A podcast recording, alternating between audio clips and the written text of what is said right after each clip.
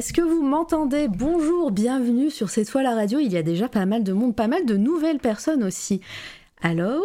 Est-ce qu'on m'entend? On entend nickel, super.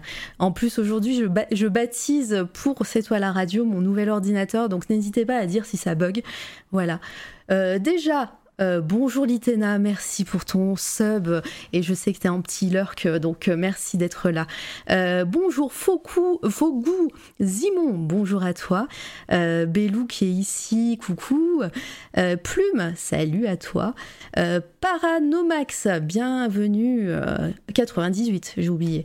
Jawa des, des Sables, bonjour. Et Tom Cusor qui est ici, attention, il y a des trucs qui, qui se passent aujourd'hui. Et Zenibuka qui fait un raid, merci à toi. Je vous invite à, aller, voir ce que fait Zenibuka, c'est super cool. Et Yel va venir bientôt euh, sur cette toile à radio, on en reparlera très très vite. Merci pour ton raid. Euh, coucou, euh, Kounin. C'est ça, hein, je, suis, myope, mon écran est trop loin. Merci pour ton follow. Euh, très très grand plaisir. J'ai Bro- bonsoir. Euh, qui est-ce que j'ai oublié? Je vais dire bonjour à tout le monde, mais après, voilà, ceux qui viendront en cours de route, ça sera, ça sera terminé. Je ne dirai plus bonjour. bon, en tout cas, je vous verrai dans le chat, je le dirai à l'écrit. Euh, bonjour Kelta. Euh, donc bonjour Eden Soul, bienvenue. Euh, Tortue, meilleur, meilleur euh, pseudo, dis donc. Euh, bienvenue à toi. Euh, plein de choses à vous dire pour cette rentrée. Et oui, c'est la rentrée de C'est toi la radio. Ça va être la première interview, interview de la nouvelle saison. Je suis super heureuse de vous avoir. Donc, pour les personnes qui ne me connaissent pas, je suis Mara Vega. C'est moi qui officie sur cette chaîne. Je fais des interviews d'artistes à peu près une ou deux fois par semaine. Cette semaine, par exemple, il y aura deux interviews. Une autre jeudi, mais j'en parlerai un petit peu plus tard. Et, euh, et aujourd'hui, bah, je vous accueille pour euh, la première interview de l'année, euh, de l'année, de la saison, disons. Je vais dire quand même bonjour à mon invité. Il attend là tout seul dans son coin. Bonjour, Guillaume Saint-Gelin. Salut Mara. et salut à tout le monde. Coucou. Est-ce que vous entendez bien, Guillaume? Est-ce que vous m'entendez bien? que mon son est pas trop horrible Alors le son, on a eu pire, t'inquiète. Voilà. Ok, ok. Euh, bah oui, oui, bien, tu, t'en fais, bi- tu fais bien d'en parler. Coucou à toi. Euh, et il y a eu quelques petits, euh, très bien, nickel, super. Il y a eu quelques petits changements sur sur c'est toi la radio. Pas beaucoup, mais il y en a deux. Euh, un que vous allez découvrir en cours de route, mais sinon le plus gros pour l'accessibilité, vous pouvez euh, activer les sous-titres. Donc euh, sous sous votre fenêtre d'écran, là, avec le, vous voyez le logo s'animer, en dessous, il y a un petit CC et vous pouvez mettre les sous-titres et, voilà, c'est plus agréable pour les personnes, sachant que c'est de la radio. des fois, bah voilà, c'est compliqué pour des personnes qui ne peuvent pas suivre. Voilà. Et bonjour Simon Hutt qui est ici. Euh, Simon qui est venu, je rappelle, le 2 août ici. Donc si vous voulez euh, voir, euh, enfin peut-être pas voir, c'est peut-être plus disponible sur, Twitch, mais en tout cas entendre, écouter la, rediffusion, c'est sur SoundCloud et Spotify et iTunes également. Donc voilà, toutes les rediffs sont sur ces réseaux. Voilà, vous pouvez faire euh, point d'exclamation lien, je crois, et, euh, vous aurez tout ça. Euh, pareil, pour, pour Guillaume, vous pouvez faire un point d'exclamation Guillaume, et vous avez tous ces liens. Donc j'ai mis, alors, j'ai mis ton Instagram, j'ai mis ton Twitter, j'ai mis le lien pour, pour le jeu vidéo. Euh, j'ai oublié le nom, Sleeper. euh, non, mince. Ouais, Citizen Sleeper. Citizen Sleeper, voilà, j'ai oublié. et, euh, euh, et voilà, donc c'est plein plein de choses. Ah, alors attendez. Ah, y a... ah mais j'ai déjà invité. Ouh là là. Ah, il y a déjà un Guillaume. Il y ouais. a déjà un Guillaume. Oh là là. Alors attendez, je vais changer ça en direct live euh, sous vos yeux ébahis et ça va être euh, point d'exclamation Saint-Gelin. ça sera Voilà, plus simple. Euh, alors, commande. C'est vrai que j'avais oublié que j'avais invité Guillaume Mathias. Hop, c'est ma faute. On recommence. Voilà. Mince, attendez.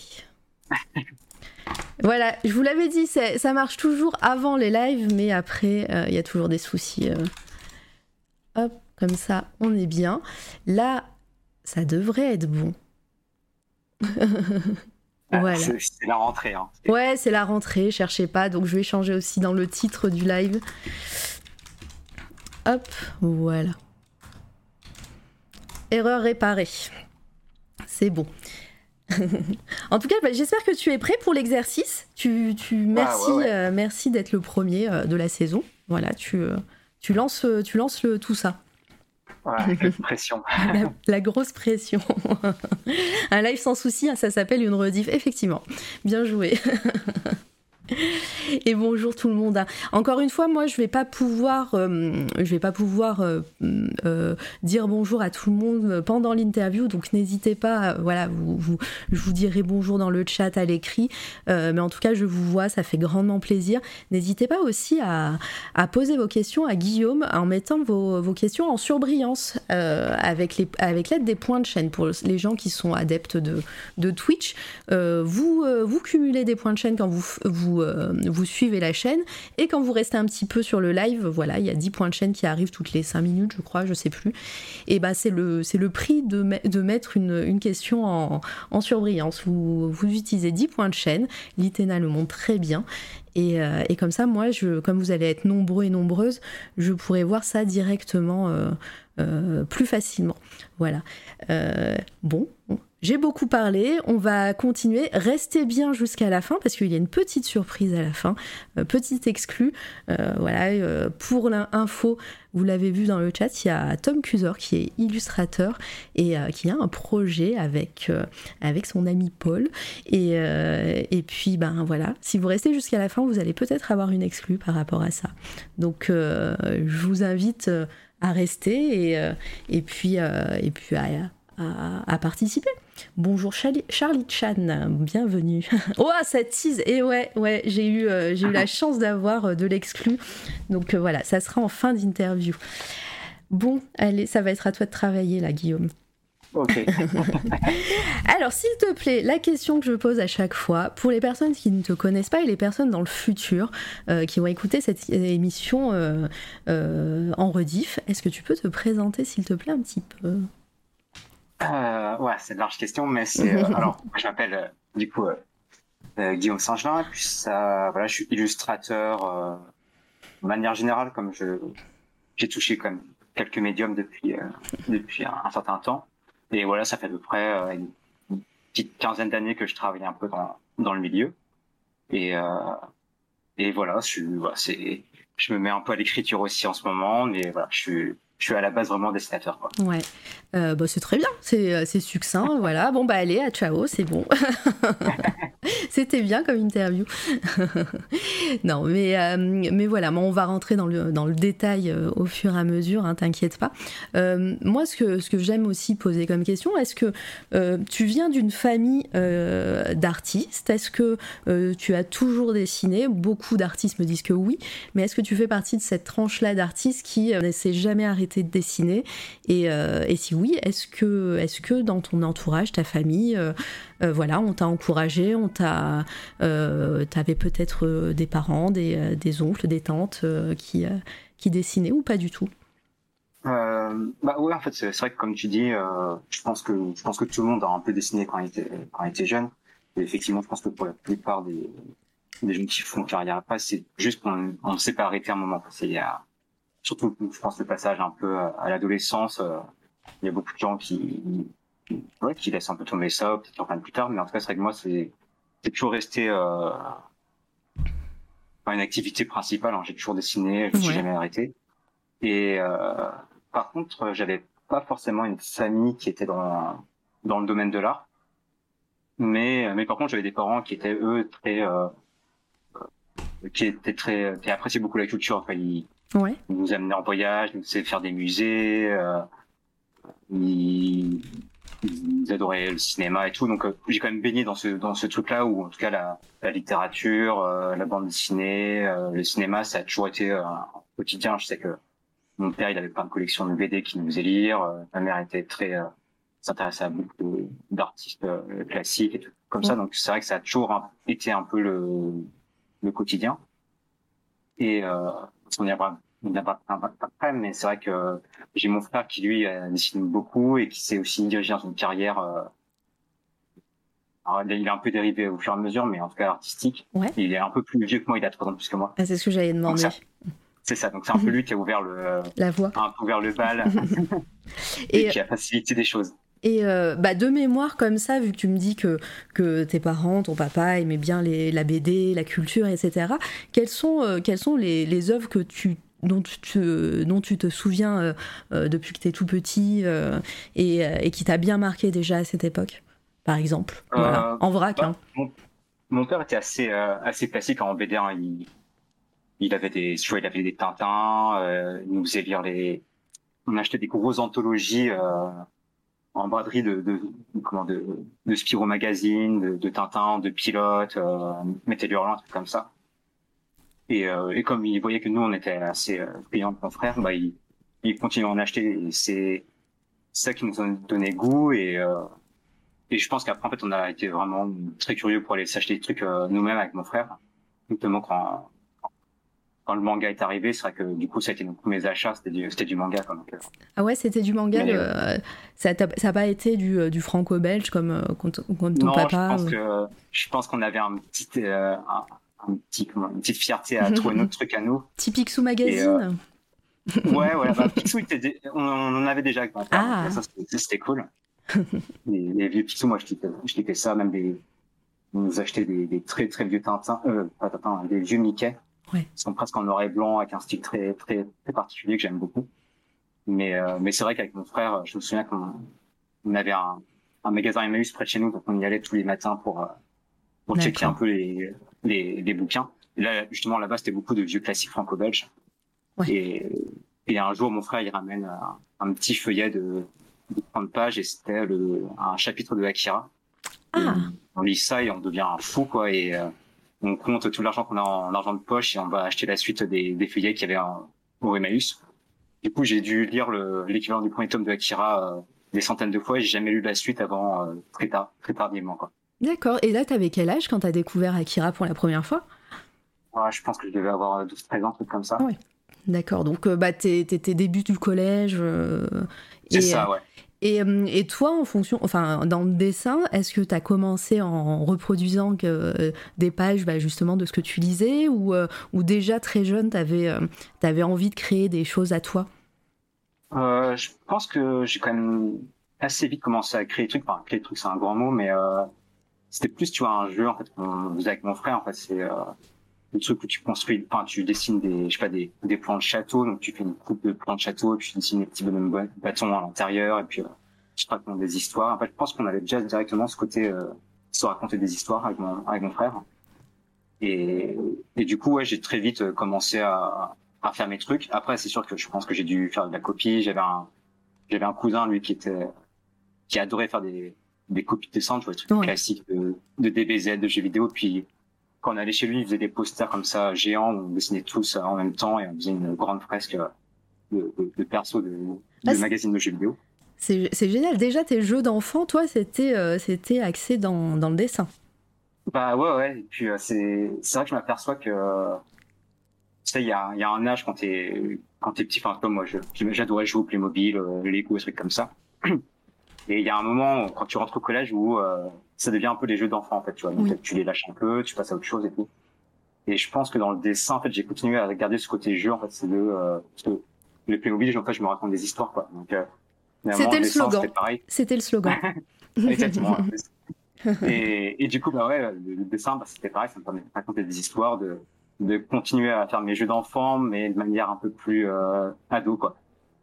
Ouais, d'accord. euh, ouais, non, c'est vraiment, c'est vraiment un truc que moi j'ai toujours aimé. euh, faire des petites BD, j'a- j'adorais faire. euh, j'ai une grande période quand j'étais euh, ouais, début ado, je faisais des BD. Mhm. Et euh, mais j'arrivais pas du tout à dessiner les visages. Du coup, je faisais que des que des scénarios où tous les mecs étaient cagoulés en fait. Donc t'avais t'avais cagoule noire, cagoule grise, cagoule blanche, et puis je faisais des histoires entre eux et tout. euh. Ouais, Mais les visages, j'adorais tu vois, de la mise en scène et tout quoi. Tu faisais des Power Rangers quoi avant l'heure. C'est un peu ça, ouais. enfin avant l'heure, c'était pile la génération. Hein, en ouais, c'était plus la génération. ouais. Et, euh, et euh, niveau technique, euh, t'as, de- du collège au lycée, tu as, pris des cours, tu as essayé de, d'a- d'apprendre des, des techniques ou euh, par exemple tu as fait un... Alors on- on- en général on passe vite euh, la période collège euh, à part si, si, si c'était le cas, mais est-ce que par exemple tu as fait un bac avec de l'art plastique? Si tu as fait un ouais, bac. bah, j'ai, bah, en fait, même avant le, finalement, même avant le collège, je crois que j'avais déjà des cours de dessin. Ah, Mais mes parents euh, avaient vu que moi et mon frère était à fond dedans, donc ils nous avaient trouvé des cours. Et c'était marrant, justement, c'était un, vieux couple de, de peintres qui faisaient des, des cours pour les enfants. Et donc, en fait, j'ai fait, euh, quand j'étais, ouais, quand j'étais, je pense, j'étais en primaire. Et on faisait de la peinture à l'huile, des, tu sais, des repros de, de nature morte, euh, hyper classiques et tout. C'était assez bizarre avec du recul, mais très cool. en fait. bah c'était, c'était euh, presque la base, et en tout cas c'était plus classique, disons. C'est ça, ouais. C'était très académique, Ouais. euh, alors que c'était un cours qui, qui était destiné à des enfants de euh, entre, entre 8 et, 8 et 10 ans, tu vois. Mais, euh, mais du coup, c'était hyper intéressant. On faisait des sculptures de- un peu façon un peu sculpture grecque, tu vois. On faisait Ouais. des muscles et tout, avec de la pâte à modeler et tout. C'était assez, assez chelou. Ouais, mais très vite, euh, peut-être que tu as appris les, Mais- pro- les proportions, les, euh, des, choses, ouais. euh, des choses académiques que, que d'autres apprennent plus tard, presque dans les études supérieures, quoi. C'est ça, ouais. Et euh, j'ai dû faire ça pendant peut-être 4-5 ans. Après, j'ai fait des cours de... euh, J'ai eu des petits cours de, de, de bande dessinée euh, en maison de quartier. Tu vois, il y avait un, Ouais. un auteur qui donnait des petits cours. Et pareil, ça m'a vachement ouvert à la, à la narration et tout. Donc, très tôt, en fait, j'ai compris l'intérêt de la, de la BD, de comment essayer de raconter une histoire en, en case, quoi. Donc ça, c'était... Pareil, j'ai dû faire ça pendant deux ans, mais c'était super... Ouais. C'est une super ouverture, quoi. Ouais, t'as baigné dedans euh, très très tôt. C'est ça, ouais. Ouais. Mais mine de rien, voilà, les, tes premiers pas euh, dans, dans l'art plastique, disons, c'était c'était de la peinture. C'est ça, ouais, ouais. Et, euh, et au lycée, alors, comment ça s'est Et passé? T'as fait quoi?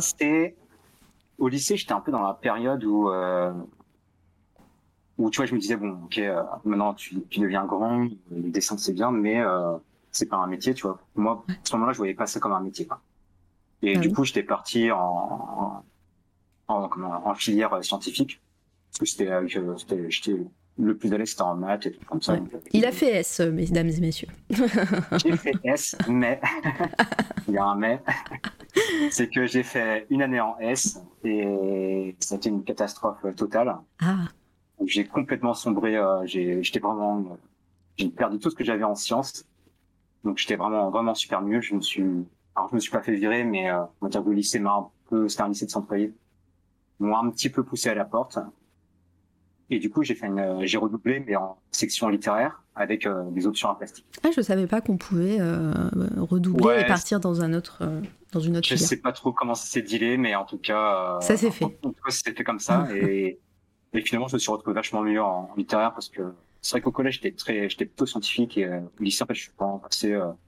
Je me suis mis à la lecture, euh, je kiffais bien le français et la philo, puis euh, le fait d'avoir des cours d'art plastique euh, régulièrement, c'était c'était top aussi. Donc, euh, donc voilà, j'ai fait un bac L au final.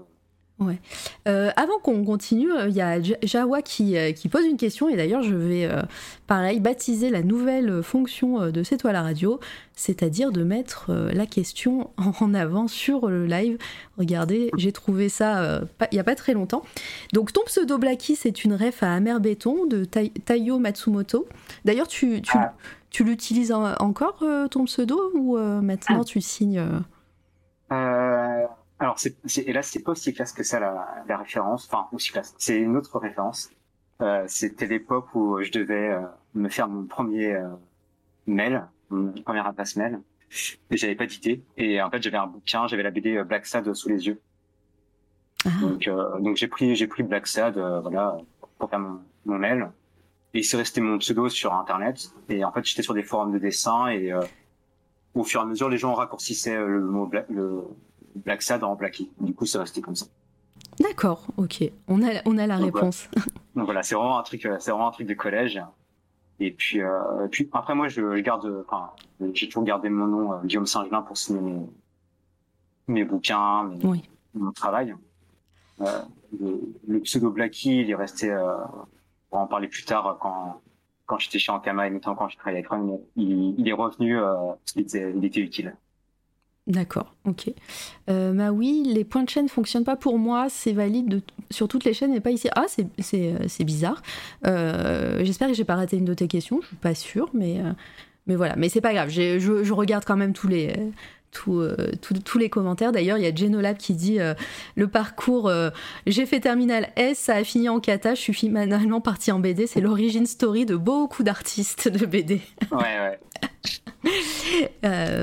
donc du coup, on va, on, revient du coup à, ta, à, ton lycée. donc t'es parti dans, en L et en art plastique. Est-ce que ça, ça qu'est-ce que ça t'a apporté aussi cette, cette filière art, art, plastique dans ce que tu es maintenant? Est-ce que euh, parce que souvent on parle des études supérieures et on va y venir, mais euh, est-ce que euh, cette période-là t'a plu et, les cours d'art plastique, c'était ce que tu imaginais au lycée en tout cas? En fait, honnêtement, les cours d'art plastique, je les trouvais pas si intéressants que ça. parce que moi, j'étais déjà très j'étais vraiment dans le côté, dessin figuratif. Euh, l'expérimentation, tu vois, sur sur du volume, euh, tester des trucs un peu plus euh, art, plastique justement, c'était déjà pas trop mon délire. Je trouvais ça intéressant en fait à voir, mais par contre à pratiquer, je j'étais pas à l'aise quoi. Moi je, moi, je suis vraiment dessin, tu vois. Et puis par contre. Vas-y. Non, j'allais dire pareil, c'était peut-être plus classique. Et, et, toi, si déjà à ce moment-là, tu voulais raconter des histoires de la BD, c'était peut-être pas encore le, le moment. Ouais, c'est ça. Puis j'étais, ouais, j'étais déjà dans mon, dans mon, sur, un peu sur mes rails en, mm. termes de créativité. Donc, euh, mais par contre, après, c'est, bah, c'était quand même plus cool que d'avoir des cours de, de sciences où je comprenais rien. Les, moi, les cours de, les cours de français, les cours de philo, moi, j'ai bien aimé parce que ça m'a, ça m'a quand même pas mal ouvert à la, à la lecture et à comprendre un texte, à, même dans le, dans le, dans comment gérer ses, ses idées en, en elle, c'est assez intéressant parce que tu voilà, vont t'expliquer les trucs, comment gérer une dissertation, un comme ça. Ouais. Et finalement, c'est beaucoup de choses que tu peux retrouver en écriture de scénar où tu vas un peu euh, synthétiser un peu ta, ta pensée pour euh, être un peu carré quand même sur, sur ton écriture, sur ton dessin et tout. Donc, euh, je pourrais pas dire que ça a vraiment tout changé, mais en tout cas, je pense que j'en ai gardé des petites choses. Ouais. Ouais, je, je, comprends. Euh, bah oui, si tu veux bien, on va garder ta question pour un peu plus tard, parce que bah du coup, on, arrivera au label 619 un peu plus tard. Je la garde sous le coude et, et, et je la poserai euh, tout à l'heure si tu veux bien. Et, euh, et puis, et puis on, on, verra. On va, on va rester dans l'ordre chronologique, mais ça, ça va arriver très vite, t'inquiète. tu as ton bac? Est-ce que tu es bachelier? Ouais de, justesse, mais je l'aime. et donc, euh, bah, comment comment s'est passée ta, ton orientation post, euh, après après le bac euh, Déjà, comme tu disais, toi, déjà la BD, t'avais pas l'impression que c'était un vrai métier. est-ce que c'était aussi des choses que tu entendais dans ton entourage? Est-ce que est-ce que t'es parti dans une voie de, artistique ou pas du tout?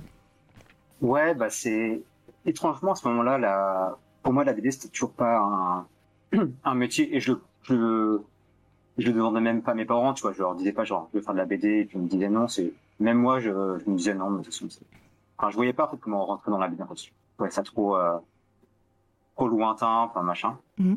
Mais euh, mais en tout cas, j'étais un peu je savais pas trop exactement ce que je voulais faire euh, à la sortie de enfin durant le lycée. Et en fait, j'ai mon grand frère du coup lui qui qui est entré aux, aux arts déco. Ah, OK. Donc euh, il a un peu justement ouvert le chemin euh, et ça a pas mal rassuré mes parents aussi en disant bon ok euh, ils peuvent faire des grandes écoles parce que c'était voilà les arts déco il y a ce côté un peu réputé national qui fait que ça ça rassure les parents. Mm. Donc c'était à Paris? Ouais c'est à Paris. Ouais. Et enfin moi j'habitais à Rennes mais mon frère est parti du coup à Paris pour, pour l'école là. Et ça a pas mal rassuré mes parents sur les écoles d'art donc je me suis dit tiens bah ça peut être une voie à faire. Et et en fait, moi, je m'étais plutôt destiné vers des écoles euh, de dessin animé. Ok, animation donc. animation, ouais, parce que je me disais, bon, bah, c'est. C'est ce qui. C'est où tu as trouvé plus de dessins pur et dur. Euh... Je pense que c'était un peu l'époque aussi où sur YouTube, tu voyais plein de films des gobelins, comme ça, qui, qui popaient, et du coup, bah, ça, ça donnait super envie. Et euh, du coup, moi, j'ai fait une, une prépa à Paris qui s'appelle les ateliers de Sèvres. Ah, ok. Qui est une prépa en fait, qui sert à peu près à, à, peu près à toutes, les écoles d'art. Donc, euh, au fur et à mesure du cursus, euh, fin de l'année, on se, euh, on, se fixe plus ou moins vers un type d'école qu'on veut viser, puis euh, les cours vont, s'ajuster pour préparer un dossier. C'était sur, sur un an cette, cette prépa? sur, ouais, c'est sur un an. Il y avait une deuxième année possible, mais moi j'ai fait un an. D'accord. Et euh, comment, comment on rentre? Parce que euh, voilà, pour, les personnes aussi euh, qui arrivent dans le chat et, et, sur cette toile à radio, il y a beaucoup d'artistes qui écoutent et d'artistes en, devenir aussi professionnels, hein, je veux dire. comment, comment on fait pour entrer dans une prépa comme celle-ci? Est-ce que tu as dû montrer un portfolio? Qu'est-ce que tu as montré? Parce que voilà, tu arrivais du lycée, euh, tu avais peut-être deux, trois trucs, tu disais que tu étais bien, que tu avais euh, tes idées euh, au niveau, euh, voilà, raconter des histoires, etc. Est-ce que tu as montré des, des œuvres perso? Ouais, bah c'est bah effectivement les en tout cas les la plupart des des prépas de ce type-là c'est un portfolio et un entretien simplement. Après, mm. on va pas se le cacher, c'est des écoles aussi qui marchent beaucoup euh, au chéquier, hein, c'est vrai oui. que bon, c'est oui. voilà, quand, quand oui, tu peux payer année, euh, c'est des trucs payants. Donc euh, voilà, tu peux payer assez, des écoles qui coûtent assez cher. Donc euh, déjà quand tu as le chèque, c'est ça, ça aide bien. Mais euh, et beaucoup, moi, préparé de façon assez. Euh, j'avais un peu potassé le, sujet avant, donc euh, j'avais préparé des trucs perso et j'avais aussi préparé plein de trucs un peu plus académiques. J'avais fait des, des, natures mortes, je du coup j'en ai refait, j'ai refait des natures mortes. Bah, j'imagine que tu n'as pas montré les, les, natures mortes que tu faisais avant le collège, quoi. Ah, il y en avait peut-être des pas mal encore. tu me les as pas envoyées, celles-ci. non, c'est vrai, c'est vrai. mais, euh... mais ouais, ouais, puis j'avais. Euh... Et c'est pareil, durant cette année-là, je... j'ai fait des cours de nuit, en fait. D'accord. Euh, quand j'étais au lycée, j'allais dans, une... dans un cours, c'était marrant, c'était un cours euh, vraiment de, de retraités qui, qui faisait ça pour euh, le passe-temps. Puis moi, j'étais là, là-bas, à, à charbonner pour pouvoir gonfler mon dossier euh, pour, pour les écoles, quoi. Ouais, bah, beaucoup, beaucoup d'artistes qui viennent ici euh, nous, nous, parlent justement, euh, alors qu'ils font plus du tout euh, euh de, de, de, choses classiques, hein, disons, hein, soit des auteurs et autrices de BT, etc., nous disent que quand de, quand ils ont fait leurs écoles et ils ont fait euh, du modèle vivant, comme tu disais, mmh. euh, ça les a beaucoup aidés justement pour, pour la suite et, et pour maîtriser aussi leur, leur technique. Est-ce que tu, ouais, tu es ouais. d'accord avec ça? Ouais, tout à fait. Je pense que c'est le. En tout cas, si quand on vise juste le dessin, c'est vrai que le modèle vivant, c'est peut-être le cours le plus important et presque le, enfin le seul qui est vraiment important. Peut-être c'est c'est une c'est un exercice qui est simple dans sa dans sa pratique. C'est voilà, c'est dessiner un corps en face de toi. Mais en fait, ça t'apprend plein de choses sur euh, comment gérer le corps, comment gérer ton temps, parce que il y a tout un travail où tu euh, tu fais des pauses de euh, plusieurs minutes, 5, 6, 20. Donc, euh, tu dessines pas pareil en fonction du temps. Donc, ça t'apprend à gérer ton rythme. Euh, ça t'apprend la composition, l'équilibre. Enfin, en fait, ça, ça apprend un peu toutes les bases du dessin à travers juste un dessin de corps humain. Donc, c'est assez, euh, c'est assez fondamental. Et euh, pendant, pendant cette prépa et pendant ces, ces, cours de modèle vivant, etc., avant que tu rentres peut-être dans une. Euh, on va pas spoiler, dans, dans une école d'animation, euh, est-ce que tu as, as, utilisé des techniques euh, que, que, qui t'ont plu, que tu n'utilises pas forcément aujourd'hui? Je, ben, je, je dis n'importe quoi, par exemple, je sais pas, la sculpture, de la gravure, euh, ou est-ce que vraiment, tu, quand tu rentres dans cette prépa, tu dis, bah, je veux, je veux faire une école d'animation ensuite, et ben on va te préparer à ça, et donc, bah, tu fais des trucs en fonction de, de l'école que tu fais plus tard. J'ai pas mal, euh, ouais, j'ai quand même pas mal axé mon, ma façon de gérer l'année euh, en fonction de l'école. Mm. Après, ce que je peux regretter en termes de, de choses que je fais plus, c'est euh, être un petit peu plus curieux, tu vois, sur les outils. Euh, faire des fusains, euh, faire de la, de la gouache, euh, faire des faire des plus grands formats, des trucs comme ça. Ça, ces trucs-là, euh, ça m'a, ça me manque un petit peu. Je pense qu'aujourd'hui, je pourrais dire que faire du faire de la sculpture, trucs comme ça, ça m'intéresserait. Mais c'est vrai qu'à l'époque, c'était pas c'était pas du tout mon, mon délire. Donc, euh... mais euh... oui, après mais ouais, voilà. T'avais t'avais ton oui, idée voilà. en tête, quoi. C'est ça, j'avais mon idée en tête et euh, même moi, je sais que pour entrer dans les détails, hein, cette, cette, cette, école, en fait, elle, elle a six mois où tu as des cours à peu près communs de, pour tout le monde. Oui. Et après, on a six mois où, qui sont vraiment axés sur des cours, euh, si tu veux faire télécole, des beaux-arts, machin. Et moi, j'ai en fait pendant pendant six mois, j'allais que au cours de nuit justement. Ok. On a toutes les séances qui étaient possibles, j'allais que au cours de nuit, donc donc j'ai très vite axé mon, mon objectif. Non, bah encore très vite, toi, voilà, c'était euh, c'était ces modèles vivants, le, le nu, euh, euh des choses. C'est marrant parce que bah, quand, maintenant, quand on voit tes dessins, j'imagine qu'à l'époque, les proportions étaient hyper importantes dans, dans, les dessins de nu, mais justement, ça, te permet d'aider pour casser un petit peu ces codes pour tes, tes dessins maintenant? Ouais, ouais, ouais, c'est sûr que c'est c'est toujours plus facile de d'avoir un côté un peu déconstruit, mm. de, de, chercher des choses dans, dans ton dessin quand tu as un petit peu de base, parce que en fait, tu comprends mieux justement pourquoi tu casses les codes. C'est ça qui est, ça qui est intéressant. C'est quand t'as pas les bases, bah tu, tu peux le faire, mais de manière un peu plus euh, inconsciente et ça peut plus sentir un peu des, guillemets, des petites faiblesses, même si c'est pas forcément grave. Hein. Mais c'est vrai que quand tu connais les bases, même parce que moi j'étais pas forcément très bon, hein, j'en faisais beaucoup, mais j'étais pas très bon en nu. Ouais. Mais euh, mais ça permet de comprendre les choses et pareil, je pense que ça, c'est un truc qui fait travailler l'œil en fait, euh, je pense que c'est un peu euh, une des parties qui s'est sous-estimée, c'est que en fait l'œil faut travailler énormément. Le dessin, c'est apprendre à regarder, apprendre à comprendre ce qu'on regarde et tout. Et le nu, ça, ça, ça fait bien taper là-dessus. Donc, euh, il y a, finalement, il n'y a pas que l'anatomie. En fait, c'est vraiment comprendre le corps dans son ensemble et comment, comment ça fonctionne. Quoi. Et euh, moi, enfin aussi, ce que je retiens dans ton travail de maintenant, alors peut-être ça sera plus tard, donc pareil, on spoil pas, mais, euh, mais là on parle beaucoup de personnages, de proportions, de nus, etc. Mais, euh, mais je vois qu'il y a vraiment une grosse importance du décor aussi dans tes dessins. Est-ce que c'est pendant cette période-là aussi où tu t'es tu t'es senti pousser des ailes par rapport au décor et t'as appris, t'as eu un cours par exemple de perspective, je sais pas, ou, ou c'est un, peu plus tard avec l'animation? Euh, non, non, non, c'est. Euh, je pense que ça a même commencé un petit peu plus tôt, mais je l'ai mm. pas forcément pratiqué. Mais tu vois, je te racontais que j'avais fait des, un peu des cours de dessin, un peu des cours de BD quand j'étais plus jeune.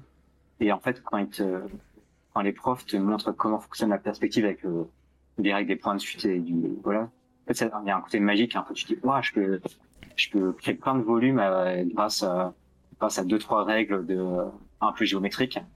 Donc déjà, ça m'avait intéressé.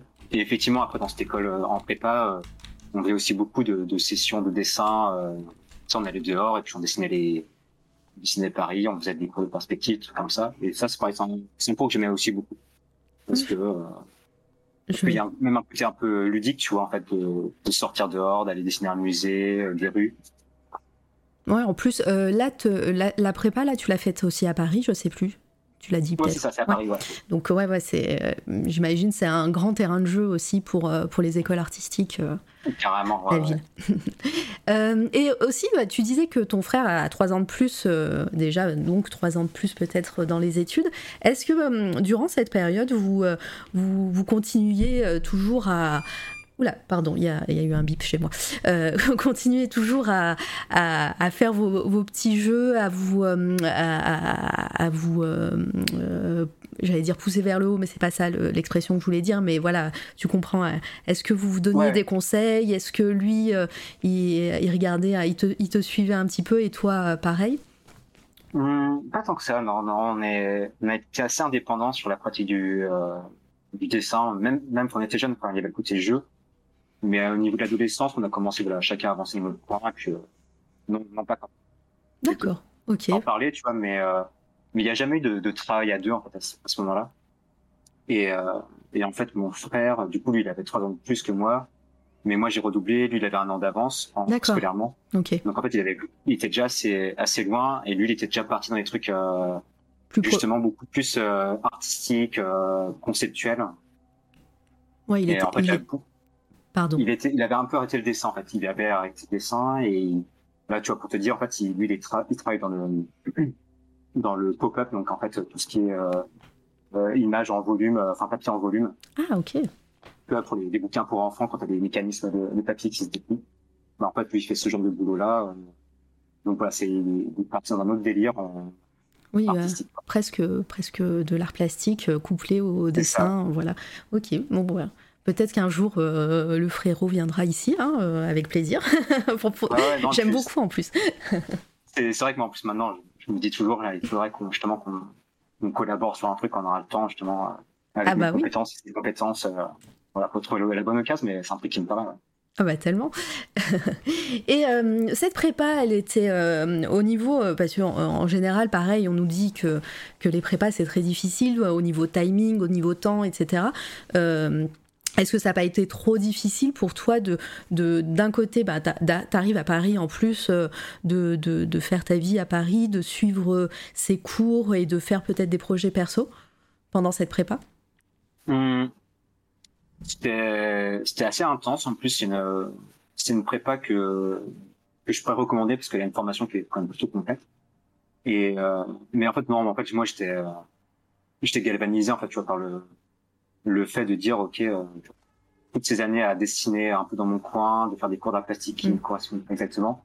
Et d'un coup, je te trouve dans un truc où euh, où il y a beaucoup de gens, enfin il y, avait pas que ça, mais beaucoup de gens aimaient dessiner. Euh, tes notes elles étaient basées sur le dessin, un truc comme ça. Donc je me sentais vraiment euh, là où je devais être, donc c'était assez, euh, c'est vraiment une année où tu te, ouais, c'est ultra motivant. Moi, j'ai, j'ai fait des bonnes rencontres de, de gens qui étaient très dans le dessin comme moi, et on se tirait vers le haut. C'est, je pense que c'est l'année où j'ai le plus dessiné en termes de, de quantité. Tu vois, j'ai, des pieds, des, pieds de, de croquis, quoi. Est-ce que tu avais des, des, gens aussi dans, ton, dans ta promo qui, euh, qui voulaient faire comme toi de, de l'animation ou c'était un petit peu, euh, euh, enfin voilà, pas spécial, mais pas commun de, de, vouloir faire ça de, de sa vie?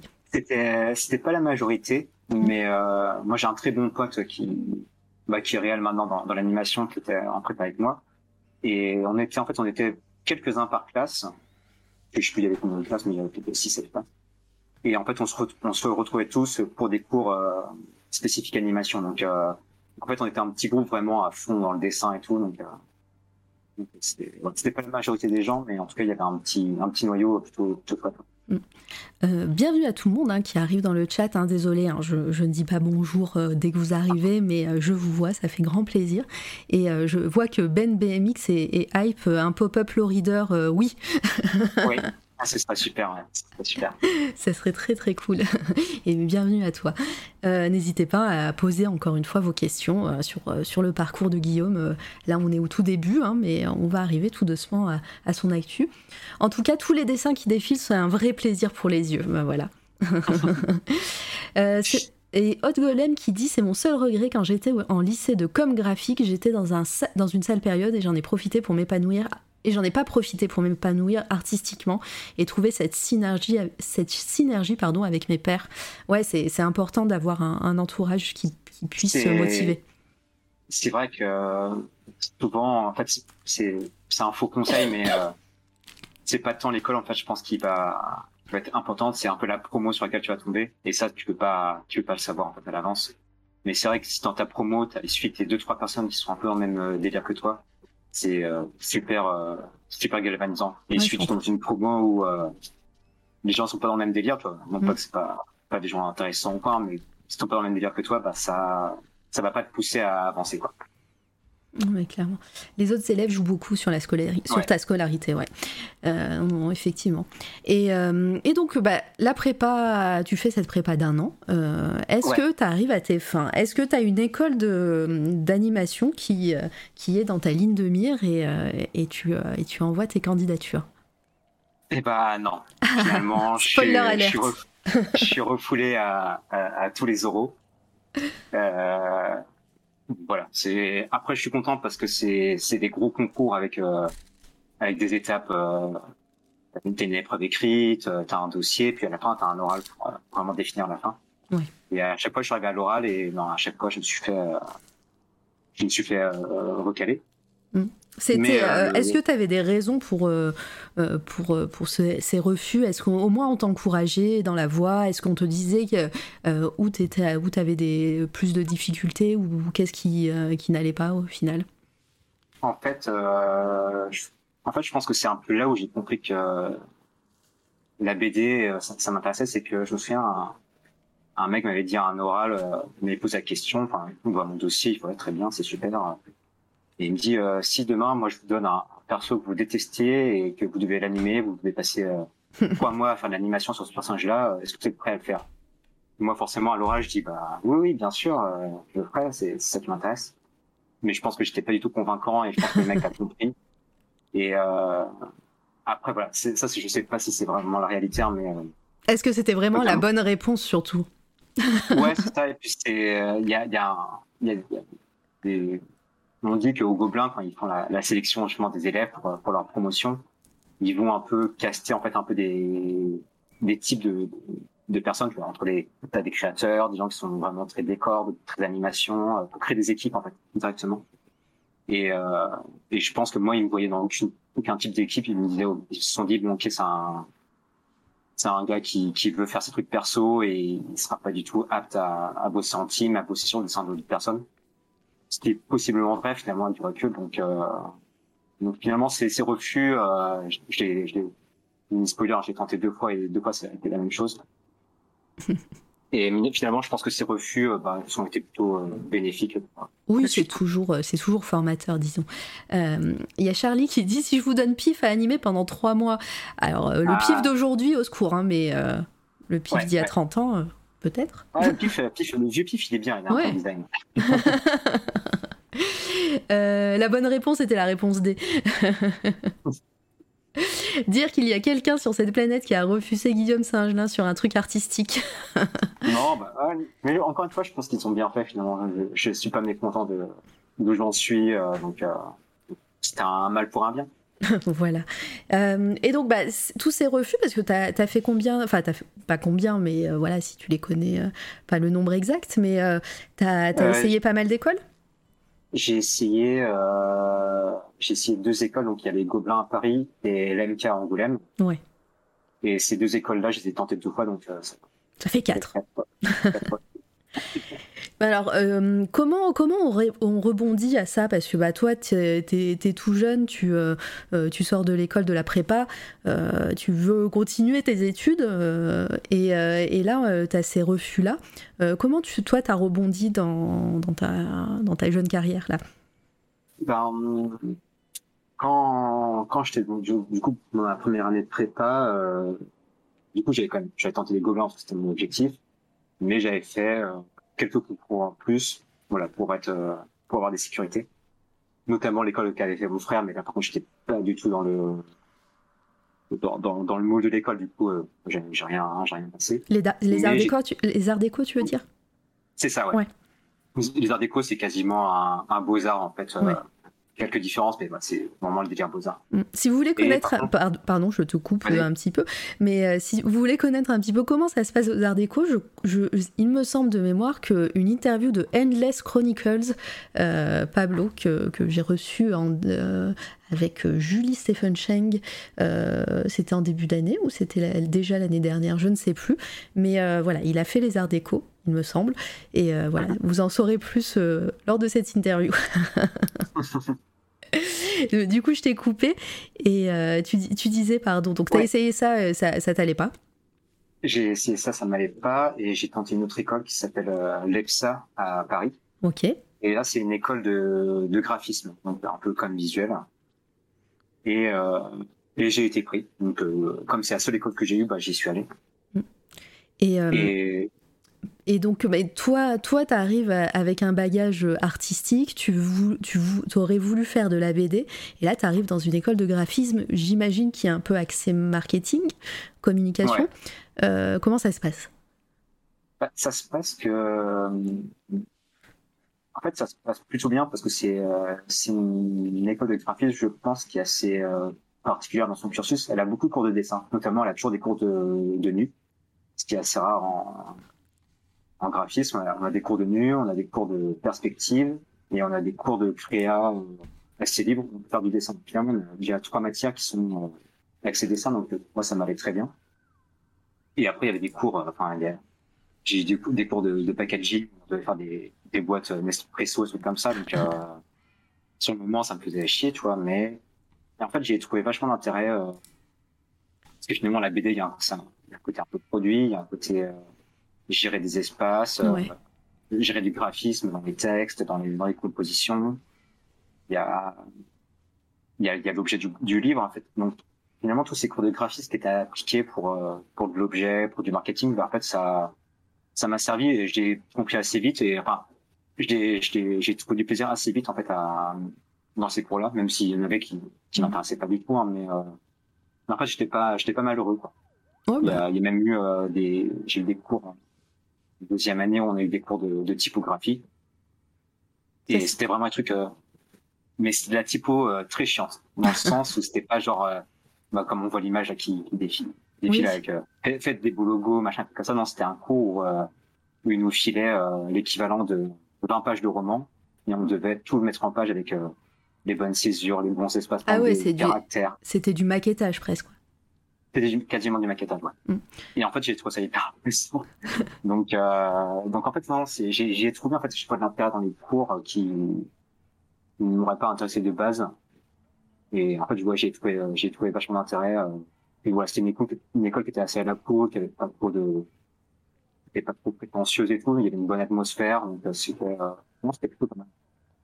Ouais, bah, euh, ok, bah attends, euh, c'est cool parce que regarde, il y a, il y a Belou qui, euh, qui met sur, euh, sur le chat, moi, euh, en, euh, les profs- euh, en graphisme, les profs crachaient sur le dessin. Donc euh, t'as eu Ah ouais, de la ouais. chance. Ça, c'est- ça dur. Moi je sais que j'avais une euh, j'avais une prof que j'avais eu euh, bah, justement dans mon année de prépa qui était prof dans plusieurs écoles. Du coup je l'ai re-eu en, en graphisme. Mm. Et elle était hyper fan de mon travail du coup elle me poussait tout le temps à dessiner et tout donc euh, donc j'ai eu de la chance aussi j'ai vu des profs qui ont vu que, que j'étais un voilà que j'étais un camé du dessin donc ils m'ont pas ils m'ont pas emmerdé pour me faire faire autre chose en fait. Euh, Ils me disaient voilà bah si tu dois faire un packaging, bah, mets tes talents de dessin en œuvre, mais, euh, mais voilà, c'est pas une raison pour plus dessiner parce que t'es en graphisme. Donc, euh, non, non, il était assez, cool là-dessus, ouais.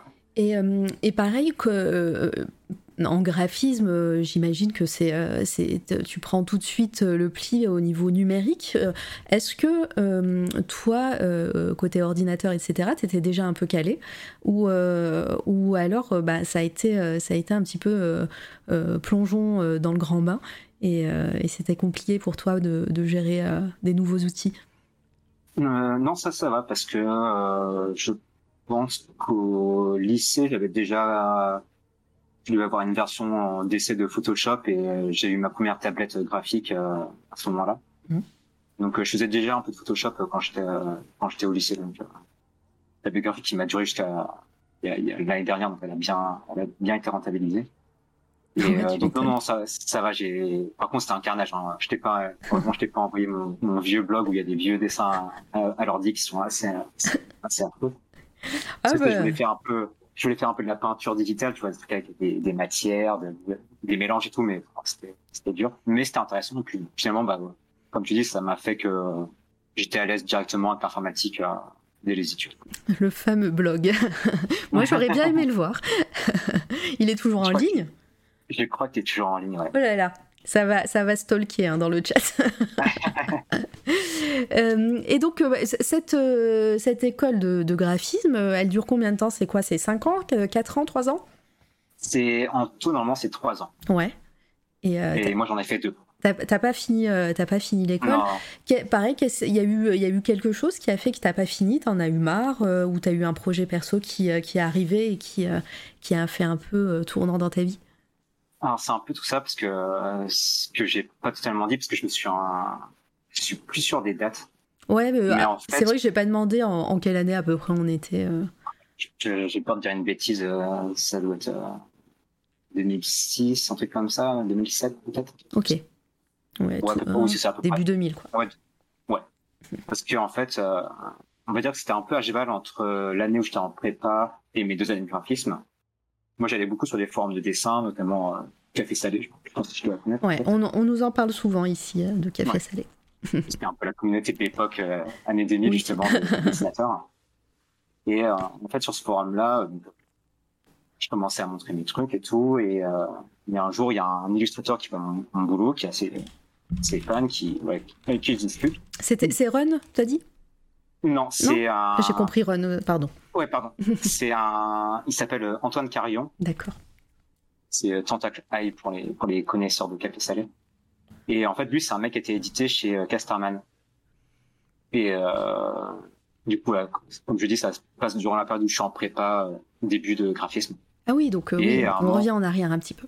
On revient un petit peu en arrière. Et en fait, il me dit, bah, euh, j'ai parlé de toi à, à mon éditeur chez Casterman et à mon scénariste. Et est-ce que ça te dit de faire de la BD Ah, direct Ouais. Ah, c'est trop bien Donc, euh, et donc, c'est en fait, c'est à ce moment-là où je me dis, ah ok, la BD, ça peut être un, un taf, tu vois. Parce qu'à ce moment-là, j'étais pas du tout dans l'optique, euh, je vais faire de la BD. Quoi. Ah ouais, toujours, toujours à cette période-là, tu te, Ouais, tu te vois pas euh, gagner ta vie en faisant de la BD. Ouais, c'est et c'est presque que, en fait, je, je, à ce moment-là, je comprenais pas comment, je savais pas qu'on devait contacter des éditeurs pour faire, euh, pour faire des dossiers, pour euh, se faire éditer. Tu vois, je, je m'étais pas renseigné, mais je savais même pas trop comment ça se passait en fait le monde de l'édition. D'accord. Donc c'est pour ça que j'y pensais pas trop quoi. Oui, c'est vrai euh, que coup- vu que tu n'étais pas dans cette optique-là, euh, en plus, euh, les écoles ne préparent ça. pas à, à ça, au final. Exactement, ouais. Mm. Donc, donc voilà, je- il me propose ça et finalement, bah, je dis oui assez rapidement. Et en fait, durant cette année de prépa et de début de graphisme, je bosse sur ma première BD en plus des cours. Ok. Donc c'est la BD, c'était King David. C'est ma première BD qui est, sortie chez, chez Casterman. Enfin, c'était KSTR, c'était une collection euh, un peu jeune auteur. On va aller voir ça. Attends, King David. Ouais, Tu l'as, tu l'as signé Guillaume Singelin? Ouais, ouais, c'est ça. Normalement, tu devrais te tromper. On va aller voir, les amis. Comme ça. Euh, elle, elle semble encore en vente. Euh, je, je pense que. je Ah, pense mais tu m'as, tu me tu m'as dans, dans le diaporama, elle passait tout à l'heure la couverture. Ah oui, d'accord. euh, Oui, normalement. je crois que Donc, je, vais, je vais vous le montrer euh, vite fait, comme ça vous allez, vous allez pouvoir voir. Mais euh, la couverture, elle était là. C'est celle-ci. Voilà. Il y a un petit décalage entre euh, le moment où Ouais, je le dis et, et le moment où ça s'affiche. donc ouais, première, première expérience en édité. Donc c'est pas, c'est pas souvent hein, pour un jeune, pour un jeune auteur. Non, non, moi, je, j'ai, c'est pour ça, j'ai, j'ai pas souvent des très bons conseils sur comment se lancer dans la BD, parce que moi, j'ai eu un, un coup de chance énorme, tu vois, c'est vraiment, on m'a présenté comme ça sous un plateau en me disant, bah, ok, euh, tu, tu signes demain si tu veux, quoi, donc, euh, et, et moi, j'ai- je l'ai pas cherché, tu vois, donc c'est vrai que c'est un, un coup de chance énorme, ça a été hyper, euh, hyper formateur, donc c'était, Et, euh, c'était super, tu faisais ça à côté des cours, Bah ouais, en plus j'allais dire, euh, c'était pas pour une première expérience, c'était pas trop difficile de se lancer comme ça. Est-ce que t'avais euh, euh, pe- déjà toi personnellement, t'écrivais déjà des histoires, t'as- t'as- tu faisais des petites BD et tout, mais là, là c'était concret, tu t'allais être édité. Est-ce qu'il y avait, est-ce que la pression, tu as réussi à, à la gérer ou ça a été très très compliqué? Hum, ça a été, mais je pense parce que parce que je me rendais pas compte en fait. Que, tu vois, je, je faisais, comme tu dis, je faisais des petites BD, mais des trucs qui duraient 4-5 pages, et puis euh, les mecs me disent bah tiens, on peut te signer pour faire une BD. Bah je dis oui tout de suite, tu vois, parce que je dis bah ouais c'est ça qui m'intéresse. Mais je me suis jamais posé la question genre est-ce que ça va être compliqué, est-ce que je vais pouvoir tenir leur rythme? tu vois, j'avais pas de notion de deadline. Enfin, j'en avais une, mais euh, je me rendais pas compte euh, à quel point c'était important. euh, et pareil, tu vois, c'est une, une BD que j'ai fait à l'aquarelle. C'est un truc que je referai plus jamais parce que c'est hyper dur à gérer en fait en termes de, de production, de gestion de la couleur et tout. J'ai fait en couleur directe euh, comme ça parce que c'est ce que je faisais à l'époque. Et en fait, je pense qu'il y avait un côté, j'étais plus de manière hyper naïve. Et c'est pour ça que ça s'est bien passé parce que euh, et, puis c'était pas mon premier but à la base. Moi, je voulais toujours quand même faire de l'animation. Donc euh, pour moi, c'était un bonus de luxe. Mais je me rendais pas vraiment compte que ça allait avoir une importance réelle, tu vois. Ouais, ouais, je comprends. Et au niveau timing, euh, on t'a laissé le temps ou euh, t'as expérimenté les deadlines Euh, ah, je me souviens plus si j'ai eu un- une deadline difficile. Honnêtement, je crois que ça a été. Je crois, je crois pas qu'ils m'ont mis la pression. Il n'y avait pas vraiment d'enjeu particulier de calendrier, tout comme ça. Donc, euh... mais après, j'ai dû mettre, je sais pas, j'ai dû mettre un an et demi à la faire, un an et demi. Ouais, ok. Mais, mais et puis c'était très. Il y avait un scénariste qui avait fait un scénario qui était assez. Assez cadré, donc j'avais pas trop à réfléchir non plus. Euh, Je me concentrais vraiment sur le dessin, ce qui était un truc qui me, qui me plaisait. Donc euh... non, non, en fait, ça a été une expérience plutôt euh... pas agréable. Ouais, et Qui a, puis qui a été, qui a pas été le cas de la seconde, mais euh... Ah, on va, on va en parler. Je reste un Ouais. peu sur celle-ci, mais le, la relation justement avec le scénariste, c'était euh, aussi une première fois où tu faisais une commande, euh, enfin, tu, tu, tu, euh, tu dessinais euh, l'histoire de quelqu'un d'autre. Euh, Ouais. Est-ce que ça s'est bien passé? Justement, tu disais que c'était très cadré, mais, euh, mais, mais justement, voilà, cette, re- cette relation scénariste-dessinateur, euh, comment ça s'est passé pour une première expérience? Bah, c'est bien passé parce que euh, moi je me sentais vraiment euh... en plus j'étais en plein dans le mode euh, étudiant à ce moment-là donc euh, j'étais vraiment bah il me dit de faire ça je le fais euh... on me donne une chance de faire une BD je, je, je la prends. Je j'étais pas trop euh... dans des comme dans des considérations d'auteur ou quoi. J'étais vraiment genre euh, ok dites-moi comment faire. Est-ce que ma page elle convient? Il me dit oui ok c'est bon. Tu vois je j'étais vraiment en mode apprentissage donc en fait je l'ai vraiment pris dans cette façon là. Je pense que si je devais euh, revoir le script aujourd'hui, je me dirais bah tiens que là j'aurais avec mon expérience d'aujourd'hui j'aurais testé sur certains trucs ou dit ah non mais là c'est pas bien comme ça. À l'époque j'ai vraiment pris de manière très euh, très simple vraiment. Ouais. Apprends à faire de la BD et écoute ce qu'on me dit et puis. Euh, Ouais, et puis au, au final, bah, cette, ce- cette première expérience assez naïve, comme tu le dis, euh, pas de façon euh, péjorative, hein, évidemment, euh, t- t'a permis au moins de, de savoir euh, où tu te lançais pour, euh, pour après. Euh, et, euh, et donc euh, bah, là, ça, ça, c'était une première expérience qui s'est fait euh, euh, pendant ta prépa. Tu disais que Ouais. euh, bah, au bout de deux ans d'école de graphisme, là, tu as eu autre chose à... Bah, en fait, euh, il y a eu euh, donc cette première BD durant ces, ces années-là. Ouais. Ensuite, ils m'ont re-signé une deuxième BD. Donc, pareil, je vais continuer à faire en même temps que les écoles de graphisme.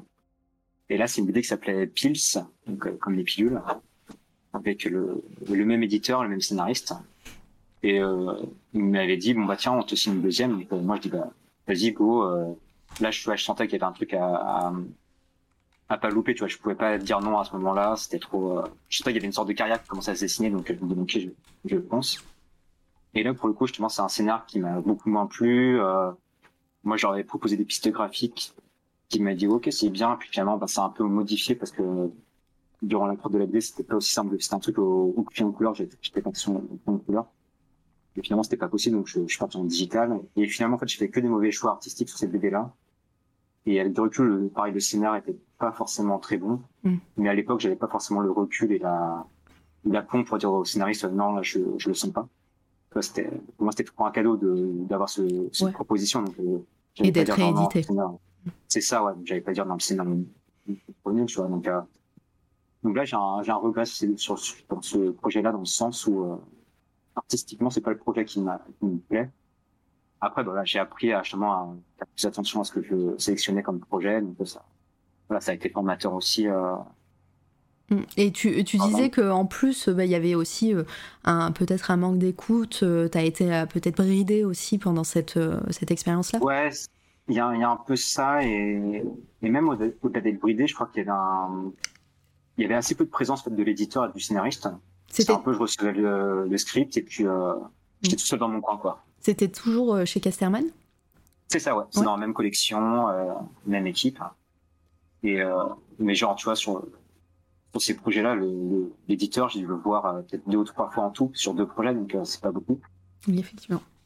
Et donc, euh, je pense qu'il y avait aussi un peu ce manque de, bah, finalement, de me sentir entouré, de me sentir un peu poussé dans mes, dans mes retranchements, de d'essayer de créer un truc artistique plus intéressant que juste partir sur la première idée, quoi. donc, il y avait un peu tout ça qui, qui a fait que c'était pas une expérience euh, Ouais, euh, positive sur le côté artistique, mais en tout cas, après, avec du recul, c'était intéressant parce que j'ai appris plein de Oui, choses voilà, euh, sur comment gérer ma carrière, quoi. toujours, en- toujours et, et encore le côté formateur des, des erreurs. C'est ça, exactement. Ouais, c'est super important, par exemple. Il y a J- Jawa encore qui dit Par contre, c'est moi où il y a un truc avec la pilule. Tout au long de ton travail, c'est la pilule d'Akira, c'est sûr. Ah ouais, c'est vrai que t'as- chopé un truc. Ouais. Petit fil rouge. Il y a un fil rouge, ouais, inconscient qui se dessine. euh, clairement. Ah, bien joué. Euh, et donc, euh, bah, ça, est-ce que, c'est cette expérience-là un peu moins, cool qui t'a, fait un petit peu perdre là aussi la motivation pour, l'école de graphisme ou, au contraire justement, tu t'es dit, bah, en fait, malgré ça, la BD c'est ce que je veux faire et, je vais me lancer corps et âme à ça? En fait, euh, je pense que ça m'a. J'ai vu que c'était vraiment un truc qui m'intéressait euh, énormément, mais euh, j'ai j'ai pas reçu de BD euh, après coup parce qu'il m'avait justement il m'avait proposé un troisième truc après après ça. Et là justement j'ai dit non, j'ai dit non, non, Bon, ça va, vais pas merci. signer. je vais pas signer euh, un troisième truc. J'ai besoin de prendre un peu de temps, de voir justement ce que je veux vraiment faire en BD, ce qui m'intéresse vraiment en termes de graphisme, d'histoire. Donc voilà, j'ai un peu temporisé. Mhm.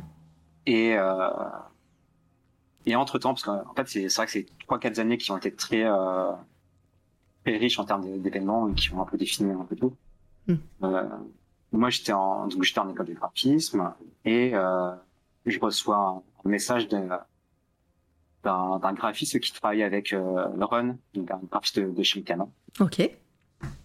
qui me dit voilà, je connais ton, je, je connais ton boulot et tout. euh, Est-ce que ça te dirait de bah, de- d'en discuter On sait, on savait pas trop pourquoi à ce moment-là, mais en tout cas, euh, au moins de se rencontrer avec Run, machin. Donc fais, là, bah, ouais, c'est c'est le tout début, quoi. Ouais, c'est là, c'est vraiment le tout début. Moi, je fais bon bah je là, je suis à l'école et tout. Euh, pas trop bouger comme ça. Il me dit bah est-ce que t'as pas un stage de d'été Je suis bah si si j'ai un, j'ai un stage à faire. Il me dit, bah viens faire ton stage à Ankama. donc, euh, donc super euh, super occasion. Les, stages chez bah- Ankama, on, en- on en a entendu parler. euh. Ah, y a, ouais, ils ont dû en faire pas mal. Il y a pas mal de gens qui ont dû passer par là. Ouais, Simon, justement, euh, qui nous en Oui, a. bah oui, euh, bah, je pense que c'est à ce moment-là, peut-être à, à partir de mon deuxième stage que j'ai rencontré Simon. D'accord. Et, euh, et donc, euh, Ankama existait déjà. Euh, donc, on est Ouais. euh, peut-être euh, début 2010, je sais pas, euh, au niveau des, Ouais, euh, Dans Du timing. eaux-là, ouais. euh, le label existait déjà aussi ou, euh, ou c'était vraiment les prémices? Et si, ouais, si ça existait, ouais. Moi, je connaissais déjà le label euh, en tant que lecteur, hein, je connaissais déjà Mutaku Kat et tout. Mhm. Donc c'est vrai que quand, quand j'ai eu contact, je suis pas et tout, euh, c'est- c'était un peu, c'était un peu fou, quoi. Et euh, surtout qu'en plus, euh, c'est, j'ai fait la rencontre de Ron, il m'a, il m'a hébergé chez lui pendant un mois pour euh, faire mon stage, donc euh, hyper cool. Et, euh, et en fait, c'était l'époque où euh, lui, il faisait un, il faisait un trailer animé pour la sortie d'un de ses bouquins. Ok. Et il voulait que je fasse du, du concept en fait pour le trailer, enfin, faire des recherches graphiques. Ouais, c'est ce que- euh, ce que j'allais te demander. Qu'est-ce que tu as fait pendant ton stage C'est ça. Donc j'ai fait j'ai fait de des dessins de catcher, un truc comme ça. Donc c'était- cool. euh. Et c'était c'était intéressant parce que je revenais un petit peu à l'animation, un truc que j'avais un peu euh, mis derrière moi entre guillemets. Mhm. Donc c'était c'était cool de rebosser sur un truc d'animation.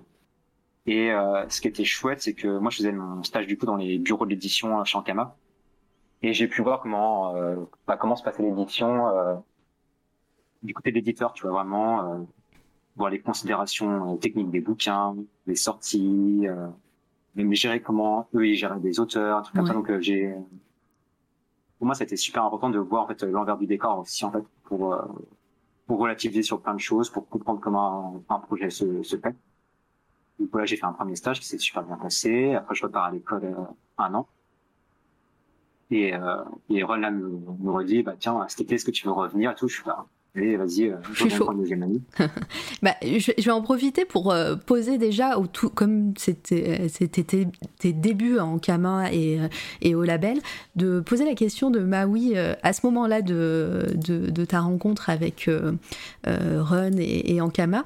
Euh, Le label 609, tu qualifierais comment en termes d'image pour une personne qui travaille dedans De l'extérieur, c'est tout de même une maison d'édition qui se veut jeune et cool. Donc là, euh, je te pose cette question en début, je te la poserai peut-être euh, euh, à- après quand, quand tu auras plus d'expérience dans, dans le label. Mais, euh, mais déjà, euh, en entrant dans, dans ce monde-là, comment, comment tu voyais ce, ce label, la maison d'édition et tout euh? Euh, bah, c'est vrai que moi, c'était ma première expérience justement avec ce côté euh, côté éditeur. Euh, je sais pas du tout à quoi. Enfin, si une, ma petite expérience avec euh, Casterman quand même. Oui. qui fait que quand je suis arrivé chez au label en fait euh, déjà il y avait un côté super euh, il y avait un côté groupe de potes euh, un peu tu vois on se débrouille avec ce qu'on peut et on fait des projets qui nous plaisent vraiment et euh, c'est en fait le, le contraste il était assez euh, assez symbolique mais Casterman je à l'époque où, où, j'allais chez eux pour signer des contrats trucs comme ça c'était euh, c'était les grands immeubles euh, modernes euh, Oui.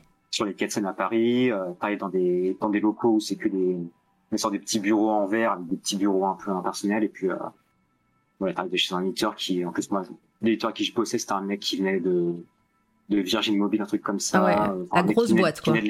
C'est ça, un mec qui Mm. venait de l'événementiel et puis voilà, c'était comme il aimait bien l'art, il laissé un peu lancer dans.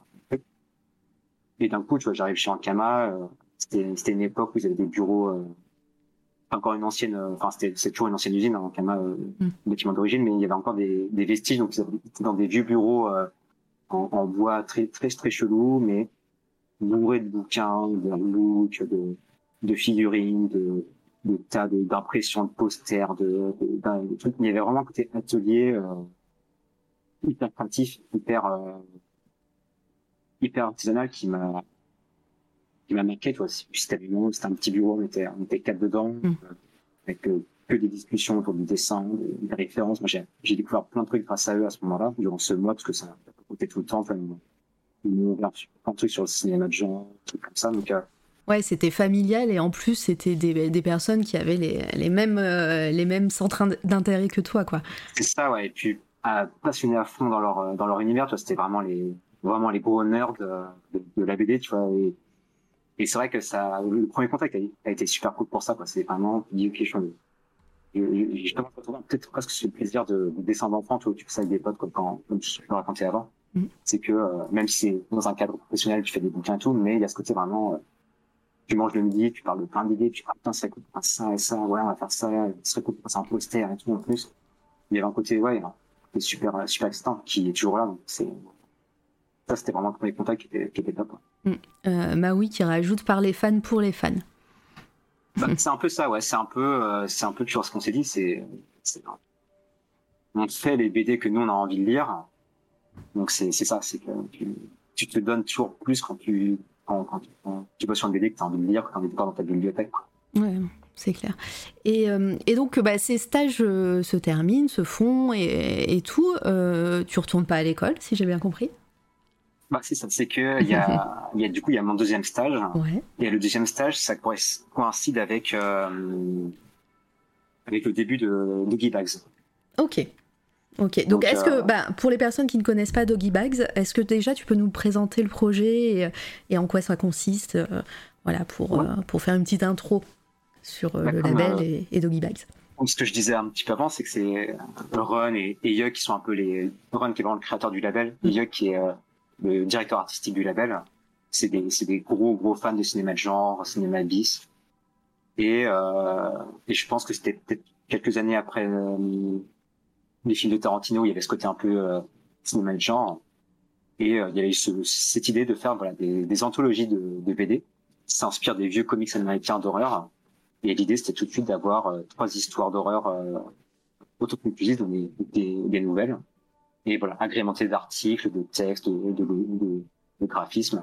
Donc voilà, il y avait vraiment ce côté un peu euh, petit projet, euh, un peu étrange, où on peut vraiment euh, explorer le côté un peu horreur et, Ça- moi, ça me, fait ouais, penser, ça me fait beaucoup penser au conte de la crypte. Oui, oui, c'est oui, c'est complètement. Mais tu vois, moi, c'est un truc que je connaissais pas les contes de la crypte. Enfin, je Ah, connaissais c'est de, vrai de nom, mais mais j'ai découvert vraiment. Ah oui, c'est t'étais vraiment- t'étais pas un, un- un- Tu regardais pas forcément la télé parce que c'est purement ta génération, en plus, euh, les contes de la Ouais, ouais. Je non, non, je regardais, je regardais pas tant la télé, euh, notamment. Euh... Je sais qu'il y a beaucoup de gens de ma génération qui ont été marqués un peu sur les soirées M6 et tout. Ouais. euh, clairement. Moi, des trucs que j'ai découvert un peu sur le tard. Il y a quelques mois, j'ai j'ai rematé X-Files parce que je savais jamais vraiment vu à l'époque. euh. Donc, euh, j'ai j'ai vraiment découvert ça avec eux, tu vois, ce- tout ce pendant-là de Bah, je- ce côté un peu genre horreur, euh, je, je connaissais pas. Quoi. Ouais, si tu connais pas, je t'invite, alors je, je, je- leur fais la pub euh, parce qu'ils sont en live en ce moment, mais les intergalactiques euh, sur Twitch euh, diffusent plein de choses, euh, des nanars, euh, des séries et tout, et souvent la nuit ils diffusent des, euh, des épisodes du des contes de la crypte. Voilà, donc euh.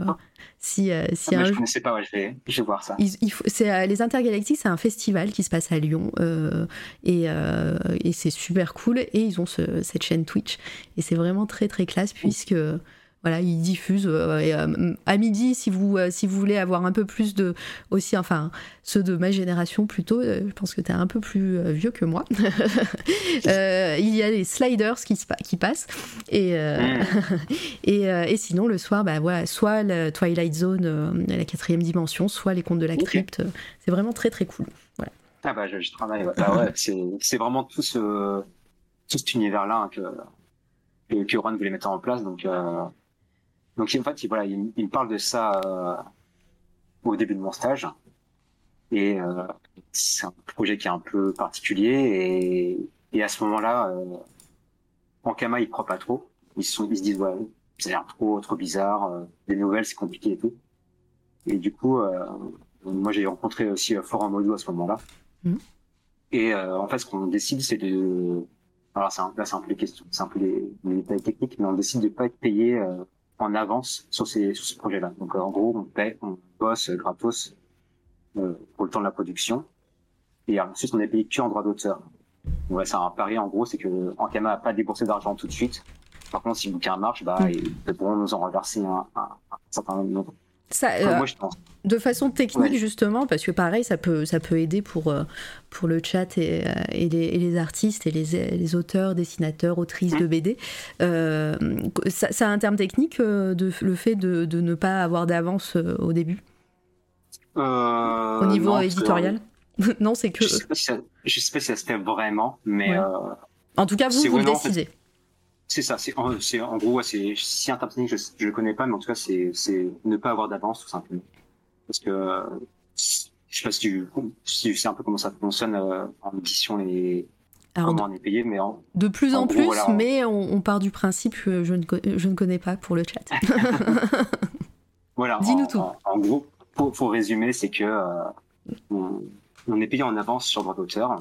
Donc, euh, on reçoit de l'argent durant euh, la, la confection de la BD. Et en fait, après, le bouquin est mis en vente et le bouquin bah, génère des bénéfices.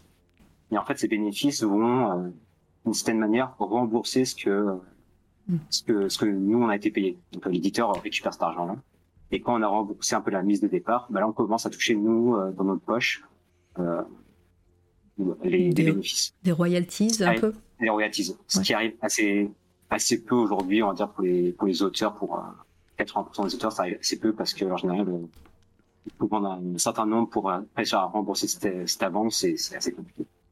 Oui. Donc oui. là, le, le, le pari avec, euh, avec Doggyback, c'est de se dire, bon, bah, on se fait pas payer comme ça, leur- le projet leur coûte euh, quasiment rien sur le moment. Mm. C'est juste à fabriquer le, le livre. Et après, par contre, euh, dès les premières ventes, ça, on est payé. Bref, voilà, c'est un petit détail pour dire que le projet était pas, était, ils en, ils croyaient pas au projet à ce moment-là. Enfin, quand je parle d'Ankama, c'est dans la direction d'Ankama, euh, Ron, lui, croyait. à 100%. Ouais, et puis c'est euh, un risque, euh, voilà. Et donc, euh, ouais, il a, il a porté ça euh, bah, avec la passion, du coup. Ouais, là, là, pour le coup, c'était boulot passion. c'était un gros pari. Et euh, du coup, là, pendant, pendant ces deux mois, moi, je bosse, je bosse là-dessus. Donc, c'est, là, c'est hyper cool parce que là, je, moi, je me- comme je disais avant, là, je me retrouve entouré parce qu'il y a avec moi euh, H24. Euh, il me, il m'envoie plein de documentation. C'est euh, dans les images que je t'ai envoyées, c'est celle avec les, les motards euh, du Garou. alors, c'est- peut-être dans l'autre euh, diaporama, je vais, le, je vais le mettre. Ouais, c'est. Vous, le- vous, vous le verrez passer de toute façon, Ouais. euh, vous inquiétez pas. Et puis, euh, dans pas longtemps, on va passer sur ton Instagram, on va voir des trucs euh, Mm. aussi. Et, euh, et du coup, voilà, je fais, je fais ça. Et ça, c'est hyper cool, parce qu'il il est avec moi les jours, il vient me conseiller sur la narration, il me Mm. file plein de documentation, il m'a filé un nombre incalculable de DVD sur les, sur les bikers et Mm. tout. En plus, pour, euh, pour, enfin, moi, je, je suis euh, Run, euh, alors depuis très récemment sur Twitter, mais sur Instagram, je le suis depuis un certain temps. Et, euh, et euh, pour les personnes qui ne le connaissent pas, enfin, moi, c'est ce que, c'est ce que j'en, j'en conclus quand je vois ces, ces, ces publications. D'ailleurs, s'il veut venir, c'est avec grand plaisir. C'est, c'est que bah, il, il- il se documente énormément sur tous ses projets. euh. donc, euh, j'imagine même pas la, la tonne de, de trucs qu'il t'a envoyé pour, euh, pour, Ouais. euh, pour le projet et, et de documentation, de peut-être d'articles, je sais pas. Et ça, Ouais, ça devait ça, être assez énorme. Moi, c'est, moi, je sais que c'est un truc qui m'a, qui m'a beaucoup marqué. Je pense que c'est un, un des, on va dire, dans- un peu dans mes pinpoints de, de l'apprentissage, c'est un des grands moments forts, c'est que vraiment me dire, ok, pour le dessin, c'est bien documenter, c'est important. Et avec du recul, je pense que mes deux premiers projets, je m'étais pas assez documenté et l'éditeur et le scénariste m'avaient pas poussé à me documenter. Et je pense que c'est un truc qui me manque beaucoup. euh, avec Ron, c'était super intéressant et c'est cool parce que justement, tu vois, bah, moi, ça m'a fait découvrir tout, ce, tout le cinéma de genre, ça m'a fait découvrir euh, comment fonctionnent les, les gangs de bikers aux États-Unis. Enfin, c'est, c'est presque un plaisir ludique de se documenter sur un sujet que tu connais pas forcément. Et en plus, tu sais que ça va te servir avec une histoire derrière, donc c'est, euh, c'est dou- doublement bénéfique comme, comme process de travail. Donc euh, ça, c'est vraiment un truc que j'ai appris avec lui à ce moment-là et c'était, euh, ouais, ça a été super important. Quoi. Puis j'ai l'impression aussi que c'était euh, c'était beaucoup axé sur la communication. Vous avez l'air de, de parler énormément, de voilà, de, de vous rencontrer, de voilà, de gérer euh, ce projet euh, euh, bah, en famille. Ouais, c'est ça. Ouais, c'est, c'est- là, c'est aujourd'hui, c'est un truc qui nous manque parce que moi, j'habite à Paris, lui, il est à Lille. Oui. On pourra en parler plus tard, mais les autres gars du label sont aussi un peu éparpillés, donc euh, on se voit pas suffisamment. Euh, Internet, ça, ça, ça, ça fait pas tout. Oui, et puis il y a eu le voit, y a eu le Covid aussi entre Il y a eu temps. le Covid en plus, mais c'est vrai que quand, quand on se voit, euh, je sais pas, on se dit euh, si on se voyait euh, deux jours par semaine régulièrement, en fait, on avancerait les projets dix fois plus vite parce que c'est c'est très bouillonnant, donc ça, c'est c'est super bien. quoi. Ouais, je comprends. Et, euh, et donc ce projet Doggy Bags, euh, toi tu, tu es sur cette histoire. Euh, Ouais. euh, comment euh, comment t'as as, géré aussi euh, bah, ta façon de travailler? Est-ce que t'as as changé des choses? Là tu nous as parlé de la documentation que t'as eue et, et, et la communication que t'avais avec Run. Mais, euh, mais toi en, en tant qu'artiste, euh, qu'est-ce que qu'est-ce que t'as changé peut-être à tes habitudes, à ton art, à ton style? Hum, Je pense que je me suis. euh, Je pense que c'est la première fois où je- j'ai autant euh, autant fait de travail comme en préparatoire pour euh, pour être sûr du style où j'allais en fait. Euh, Mm. euh, tester des outils, euh, tester un style graphique. A- dans cette histoire-là, il y a plein de trucs que je reprends de vieux de vieux projets, enfin pas des projets mais des vieux croquis que j'avais euh, sous le stock. Et tu vas refaire une sélection, me dire ok, je vais cette direction-là, euh, faire des faire des vrais tests de couleurs avant. Euh, était un peu plus construit en fait dans ma façon d'a- d'appréhender le, le projet.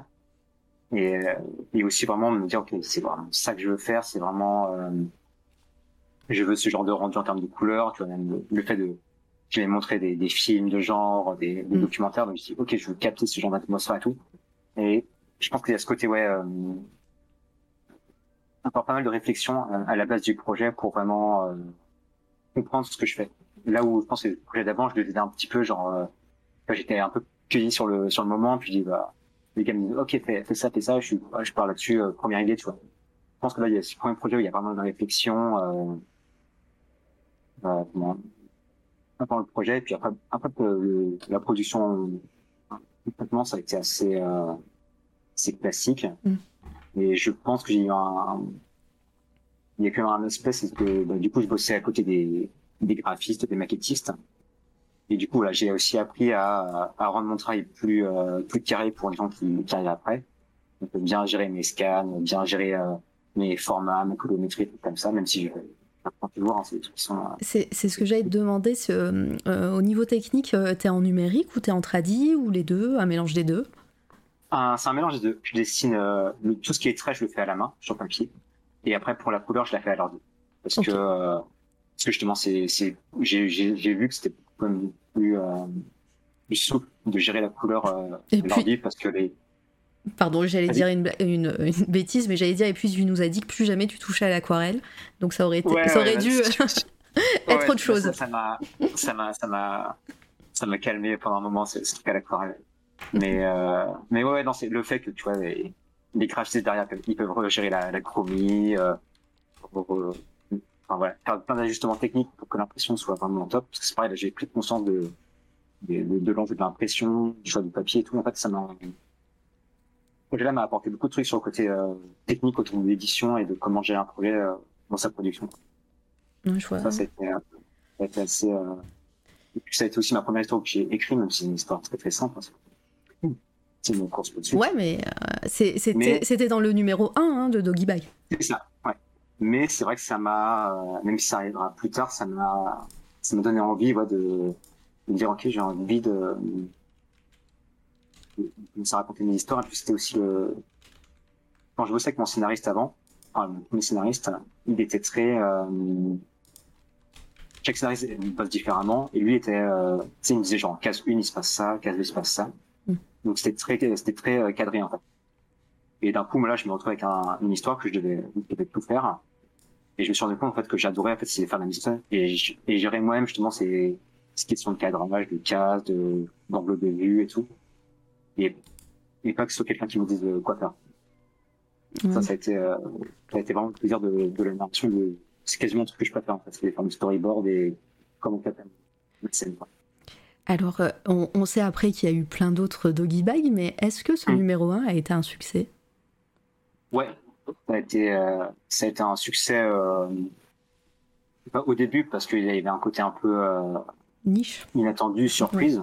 Ouais. Et je pense que on a capté justement tous ces gens qui grandaient avec du cinéma de genre. Et à ce moment-là, en BD, il y avait pas forcément tant de, de projets qui allaient dans ce sens-là. Du coup, euh, je pense qu'on a capté une niche euh, un peu cinéphile finalement. Mm. C'est plus cinéma. euh, Totalement. Et puis euh, l'objet, euh, l'objet aussi en lui-même était assez important. Enfin, le livre, euh, voilà, il y a, y a, un poster à la fin, il y a c'est fait en, ouais. en épisode, vraiment avec une affiche pour chaque pour pour chaque histoire. Ouais.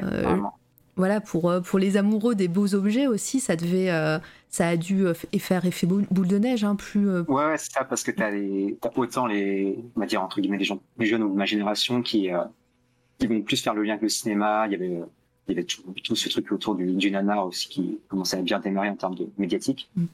Et il y a aussi euh, plein de, de lecteurs un peu plus à l'ancienne, enfin, plus de l'âge de Rennes, on va dire, qui eux ont grandi avec des comics, euh, justement, ici comics, qui étaient, euh, où il y avait les contes de la crypte, euh, Ou, euh, tous les trucs de, de jeunes qui retrouvaient, euh, Enfin, tu retrouves la maquette de tel magazine de telle époque, des trucs comme ça. Donc, en fait, on, on a touché plein de micro-niches à droite à gauche qui s'est retrouvés dans le projet et finalement, c'est ça qui a fait, je pense, le succès. Et puis, c'est vrai que euh, là, c'est une question un peu commerciale, c'est que euh, Doggy Bags, euh, dès qu'il y en a un qui sortait, bah, les nouveaux lecteurs se disaient, même si en fait, c'était pas, c'était pas obligatoire, mais je me disais, bah, je vais acheter un pour voir euh, ce que ça, ce que ça vaut, quoi.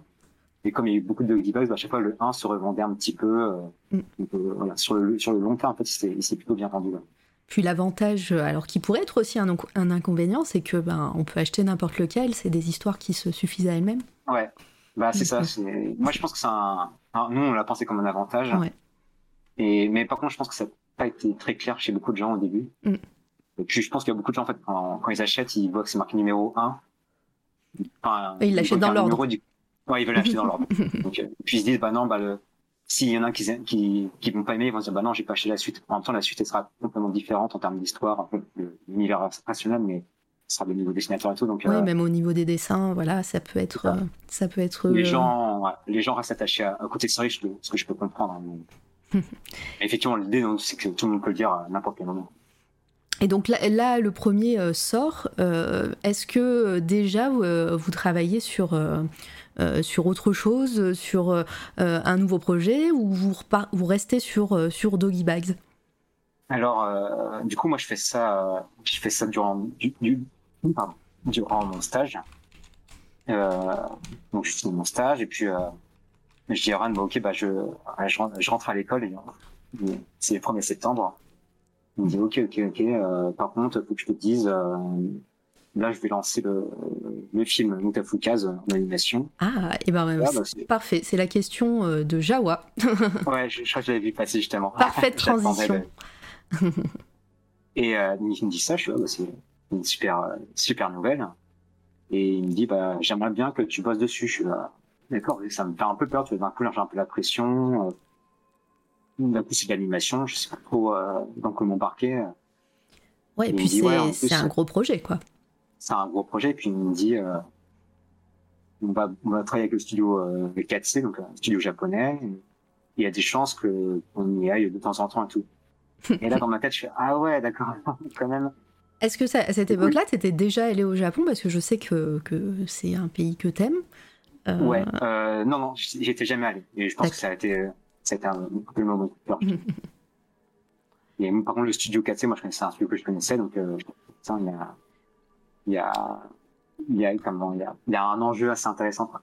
Mais Ouais. je lui dis, bon, je vais, je, voilà, je, je sais pas trop, ça me fait un peu peur, c'est pas, c'est pas un domaine que je connais l'animation. euh, je vais quand même euh, faire ma rentrée à l'école et puis, euh, et puis on en discute plus tard, quoi. T'as rentré de troisième année ou de, ou de deuxième? C'est ça. De Euh, de troisième. troisième année. Donc, ok. Donc, tu t'as fait ta Donc, euh, rentrée?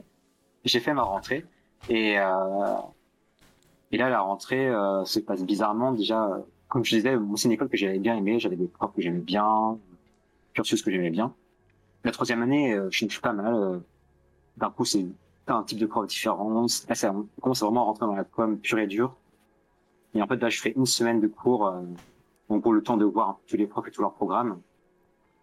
Et je prends mon téléphone et je dis à Ron, bah, j'arrive, euh, j'arrive en Kama, est-ce que t'as as toujours ma place, quoi? Parce que la présentation de la troisième année m'a trop dégoûté. Je dis, ouais, non, en fait, c'est, puis là, tu vois, je commence à être, euh, je commence à être clair dans ce que je voulais faire dans ma carrière, tu vois. Ouais, et puis, et puis mine Il y de rien. l'animation, il y avait de la BD, il y avait des gens avec qui j'aimais Voilà. bosser, euh, ce serait trop con de faire une année sur un truc qui m'intéresse de moins en moins, euh, donc, euh, j'ai dit, j'ai dit, salut à l'école, et puis je suis allé, je suis allé passer une petite année en. Euh, c'est ce que c'est ce que j'allais dire mine de rien. au tout début de tes études, tu avais l'animation en ligne de mire. Et là, euh, même si euh, euh, bah, tu vas nous parler un peu de ton travail sur le projet, même si peut-être que tu, tu n'étais pas dans l'animation puisque c'était un studio au Japon, tu travaillais pour, pour un futur, un futur dessin animé, quoi. Bah ouais, non, complètement. Ça, c'était un peu un, un, retour des choses assez, assez cool. C'est un peu le, ce qui m'avait motivé au tout début et ça, ça, ça m'arrive comme ça de manière hyper heureuse. Donc, euh, ouais, non, c'était hyper chouette. C'est pas aussi, tu vois, où j'ai vachement euh, pris du recul sur mes refus à l'école. J'ai bon, d'école d'animation. J'ai dit, bon, c'est pas grave. J'ai eu ma, j'ai une opportunité dans l'animation. Euh, il peut être passionné. J'ai fait un autre chemin. C'est pas grave. Euh, ouais, tu t'es résolu, quoi. C'est ça, exactement. et, euh, et, donc, bah, ce projet euh, se met en route. Euh, est-ce que tu es à 100% là-dessus Et qu'est-ce que tu fais quel, a été ton rôle pour, pour cette, cette, animation? Ouais, du coup, là, c'était, mon premier, premier travail, un peu, de, un peu ma seule expérience de salarié. J'avais une mission de 9 mois pour faire la, la pré-production du film. Mmh. Et en gros, ça consistait à à reprendre le, le, travail de Run et euh, de, bah, de, lui donner un peu une patte euh, un peu anime. C'est un truc que j'aimais bien, je mettais beaucoup d'anime à l'époque. Donc bah, lui donner un côté un peu plus fluide, un peu plus euh, synthétique aussi dans, dans le trait, pour que ce soit un peu plus euh, parlant pour les équipes après d'animateurs euh, et pour le réalisateur japonais. Et en fait, mon, mais, pardon, j'allais demander, ça fait, ça fait quel effet de, de, dessiner des personnages qui ne sont pas à toi? Ben, moi, j'étais vraiment, euh, j'étais très admiratif du travail de Run et il m'avait vraiment pris son aile euh, lors de ces deux stages. Du coup, c'était pour moi, c'était, euh, c'était vraiment un honneur, tu vois. C'était vraiment, euh, j'étais, j'étais, j'étais hyper heureux de, de faire ça. et puis, et voilà, c'est, lui, il m'a partagé ses références aussi, ses inspirations et tout. Donc, je comprenais d'où, venaient ces personnages et tout. Donc, j'avais appris à les connaître de manière, on va dire, personnelle, tu vois. C'est comme si ce personnage-là, il était un peu vivant et je les connaissais. Mm. Euh, ça aurait été sûrement différent si ça avait été un réel qui m'aurait proposé ça euh, sans que je le connaisse, sans que je connaisse son œuvre. Là, il y avait un côté un peu plus euh, personnel et, euh, et affectif en fait, dans, dans, dans, dans, le travail de Run qui fait que j'étais très, très accroché à travailler dessus. Quoi. Ouais, je vois, je vois bien. Et ces allers-retours au Japon, euh, comment ça se passe avec bah, l'équipe d'animation, l'équipe du studio? Bah, c'était euh, bah, justement en fait c'est là que un peu mon mon rôle ça a pris un peu plus de sens je pense c'est que euh, euh, au Japon en fait moi j'y allais avec avec Run et puis on était avec notre notre interprète Ayako. Donc on rencontrait le, le réalisateur il y avait le, le chef le chef des décors chef d'animation et tout. Et et en fait même si la traduction c'était enfin c'est vraiment la meilleure traduction du monde mais elle va, faire tout passer toutes les indications et tout. Euh. Mais il y a un moment, tu vois, bah, finalement, c'est quand même plus simple de faire un dessin quoi, pour expliquer un truc. Ouais. Et c'est vrai qu'en réunion, bah, tu vois, expliquer un concept ou un type de personnage, elle, elle, elle essayait de voilà d'expliquer ça avec ses avec ses mots, en traduisant bien ce que voulait Run, en même temps en, faisant bien passer ça dans la culture japonaise. Donc, en fait, moi, j'étais à côté, je dessinais directement euh, ce qu'on avait en tête, et on me montrait le dessin, et comme ça, c'était clair en clair rapidement. Quoi. Et euh... en fait, mon rôle, il a été beaucoup de, de faire un lien euh, euh, visuel. Ouais, t'étais interprète visuel. C'est ça, exactement. et euh, quelles, quelles, sont, euh, quelles sont les différences euh, notables que, te, que bon, après, peut-être qu'il n'y en a pas tant que ça, mais que tu as pu remarquer hein, avec la façon de travailler au Japon et, et toi, ton expérience, alors c'était dans la BD, c'était pas dans l'animation, certes, mais ton expérience que tu avais en France et, et bah, avec Casterman, avec, avec Ankama, etc. C'est c'est compliqué parce que j'avais pas tant d'expérience à l'époque sur les sur des relations de travail aussi euh, aussi cadrées. Euh, en fait finalement en fait il y a, il y a on va dire qu'il y avait tout un peu culturel de, de il y a la langue qui fait que c'est quand même toujours dur d'avoir un, un, un, lien euh, assez direct euh, de parler. Mmh. Et euh, voilà il y a toujours ce truc de euh, les Japonais vont être très réservés sur ce qu'ils prennent en compte ou pas. Tu vois, des fois, ils vont dire oui en disant un peu non derrière. tu sais jamais trop ce qu'ils vont en penser euh, tout à fait, tu vois, tu sais pas, des fois, tu leur présentes des trucs, tu sais pas trop s'ils kiffent, ils demandent même des fois si, des fois, c'est comme un, l'univers de Kafka est très particulier, c'est un truc US, euh, un peu, un peu crasseux et tout. Moi, je me disais, genre, est-ce que, est-ce qu'ils aiment vraiment Disney cet univers-là et tout, est-ce que ça leur plaît, enfin, c'est, c'était dur, des fois, de savoir un peu, euh, ces, ces, ces, ces choses-là. Ouais. Mais en même temps, au final, tu t'aperçois que, bah, ce qui est cool, c'est que c'est des artistes et que, bah, tout, tout passe par le dessin, quoi. Et, et justement, des fois, il y a des échanges où tu sais pas trop si les gens sont compris, sont motivés ou pas. Et puis, le jour après, t'as le, t'as le chef décor qui, se- qui se ramène avec une peinture, euh, un décor euh, principal de, du, du film. Et le truc, il est canon, puis, puis le mec l'a capté, euh, il a même euh, apporté sa patte en plus. Et en fait, il y avait ce côté, euh, ouais, finalement, il y a un côté artistique qui est assez comme, moi, je trouve qu'il est quand même assez international que quand tu te retrouves sur les mêmes, un peu les mêmes fibres, les mêmes envies, bah, finalement, ça passe très bien en termes de, de travail, quoi. Et moi, on va dire, j'avais la partie euh, agréable du boulot, hein, c'était vraiment la partie artistique et tout. Euh, on peut parler du, du côté un peu du business, de gérer euh, un studio en- dans son ensemble, euh, des discussions un peu techniques, business, euh, moi, c'est, un peu. Mais bon, c'est pas forcément que la. Ouais, Enfin, il y avait des, des torts un peu partout, mais euh, en tout cas, moi, j'avais la bonne position, c'est que c'était que du dessin et c'était assez, c'est simple. euh, et c'est vrai que là, je reviens à- un petit peu euh, en arrière sur sur mon pseudo là. Donc euh, Blacky, c'était resté parce que euh, au Japon, euh, Guillaume, c'était impossible à dire pour eux. Alors que Blacky, en fait, c'était assez simple. C'était, ça faisait Boulaki et ils pouvaient le dire. Donc euh, Oui, je- c'est là où Ron il m'a il m'a beaucoup appelé comme ça parce que les Japonais comprennent pas. Oui, et puis je, enfin, alors je, je ne parle pas du tout japonais, etc. Mais il y a des, quelques mots en anglais aussi qui passent euh, quand ils parlent. J'ai l'impression de temps en temps, donc euh, ça, ça Ouais, passe mieux. C'est ça, puis il y a des, il y a des, il y a des combinaisons de sons qui, qui n'existent pas euh, concrètement. hein. Guillaume, il n'y a aucune combinaison euh, japonaise qui pourrait le, le retranscrire, donc, euh, donc euh, c'était plus simple de m'appeler Blacky. Mais, mais voilà, c'était, euh, non, non, c'était hyper cool. On a dû faire, euh, deux, pas, il n'y en a pas eu tant que ça, hein, deux allers-retours, je crois, sur les neuf mois. Et on passait, on passait trois, quatre semaines là-bas. Et, ça a été, ça a été super chouette. Et puis moi, ben, après, ça m'a fait découvrir le Japon. Euh... Enfin, c'était, c'était la folie. Ouais, ça t'a- euh. Ouais, et puis ça, on sent après l'in- l'influence que tu as eue euh, euh, par la suite, euh, j'ai l'impression, sur, euh, sur le Japon. Euh, Bah ouais, ouais. Pardon, hein, je, je, je, je coupe, je parle en même temps que toi. Euh, vas-y. J'enchaîne du coup sur euh, projet perso, alors sans spoiler parce qu'on n'est pas encore arrivé à tes projets perso, mais Axom qui, euh, qui demande est-ce que tu aimerais adapter une de tes BD en film d'animation? Je trouve que ton style graphique pourrait très bien se transposer en anime. Euh, il y avait eu, je pourrais en parler un petit peu en, plus en détail après, mais il y avait eu un moment de proposition sur un de mes projets. Mm. Mais, euh, mais là, justement, on, on- je disais que on a concédé des mauvaises ex- expériences et que euh, j'ai vu comment s'est passé le film Tefuka sur son ensemble. Alors, pas moi personnellement, mais en tout cas, Ron, comment, ça, comment il a dû le gérer. Mm. Et en fait, moi, ça me fait trop peur l'animation euh, maintenant à gérer en termes de, De projet perso en tout cas. C'est trop de trop de personnes, trop de politique. Mm.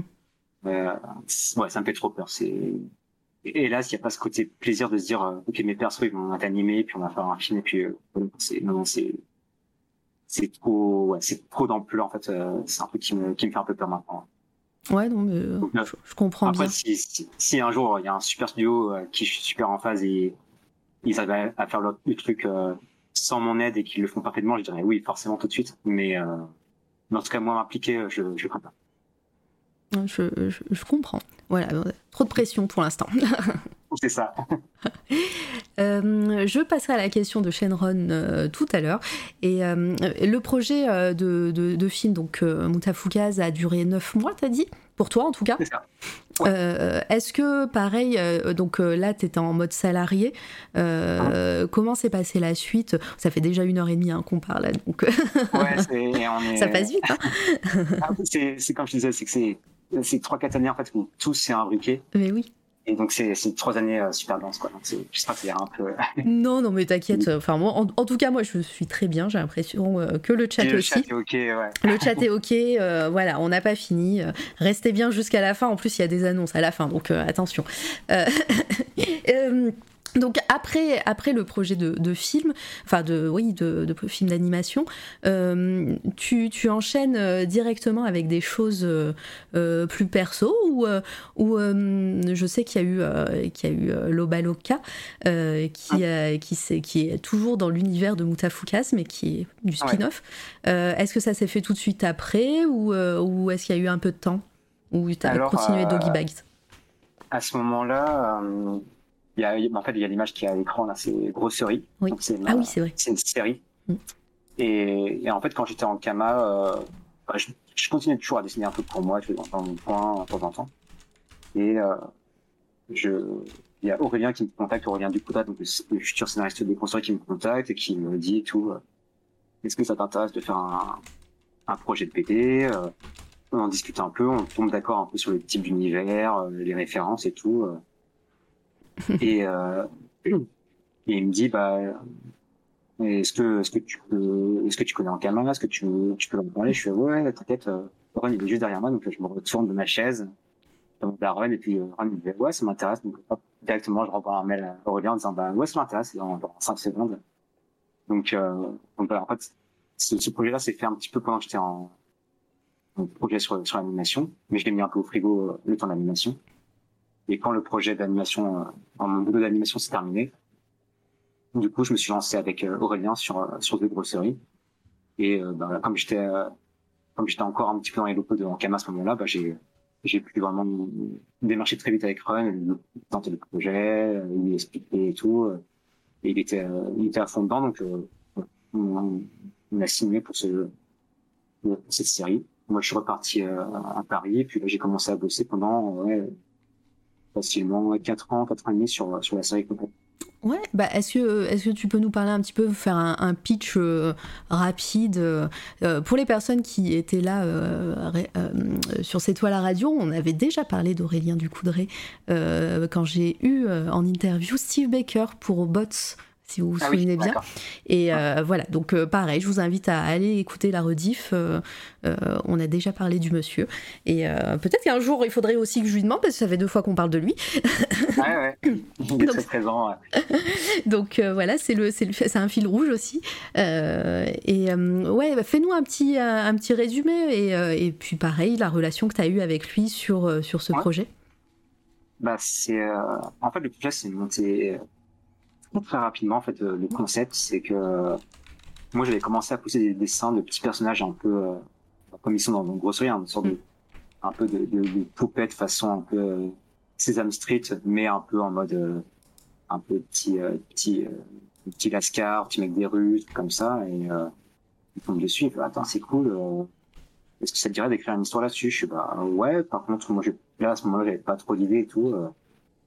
Il me dit, bah tiens, c'est quoi un peu c'est quoi ta série préférée? Je, euh, En ce moment, moi, je lui parle, je lui passé la série euh, de Wire, donc sur écoute. Ah oui. Et il fait, ah bah, moi, c'est ma série préférée aussi.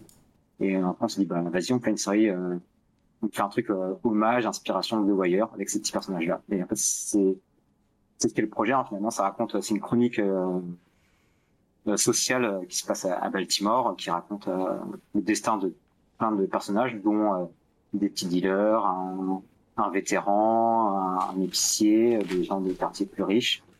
Et voilà, l'idée c'est de faire un récit choral avec tous ces petits, euh, ces, petits personnages qui, euh, voilà, qui vont interagir entre eux et notamment c'est une ville un peu qui, ça se base beaucoup sur l'actualité, hein, c'est vraiment sur une ville américaine qui est euh, dans la pauvreté puis qui commence un peu à s'embraser à cause de des questions sociales. Donc là, c'était vraiment, c'était vraiment ça l'idée du projet. C'est euh, une série qui, qui prend son temps, qui a une 4 tonnes où j'ai vraiment, j'ai, j'ai vraiment adoré la faire. C'était vraiment euh, hyper cool. En plus, moi, c'était un style graphique euh, qui était un peu nouveau pour moi. Enfin, ces personnages-là un peu euh, n'étaient pas humains. C'était la première fois que je ouais. ça.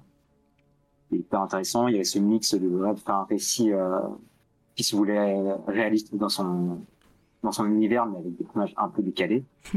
Et euh, ça, c'était, c'était un, une, c'est un peu une formule que tu testes, tu dis comment est-ce que ça va marcher, on sait pas, mais on a envie d'essayer quoi. Et finalement, moi, je trouve que le, combo est plutôt cool. Je sais que ça a laissé des gens sur le carreau parce que c'est vrai que c'est assez, euh, assez particulier, mais je suis content voilà, du résultat. Et euh, et ouais, pour en revenir à Aurélien, c'est vrai que euh, comme je disais avec mon, premier scénariste à Tonozanum, qui avait une écriture très très cadrée, tel cas, il se passe ça, tel cas, il se passe ça. Et qu'entre temps, moi, je m'étais vraiment pris d'amour vraiment sur la mise en scène, gérer moi-même la mise en scène. En fait, c'est tombé parfaitement avec Aurélien, parce qu'Aurélien, c'est un, quelqu'un qui écrit de manière, euh, pas du tout visuelle. Euh, il écrit vraiment ses, ses histoires en pièces de théâtre, C'est vraiment ses, ses enchaînements de dialogues. Il y a deux, trois indications d'action de, temps en temps pour un peu, euh, un peu situer la scène. Mais c'est l'impression que c'est du théâtre. Il fait une didascalie au début, puis après c'est que du dialogue. Et moi, comme j'adore mettre euh, en scène du, du, dialogue, en fait, ça m'a trouvé un, un système euh, de travail qui était, était top. Quoi. Et en plus, lui, ce qui est agréable, c'est que lui, justement, beaucoup, euh, comme il n'avait pas d'idées préconçues en tête de à quoi ça allait ressembler, bah, quand il recevait les planches, il était, euh, il était étonné, tu vois, il était étonné, mais content, genre, je l'avais pas vu comme ça, ah, c'est chouette, ah, c'est, c'est même pas qu'il imaginait autrement, c'est qu'il l'avait pas imaginé, et après, tu prenais la vie devant lui. Du coup, c'était hyper stimulant, tu vois, c'était vraiment ce côté, euh, on se rendait bien le truc, il y avait un vrai ping-pong artistique et, et, et, créatif. Et là, c'était vraiment une super expérience, en tout cas, dans, relationnel le dessinateur euh, scénariste. Ouais, il y, a eu, il y a eu combien de tomes euh, Quatre? Il y a eu quatre, tomes, et il y a eu un tome, euh, un tome spécial qui, qui est composé de petites histoires qui sont en partie dessinées par d'autres auteurs et par moi, et qui sont des sortes de petites nouvelles qui racontent des, des, des mini spin-off en fait des personnages. Ok. et... Ça peut voir le, passé d'un personnage, euh, Trop bien. sur un autre. Et je, je vois qu'en plus, Ankama aime bien faire ça, ils ont fait une intégrale. Ouais. Ouais, si, si, si ça vous intéresse, franchement, intégrale, elle coûter 30 euros. 20 euros, 30 euros, Ouais. mais il y a, il y a 400 pages, donc euh, Voilà, mais c'est en- rentable en termes de papier. Oui, Ankama fait, fait souvent ça. Je sais qu'ils l'ont fait pour Moutafoukaz, euh, ils l'ont fait euh, pour une série que j'adore qui est Tangirl euh, également. euh, voilà, bah, ils l'ont fait aussi pour Bots. enfin, ils vont le faire peut-être pour Bots. J'ai vu euh, Ouais, Steve l'avoir en- entre les mains. Donc voilà, c'est euh, c'est assez cool qu'ils fassent ça. Et voilà, si en plus, surtout, alors j'ai l'impression que c'est assez trouvable en tomes, mais voilà, quand, quand les tomes sont, commencent à être difficiles à trouver, le- l'intégrale peut être Oui, une bah. bonne option. C'est ça, ouais. Maintenant, intégrale est plus facile. Moi, être sûr d'avoir euh, quasiment tout. Et donc, 4 tomes, ça a fait combien de temps ça dans, dans ta vie? Bah, un peu plus de 4 ans. Je mets à peu près, euh, ouais, ça, je mets à peu près un an, un an plus par tome, en fonction un peu des, des- ouais, des- du quotidien, tu vois, mais, euh, voilà, ça a fait 4 ans, 4 ans et demi. Donc c'est, c'est costaud parce que c'est la première fois que je passais autant de temps sur un seul projet, on va dire. La première fois que je faisais une série, donc, euh, je pense qu'entre certains tomes, il y a eu des, il y a eu des doggy bags. Ouais. C'est ce que j'allais te demander. Est-ce que tu es du genre à, à, à travailler sur un projet à la fois et, et après on verra Ou alors de faire plusieurs, euh, plusieurs choses en même temps? Bah, j'aime, bien. euh, là, les, les doggy bags, c'était bien pour justement faire des petites euh, Des des, pauses. breaks entre les entre les entre les tomes. Après, moi, ça, j'aime bien dessiner à côté parce que, euh, alors, sans parler de forcément de, ça va venir un peu plus tard où je- j'ai commencé à faire pas mal de freelance. Oui. Mais à cette époque-là, je bossais vraiment que sur les BD. Par contre, j'aimais bien dessiner à côté, tu vois, pour euh, développer des idées. Puis je me dis, voilà, peut-être que dans le futur, ça servira à quelque chose, tu vois. Je sais pas, mais euh, c'est, ouais, je mets des, je plante des petites graines à côté, tu vois, sur mon temps libre. Et puis je verrai bien si ça, si ça pousse quand j'aurai fini pour série, je vais me dire, bah, on verra ce que je ferai après. Mais en tout cas, j'ai des petites graines qui sont, sont en train de germer. Quoi. Ouais, bah c'est, euh, ouais, c'est, t'aimes bien être euh, sur plusieurs fronts et, et au moins, Ouais, au moins ça te, ça te bloque pas sur euh, soit un style, soit une histoire et voilà, tu, comme, comme tu Ouais. dis, ça fait des pauses. Exactement. Euh, je dis bonjour, euh, je dis bonjour, je dis au revoir justement de vive voix à Paranomax et en plus il te, il te fait un petit, un joli petit mot. euh, je vais devoir y aller. Ça a été super cool cette interview, super fan de Guillaume depuis PTSD. Ah, bonne gentil. soirée. On va, on va, on va y arriver tout doucement à, à ce projet-là, très cool. Euh, sur Doggy Bags, t'as as une histoire sur- dans chaque numéro? Non, il y a Doggy Bags, il y en a quand même. euh, 15 il y en a ou combien 14 15 Euh, ouais, comme ça. peut-être 15, je me souviens plus. Euh, j'ai dû faire euh, quatre histoires, je crois, un truc comme ça. Ok. Euh, souvent, je les bossais avec, euh, je les faisais avec Run. Euh, souvent, lui, il scénarisait mes histoires parce que, euh, comme je te disais avant, c'était vraiment ce truc où euh, quand on se retrouvait, on papotait, puis euh, on se dit, ah, mais ça faire une histoire là-dessus. Ouais, vas-y, vas-y, on, on go. On a fait l'histoire de des, des samouraïs un peu déchus. Bah, on s'était dit genre, ah, t'as vu le documentaire sur, sur les samouraïs Ouais, ça il était cool, c'est cool, il fait une histoire. Vas-y, on commence. c'est un peu ça, tu vois, genre, quand t'as fini ton tome de, de brosserie, euh, cette histoire-là, euh, moi, il vient. Et puis, on est allé à. Une année au Festival d'Angoulême, on est allé voir le film euh, Zéro Dark Sortie euh, au cinéma, parce qu'on aime bien faire une soirée cinéma. Et on ressort du film, un, un truc à faire et tout, en, en twistant en mode un peu fantastique, horreur. Et du coup, ça a fait de. Crois que c'est le troisième, quatrième tome, on appelle Nimo qui parle de, de truc de Ben Laden, version zombie. Et en fait, c'est toujours ça, c'est qu'on capote, on dit, ah, ça vient faire ça. Et c'est vrai que les Doggy c'est bien parce que c'est pas mal de une idée un peu, un peu farfelue, sans que ça nous prenne non plus euh, trois ans, tu vois. Et c'est intéressant d'avoir un peu l'envers du décor justement et de, et de, de, découvrir que en fait les histoires arrivent euh, par le biais d'expériences, de, de, trucs que vous avez vus ouais. euh, et euh, de films, etc. Et, et qu'en fait des fois c'est pas du tout calculé. Vous dites allez on fait une histoire comme non, ça et c'est parti quoi. C'est ça, c'est qu'il y a, il y a une impulsion qui est souvent assez euh, presque un peu primaire et un peu un peu agressive. Hein, tu vas mm. se dire on va faire Ben en zombie, ça peut sur le moment, on trouve ça cool, et puis après, après je recule, je dis, ouais, est-ce que c'est, est-ce que ça vraiment bien? Mais après, t'as une étape où là, on commence vraiment à se micro sur le projet, euh, sur l'histoire, hein, ça bien réfléchir, être un peu plus sérieux, mais c'est vrai que souvent, l'impulsion, elle vient euh, d'une petite discussion, d'une rencontre, d'un, d'un visionnage qu'on a vu ensemble, et tout, c'est, souvent, ça part de là. Ouais. J'imagine bien, c'est cool en même temps, voilà, ça donne encore euh, ce côté euh, familial et, euh, et euh, projet entre, entre amis, c'est vraiment chouette. Il y a Ava qui arrive, bonsoir, et Eraser aussi, euh, qui dit bonjour. Euh, je suis un peu en retard, désolé, mais c'est pas grave, on, tu sais bien. Il n'y a aucun problème. Euh, Installe-toi, on, on, est encore, on est encore dans la carrière de, de Guillaume. Voilà, on est, on est bien, on est, on est chill, comme on dit. et donc après, après euh, donc tu fais tout ça. Ce que, ce que je remarque ouais. aussi, c'est que, enfin, alors euh, de la chance non, parce que j'allais dire de la chance, mais euh, c'est aussi toi qui bosses à fond sur plein de choses, mais mm. tu as l'avantage de, de pouvoir switcher d'un projet à l'autre, même si tu restes toujours chez Ankama. Ouais. mais tu, tu switches d'un projet à l'autre et il n'y a pas de temps mort dans tes projets.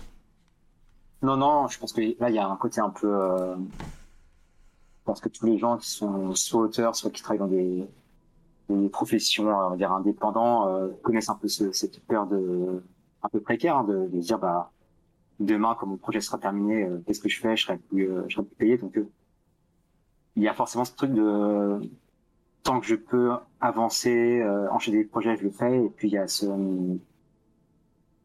ce fait d'anticiper aussi, tu vois, de dire ok, je prépare mes, mes billes pour plus tard parce que parce que voilà, je sais pas ce qui va arriver demain, donc euh, on, a, on, a, on a besoin de ça, quoi. on a besoin de ça pour, euh, pour un peu se projeter dans l'avenir. Donc euh, c'est vrai que ça m'a fait, ça fait que j'enchaîne toujours. Et puis dans le domaine artistique, je pense qu'il y a plein de gens qui peuvent ressentir ça, c'est que au début on a quand même une proposition, on a super peur de la refuser parce qu'on dit si je refuse une fois, euh, bah, peut-être qu'on va plus me rappeler quoi. On a tendance un peu à, sauter sur toutes les occasions parfois justement ça devient ça peut être risqué hein, parce que on a beaucoup de travail, on travaille bien, on se, on se la tâche. Donc euh, ça c'est un exercice qui est assez difficile ouais. qu'on doit toujours faire. Hein, c'est euh, savoir refuser des projets, c'est c'est assez compliqué parce que des fois on se dit bah si j'avais refusé mon premier stage chez Ankama, bah, je sais pas ce que ça aurait changé, ça aurait changé beaucoup de choses, quoi. Donc, ouais, des ouais. fois, tu te dis, ok, bah, là, je refuse tel truc. Si ça se trouve, ça aurait été une opportunité géniale. Si ça se trouve, bah, ça aurait été tu serais un grand graphiste euh, à faire des maquettes ouais, pour des magazines. Exactement. Enfin, c'est c'est vrai qu'il y a un côté un peu. Euh... Après, c'est excitant aussi. Hein. C'est ce côté un peu instable qui est, qui est stimulant. Oui. Je vois bien.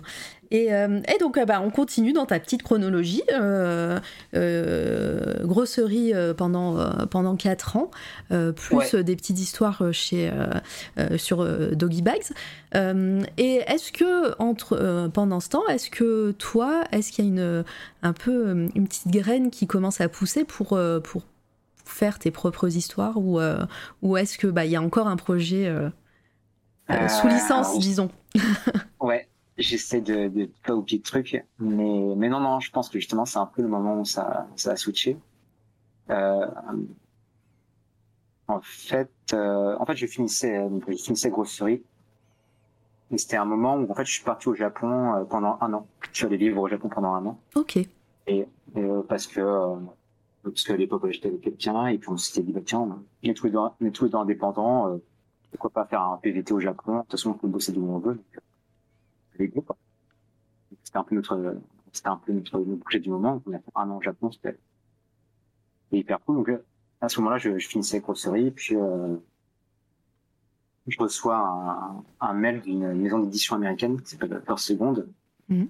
et qui me dit, bah voilà, et tout, euh, on connaît ton travail, euh, on a un, on a un projet à, à te proposer, voilà, c'est écrit par tel scénariste, est-ce que ça te dit de de jeter un œil? Je dis, bah, pourquoi pas, tu vois, il y a, moi, il y avait le côté un peu américain qui me, qui me titillait, tu vois, c'est un- moi, je sais que j'avais, déjà à ce moment-là, j'avais pas mal de gens qui me suivaient, euh, étaient anglophones et tout, qui pouvaient pas lire mes BD, donc, euh, je c'est pas cool de justement me proposer un truc à ce, ce lectorat-là. Ouais, et puis entre-temps, on, enfin, on, on dit que t'as pas du tout de bagage euh, euh, de, de- d'expérience de, de la bande dessinée en- aux États-Unis. Tu- tu- Toi-même, euh, est-ce que t'étais pas trop lecteur de comics ou de, ou de choses comme ça En tant que ça, non, je connaissais, tu vois, je disais un peu les, je pense que les deux trucs que je disais le plus, c'était sûrement Hellboy et puis un peu de, de Frank Miller, mais je connaissais pas très bien, en fait, ce qui se faisait. C'est pas grave, on a, on a eu notre point, euh, notre point mignola, c'est bon, ça me va. À chaque stream, on a, c'est bon. Hellboy, t'as dit, t'as dit le mot magique, c'est bon, euh, Ouais, on peut cocher cette pense. case. Je pense qu'il en a, il en a influencé plus d'un, ouais. Ah bah, je- on en parle à chaque live quasiment. Ouais, si c'est pas les invités, c'est moi. c'est hallucinant. Non, il a vraiment fait un truc qui, est- qui, qui je pense que ouais, chaque artiste, euh, que tu sois sensible ou pas, en fait, forcément, ça, t'as été en contact avec Mignola et ça a créé un truc. euh, ouais, c'est super important. Donc ouais, moi, j'avais pas trop de, de, de connaissances mis à part, mis à part Mignola. Donc, euh, mais voilà, le, en tout cas, la proposition m'intéressait. Puis euh, je commençais à lire le scénario et tout. Puis finalement, je vois le scénario, ça me ça, j'arrive pas trop à accrocher. Peut-être que c'est le script en anglais, j'arrive pas, j'arrive pas à me projeter dedans. Et, euh, et je me dis, ouais, en plus, euh, si je dois bosser sur un, un script de 200 pages euh, en, en anglais avec un scénariste anglais, euh, je parle un petit peu, mais je parle, euh, je parle Ouais, c'est je chaud. pour compter en vacances, quoi. Mais je suis pas là à avoir une discussion euh, fluente. euh. Donc je me dis, bah, c'est un peu, un peu chaud quand même. Et du coup, un peu, euh, un peu au pif, je dis au mec, bah, après, moi, si vous voulez, moi j'ai des idées en tête, euh, parce que le scénario, je le sais pas. euh, si je vous pose des idées, est-ce que vous êtes chaud il y a, pas un souci. Et, euh, Et cette idée en tête, c'était? Les PTSD. C'était ça déjà. C'est ça, ouais. Ok. Là, j'avais- donc j'avais j'avais un peu mais c'était des idées euh, hyper nébuleuses à ce moment-là tu vois je savais que je voulais faire un truc un peu dans une euh, en plus j'étais au Japon donc tu vois je voulais faire un truc dans une ville asiatique euh, je savais qu'il y avait ce perso avec euh, son eye patch euh, je savais que c'était un peu dans une un peu urbaine et tout mais en fait j'avais pas vraiment beaucoup d'idées quoi. Mais quand le mec m'a dit bah ouais vas-y on on attend on écoute j'ai dit oh merde que je trouve un truc. Et donc euh, j'ai commencé à creuser j'ai commencé à faire un peu un, listing en fait de tous les films qui me qui m'avaient parlé, tu vois, enfin pas tous les films, mais en tout cas, j'ai chopé quelques films qui m'avaient vraiment marqué. Et essayer d'analyser un peu le, les points communs en fait, essayer de comprendre un peu l'essence de ce que je pourrais raconter. Et en fait, je me suis aperçu que à, à, à travers plusieurs films, il y avait vraiment ce côté de euh, non pas des films de guerre, mais des films sur la guerre, donc euh, Mm. des, des films qui parlent d'après-guerre, d'avant-guerre ou, ou des, des, des questions un peu euh, psychologiques qui sont liées à ça et pas, pas le côté action, pas vraiment le côté psychologique de, ce genre de cinéma. Et euh, j'ai commencé à me documenter sur, euh, bah, sur les vétérans, j'ai découvert le, le syndrome du PTSD, euh, j'ai, il y a certains comment, éléments psychologiques que je- j'ai un peu retrouvé aussi chez moi, enfin, vraiment, non pas que j'ai, quand même pas, pas vécu de traumatisme, hein, mais euh, ça, ça, il y a des trucs qui parlent un peu de la solitude, euh, Ouais. de, de- de la difficulté un peu sociale, bon, c'est trucs que je ressens un peu personnellement. Mais en fait, voilà, tu vois, en, en piochant un peu entre euh, ce que j'aime faire, en même temps ce qui m'a parlé, parce que est compliqué quand, quand j'ai dû faire mon premier scénar, c'est qu'il y a, en fait, il y a vraiment une différence entre ce qu'on a envie de faire et ce qu'on sait faire ou ce qu'on a besoin de faire. C'est que, par exemple, voilà, je dis ça au pif, c'est pas forcément vrai, mais vraiment, je, je, pourrais avoir envie à fond de faire une BD historique sur, sur le 15e siècle. Mais en vrai, est-ce que j'ai vraiment, est-ce que je suis vraiment capable de dessiner ça? Et est-ce qu'au fond de moi, dans mes tripes, j'ai vraiment besoin de, raconter, besoin de raconter ça, quoi? Mm. Donc c'est en fait c'est assez nuancé les, ces différentes choses, mais il faut essayer de les capter quoi. Et, du coup, quand j'avais vu tous ces films qui m'intéressaient, je dis ouais, je vais faire un truc sur la guerre. Mais en même temps, j'avais besoin de trouver une accroche un peu plus personnelle en fait, dans le projet. Et c'est justement par rapport au PTSD, ce côté de la solitude, euh, du côté social, que là où je me suis retrouvé plus personnellement dans, dans le sujet. Donc j'ai un peu mixé tout ça entre ce que j'avais besoin de faire et ce que j'aimais faire pour, voilà, un peu façonner cette idée de, de, de, l'histoire, de, de, oui, et puis. Euh, c'est un peu confus, désolé. Non, non, bah, c'est très très clair, t'inquiète. Euh, et puis, euh, le métier de scénariste est complètement différent. Comment comment t'as approché aussi as, Tu disais que t'as fait des recherches, donc ça, on, retrouve l'esprit Run et Ankama et la belle. déjà, t'as as pris ça de, de là. mais, mais en tant que voilà scénariste, raconter des histoires, tu le faisais déjà avant, mais Comment, comment tu t'es organisé? Est-ce que tu, tu écrivais euh, des textes et après tu as essayé de les mettre en dessin ou ça a été un, mix des deux? Euh, Ça a été euh, quand, quand l'éditeur m'a dit OK, pose-nous tes idées. À ce moment-là, j'avais déjà plein de recherches de, de PTSD, alors qui n'était pas PTSD, hein, c'était beaucoup plus nébuleux, comme tu disais avant. Mm. Donc j'avais déjà en fait une base visuelle. Je savais déjà à quoi ça ressemblerait euh, plus ou moins. J'avais plus ou moins sur les, les l'époque, les costumes, les décors. Donc finalement la partie visuelle, j'avais déjà en, déjà en tête. Donc finalement, c'était quasiment que de l'écriture. Et, euh, et, en fait, j'ai commencé à, je, je, finissais du coup au grosserie, donc j'avais dit, j'avais dit à l'éditeur américain, bah voilà, je finis un projet, puis j'attaque le, le, truc après j'avais j'avais commencé à lui pitcher l'idée voilà il dit je veux faire tout sur les vétérans euh, enfin sur une vétéran et raconter son histoire. Et il m'avait dit ok il y a oui, en plus il y a un certain affect euh, avec ça aux États-Unis donc euh, ah j'imagine que ça voilà ça, ça résonne vachement et donc ça, ça a dû leur parler. C'est ça je pense que c'est pour ça qu'il m'a dit assez assez rapidement oui euh, sur vraiment quelques lignes de scénario. Il m'a dit ok ça ça nous parle. Je lui ai montré justement des recherches enfin des recherches n'étaient pas PTSD mais il dit ok, ça, ça peut fonctionner, donc on parle là-dessus. Et du coup, pendant que j'ai bossé sur euh, la fin de grosserie, en fait, j'ai commencé à faire que de l'écriture. Là, c'était la première fois que j'écrivais autant. Euh, j'avais jamais vraiment fait ça. Et euh, ce que je faisais, c'est que j'écrivais euh, les scénars euh, un peu, tu vois, au fil de la plume, comme ça. J'écrivais une fois, du début à la fin. Mhm. Je les laissais reposer pendant une semaine ou deux, puis, euh, puis voilà, dans, deux semaines après, bah, je le relisais et je voyais en fait ce qui, ce qui tenait un peu le, temps, tu vois. Dire, ah bah tiens, à ce moment-là, cette idée-là, elle, est bien, et toujours bien de semaines après. Celle-ci, c'était un truc du moment de cette journée-là, c'est pas intéressant. Et en fait, le scénario, comme ça, je l'ai réécrit comme ça pendant, je pense ça a dû durer six mois, que je réécrivais régulièrement. Je pose de trois mois où j'ai plus, puis je l'ai réécrit à ce moment-là. En fait, je, n'ai que de réécrire, et en fait, voir, ce qui est, ouais, les du temps, c'est de voir, en fait, euh, des idées qui sont qui sont solides et qui leur restent solides jusqu'au bout, et celles qui sont juste des, ouais, des instantanés, tu vois, qui, qui marchent sur, quand ils pensent, mais en fait, quand ils recul, tu dis, ouais, non, c'est pas si, pas si cool, quoi. Ouais, je... Donc, euh, j'ai, j'ai fonctionné un peu comme ça, un peu, c'était un peu chaotique. Oh, mais, ça a fonctionné.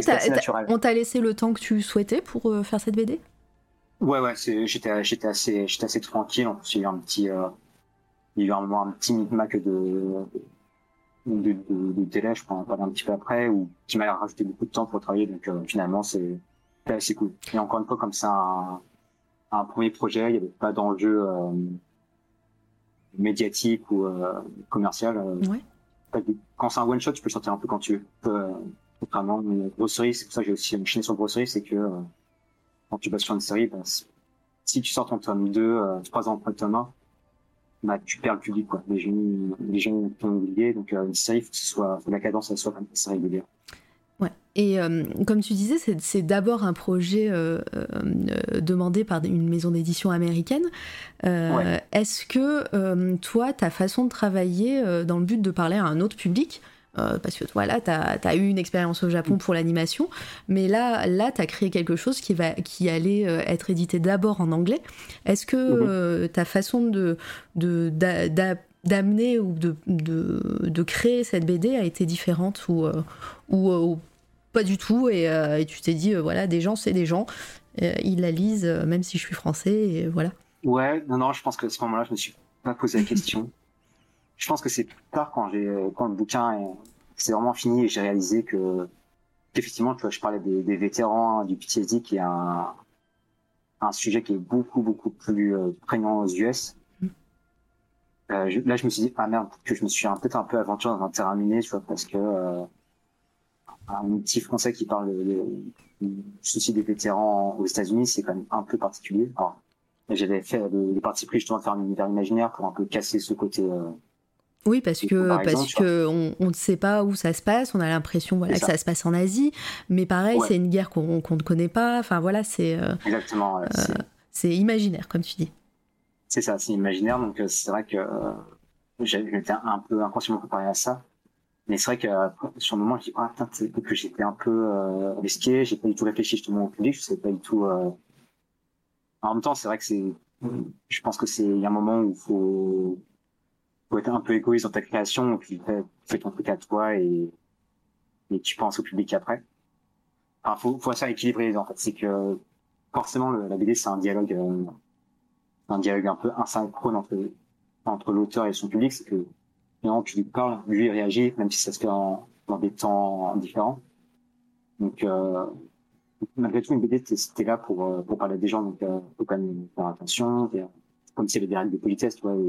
De, de, bienveillance, tu vois. C'est de, quand même, de, faire attention à qui tu parles. En même mm. temps, il y a le côté euh, un peu un peu plus personnel où bah ouais c'est tu mets aussi un petit script sur la table et du coup bah il faut pas non plus trop te, te brider sur euh, ce que tu veux raconter ce que tu veux dessiner parce que c'est c'est aussi je trouve qui fait la valeur des en tout cas moi des œuvres qui me plaisent c'est quand tu sens vraiment qu'il y a un auteur derrière qui s'est mis euh, s'est mis à nu quoi Hein, on, le ressent bien en, lisant euh, la BD. D'ailleurs, euh, on va en parler un petit peu. En plus, moi, c'est ma, dernière lecture toute fraîche, hein, donc euh, je l'ai hmm. bien en tête.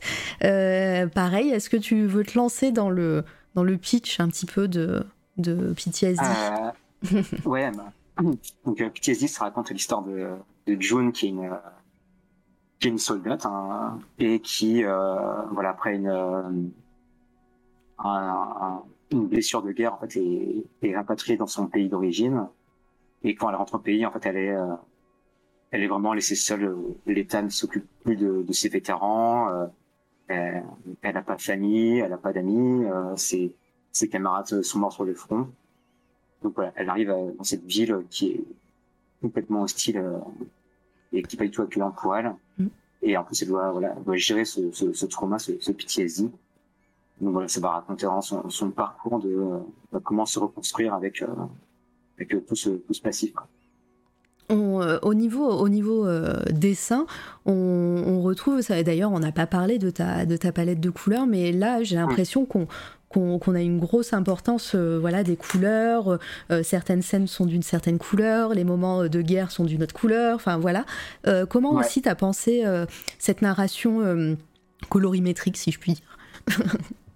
c'est euh, je, suis assez euh, je suis assez basique sur comment j'apprends mes couleurs en fait euh, moi j'aime moi j'aime beaucoup j'ai beaucoup de j'ai beaucoup, beaucoup de bouquins de photos je, je parle beaucoup de photos et tout euh, c'est vrai que dès qu'il y a une ambiance ou même ça quand tu balades dans la rue tu vois une belle atmosphère un coucher de soleil ou euh, une lumière de nuit moi ça, ça c'est des trucs qui vont vraiment me ça va vraiment me trigger c'est vraiment une, une, belle lumière c'est vraiment un truc que j'aime bien et souvent, en fait, dans PTSD, euh, et puis dans la suite de mes projets, c'est, euh, ah, j'ai vu telle photo, euh, j'ai envie de, j'ai envie de le retranscrire en BD. Et je pense pas forcément au côté, euh, enfin, consciemment au côté, euh, qu'est-ce que ça va raconter comme couleur, en fait. Mais en fait, ça, ça, ça le fait, c'est vrai qu'il y a les, forcément les scènes tristes, bah, j'ai plutôt aller dans les teintes plus ternes, même si c'est très basique hein, comme façon de mais voilà, des, des, teintes plus froides, et puis les moments où je veux que la séquence soit chaleureuse, bah, je vais euh, aller sur des couleurs chaudes, un peu plus chaleureuses, machin. Donc c'est, j'ai une approche qui est assez simple à ce niveau-là. Et ce que j'aime bien faire, c'est que euh, j'ai envie que chaque scène soit une, une palette différente. même s'il y a des fois de temps en temps, il y a une ou deux scènes dans le bouquin qui vont se rejoindre. Mais, euh, mais en je trouve, je trouve, la, couleur, enfin, euh, la couleur, euh, même de manière euh, générale hein, dans la vie, hein, l'éclairage du soleil, trucs comme ça, il y a tellement de, de teintes qui sont belles que c'est trop dommage de s'en passer, quoi. De se dire, euh, il y a trop de belles couleurs qui existent et du coup, bah, j'ai envie d'en profiter de le faire à chaque scène par une couleur différente. Une ambiance différente. Il y a Axel qui dit dans PTSD, je, mets, euh, je le mets un petit euh, en, en surbrillance, dans PTSD, je trouve que les ambiances de couleurs renforcent les situations et les émotions. Ah, bah, c'est cool, c'est, mais je pense que ça, je, je le fais de manière un peu, euh, pas forcément si pensé que ça, mais, euh, mais je pense après, c'est, enfin, j'y pense inconsciemment, mais c'est, euh, c'est pas, en tout cas, c'est pas le premier truc qui me vient en tête. Au début, je me dis, euh, enfin, tu vois, les- moi, je sais que PTSD, ça, ça joue beaucoup sur les ambiances urbaines. Et, euh, j'ai été au Japon, euh, durant, durant la, on va dire, la pré-production de ce projet-là, donc, j'ai fait des milliers de photos, j'adore leur lumière nocturne. Et il y a aussi un côté, il y a un dans PTSD qui est un peu le, l'Asie du Sud-Est. Moi, en fait, ma, ma mère est, est laotienne. Et donc, j'ai été quelques, quelques fois au Laos, euh, Vietnam, Cambodge. Et c'est pareil, c'est, c'est des, c'est des atmosphères, des lumières que j'ai, qui m'ont beaucoup marqué.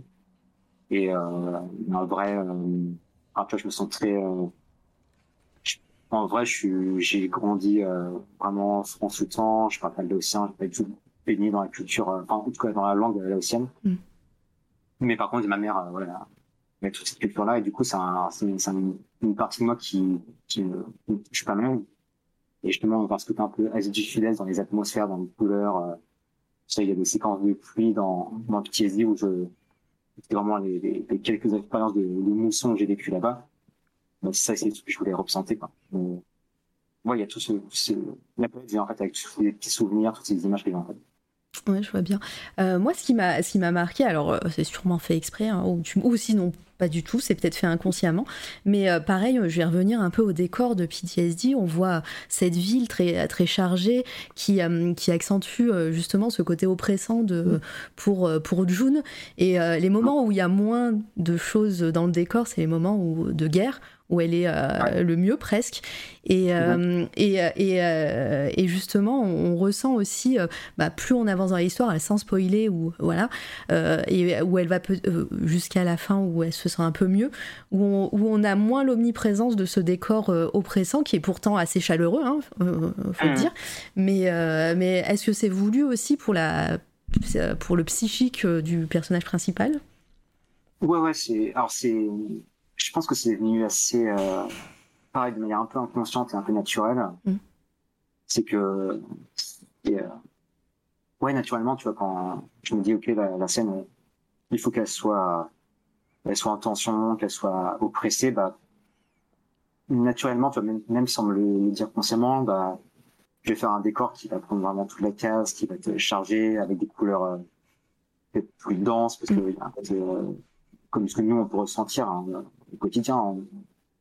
Donc c'est c'est vrai qu'en fait ça vient ça vient naturellement. Effectivement, le- les parties de guerre sont plus euh, Aéré. elle, le, elle le vit bien parce que voilà les gens le découvriront, mais, euh, mais effectivement c'est plus aéré. Effectivement, il y, a des moments de, il y a des moments de ville où elle se sent bien. Effectivement, bah là je vais peut-être montrer un peu plus de ciel. euh, et d'un coup, euh, encore une fois, c'est un peu naturel, c'est que d'un coup les immeubles ils vont euh, presque s'écarter, tu vois, euh, artificiellement de- du cadre.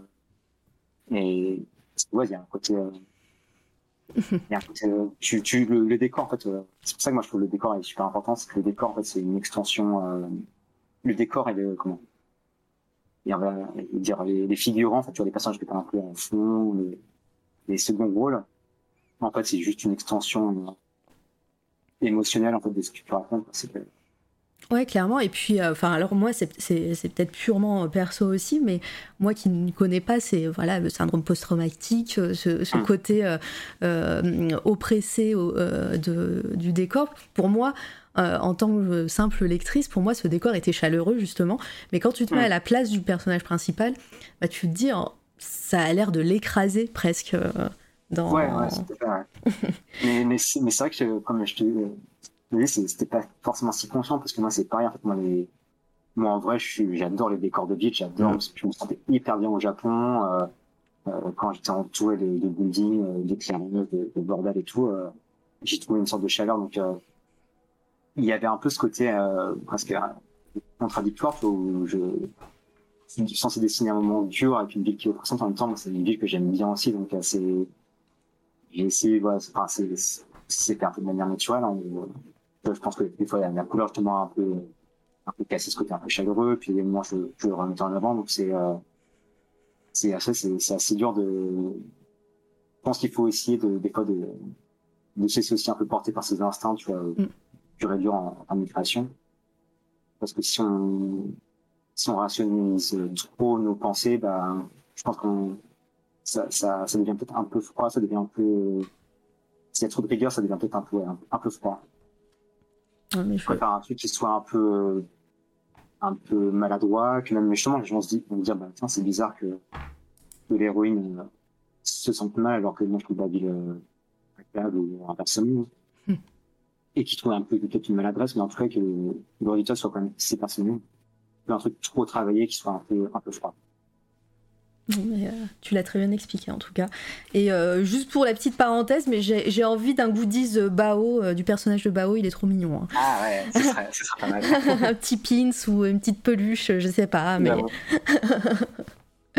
faut lancer l'idée. euh, Anaël, je n'ai pas lu cette BD, mais je trouve cela intéressant qu'un descendant du, Lao, euh, du, La- du Laos, pardon, euh, Vietnam, Indochine, tout ça, euh, parle de ce sujet, car nous avons toujours eu la vision des USA sur le sujet. Ouais, ouais, c'est vrai que euh, moi j'ai été ah ouais, beaucoup de films que j'ai vus justement qui m'ont un peu inspiré. Le sujet de base, bah, c'est des films américains hein, qui parlent de ça. Après là, je j'aurais pas la, la, la prétention de dire que je donne une vision de vraiment d'Asie du Sud-Est euh, Mm. sur sur ce type de récit. Hein. Je, enfin, je disais, moi j'ai pas grandi là-bas non plus, donc j'ai pas non plus la culture à, à 100%. Mais euh, mais ouais, c'est un peu un mix de plein de trucs, je sais pas, tu vois, si, c'est, si ça se tient complètement, mais en fait, un petit peu un, peu un mix de tout. Euh, Eraser qui pose une question, euh, non, qui pose pas une question, mais qui dit quelque chose. Euh, il dit euh, dans les décors, ça me fait un peu penser au dessin, et je pense que c'est un beau compliment, au dessinateur de Tatsuyuki Tanaka. Yom a été influencé par le travail des auteurs-autrices japonaises, j'imagine. Oui, oui, oui, ouais, complètement. Alors, j'aurais pas forcément donné cet auteur-là en premier, mais je pense que ça a dû me, il a dû m'influencer, mais ouais, j'ai été beaucoup, euh, beaucoup, beaucoup par le manga. Euh, je il y a eu Akira euh, très tôt, euh, Teio Matsumoto dont on parlait un petit peu avant, euh, puis après il y a tous les artistes de l'animation, euh, les gens qui travaillent dans le décor, dans l'animation qui m'ont beaucoup influencé quand, quand j'ai travaillé sur le film Mutafukas, il y avait euh, Kimura, euh, le, le chef décor, qui est un, mec dont je trouve le boulot euh, magnifique. Donc euh, ouais, non, moi je suis, je suis très très fan du travail. Euh, je, je suis plus, euh, je, suis- je suis plus connaisseur du, travail japonais en général que, que même français ou américain. Voilà, c'est dit. Euh, euh, L'héritage ne se justifie pas, il se vit, et tu es complètement légitime d'en parler avec tes tripes. Ah ouais, Voilà. c'est dit aussi. ah, c'est toujours dur, hein, la légitimité, c'est. euh, Ouais, non, je, je comprends euh, totalement.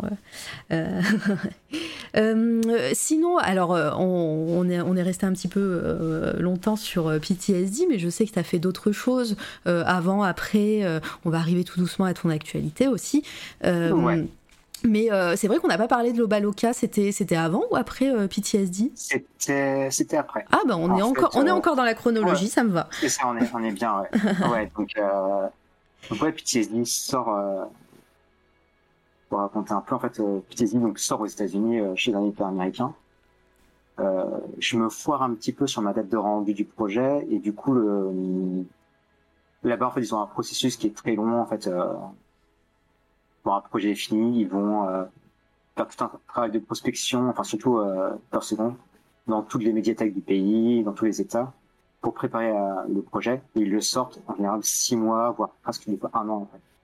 Donc, Il, y a un, il y a un délai qui est très très long. Et du coup, moi j'ai loupé le coche, du coup ça m'a vraiment repoussé dans de projet.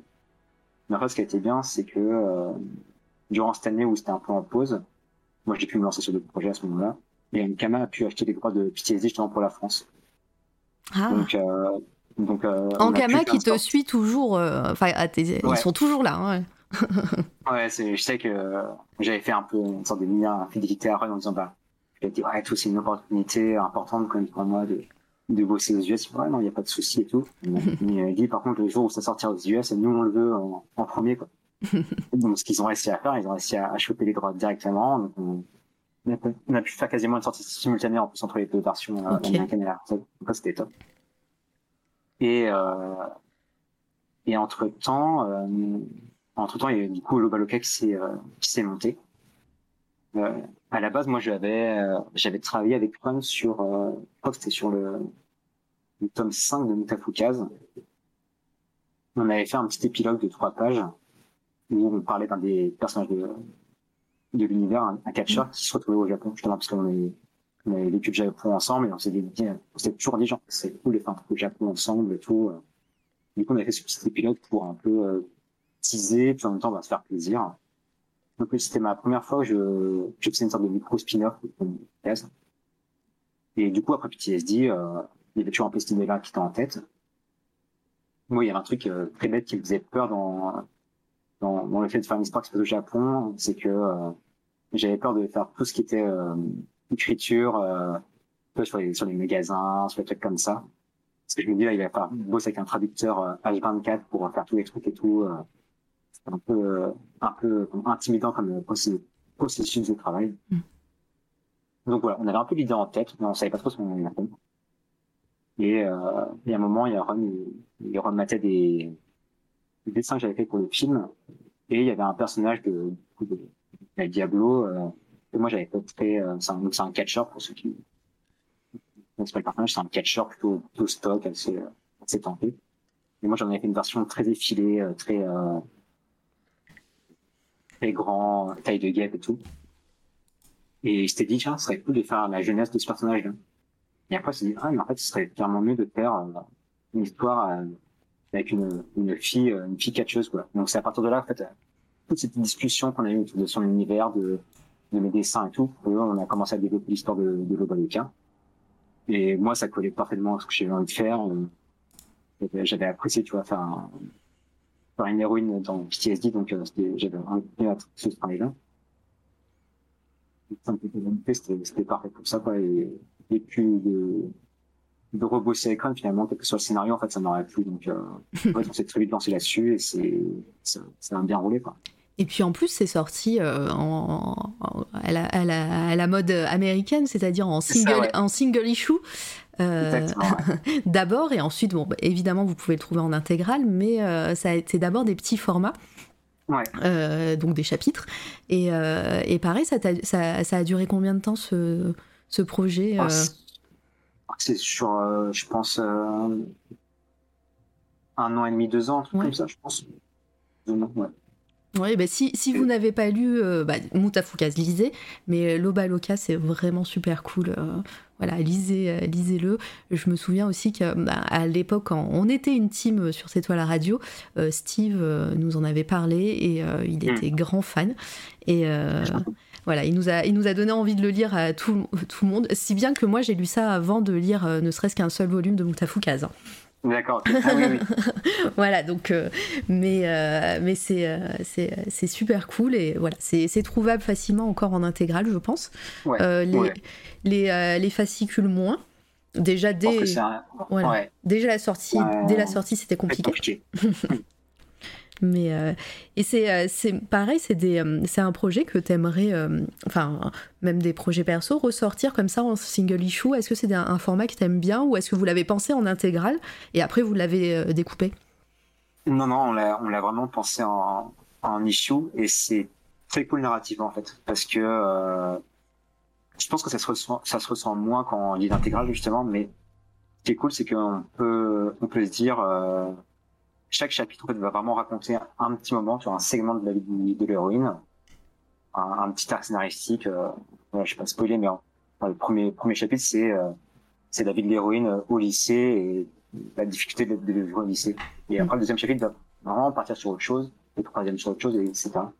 Et en fait, le fait d'avoir un break de, dans l'objet et dans le, dans les sorties, bah, ça fait que les lecteurs sont plus aptes à accepter une ellipse aussi de, de temps et de passer à autre chose après un, un nouveau chapitre. Alors que c'est vrai que créer un, une grosse ellipse dans un bouquin euh, intégral, bah, tu, tu, ouais, tu fais comprendre au lecteur que ouais, une ellipse, il s'est passé euh, X semaines. Mais le- l'effet, il est jamais aussi fort, tu vois. Mm. C'est vrai que c'est un peu comme les séries télé quand tu euh, quand on continue à regarder. Euh, moi, en ce moment, je regarde, je regarde House of Dragon euh, Oui. par semaine. Mais c'est pas pareil que si j'avais mettre en Abidjan, en soirée. Le ressenti est pas le même. C'est ça, il y a ce rendez-vous euh, à chaque fois. Il y a, il y a ce rendez-vous, il y a. euh, Alors des fois c'est des fois c'est mieux, des fois c'est moins bien. hein. C'est il n'y en a pas un qui est plus intéressant que l'autre, mais c'est tu tu penses en fait ta narration différente. Et, euh, et c'est vrai que là tu vois sur pour les projets que je bosse en ce moment, bah c'est des trucs de one shot, sans penser en one shot. Ouais. Bah, je mes ellipses, je les pense pas pareil quoi. Enfin là même si je bosse avec hein, mais euh, je pense que lui il les bossera différemment aussi. C'est c'est vrai que ouais, les, petites issues nous euh, ce qu'on dis- ce qu'on disait toujours aux gens parce que les beaucoup de gens nous disaient genre ah ben c'est cool mais ça sort quand l'intégral et tout? On leur disait non mais acheter des acheter des issues c'est important et puis c'est pour nous c'est l'expérience de, de lecture quoi Et, Enfin, sur, euh, et puis, en, plus, en édition, alors euh, surtout, souvent aux États-Unis aussi, euh, la vente des single issues fait, met un petit peu en lumière et permet l'édition de l'intégrale. Des fois, si, si Ah, les ouais. issues ne se vendent pas, c'est pragmatique, mais si ça se vend pas, bah, il n'y a pas d'intégrale. Clairement, ouais, non, c'est. Quand nous, on a fini les, les issues, on, on, s- Mm. on- savait qu'on allait sortir intégral, enfin, on savait. On avait envie de le faire, de toute façon, dans tous les cas. Oui. Mais, euh, mais clairement, si, si d'un coup les issues s'étaient pas vendus, bah, Ça allait aurait plus ça aurait, ça aurait été plus compliqué, ouais, clairement. Mm. Non, je vois bien. Et, euh, et donc, bah, vas-y, on continue dans, dans les projets. C'est vrai qu'on passe un peu vite euh, sur les dernières Euh, choses, mais, mais si. ouais. Après, euh, voilà, on- on- si vous avez des questions, toujours dans le chat, vous êtes bien sage, hein, je sais. Non, mais après, de toute façon, après, c'est- en plus, ça, se- ça se goupille assez rapidement, les, les trucs. Oui. Mais euh, Mais euh, après, après l'Obaloka, du coup, euh, j'essaie de pas oublier de trucs. mais- ouais, euh, au niveau BD, Oui. après, il y a, euh, est-ce que. Parce que là, après, euh, le label, euh, entre-temps, est passé euh, chez Rue de C'est ça, ouais. Euh, Donc, ouais, en fait, fina- finalement, on va dire, bah, là, on, on le voit un peu là sur, euh, Ouais. pile sur l'endroit où tu t'es arrêté là dans, dans la page Insta, c'est qu'il y a, y a un peu trois, trois petits projets qui m'ont un peu marqué là, ces, on va dire, ces trois clair. dernières années. C'est que, il y a d'une part, il y a, du coup, le, le retour à l'écriture sur, euh, sur un projet perso qui s'appelle Frontière, Mhm. qui sortira l'année prochaine. Donc là, c'est avec euh, justement le nouvel éditeur euh, Sèvres. Donc là, je, je retourne à l'écriture, euh, Aïe, aïe, aïe. partir dans de la SF. et euh, là, ça, c'était des, des petits trucs, c'était des, des comics euh, pour euh, DC Comics, Mhm. enfin, des, des, des petits micro-nouvelles pour Batman, D'accord. ce qui était, ce qui était plutôt, plutôt marrant à faire. Et bah pareil, la même question. Euh, t'as as déjà eu une expérience, mais avec un, un, un autre label aux États-Unis et pour un one shot. Mais là, tu bosses pour euh, DC, euh, grosse. euh, ça fait partie des les big two là, hein, avec. Marvel. Maison d'édition historique, grosse maison d'édition. Tu bosses pour du Batman. Mhm.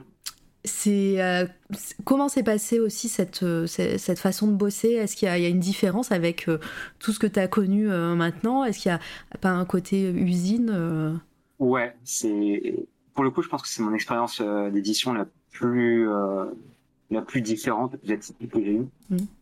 Euh, après, s'est étalée sur des tout petits formats, hein, c'était des deux fois dix pages. Ouais, c'est mais Mais en tout cas, c'est clair que, on va dire que le- la personne à qui j'ai travaillé, le- l'éditeur, un mec euh, super intéressant qui s'appelle Ben, ben Bernati, euh, voilà, mec qui est passionné de, de BD, il s'intéresse à plein d'auteurs de- dans, dans le monde entier, il veut signer des gens dans le- tous les horizons pour vraiment apporter un peu de, de, de fraîcheur à la licence Balkan. Donc ça, c'est hyper cool, et tout.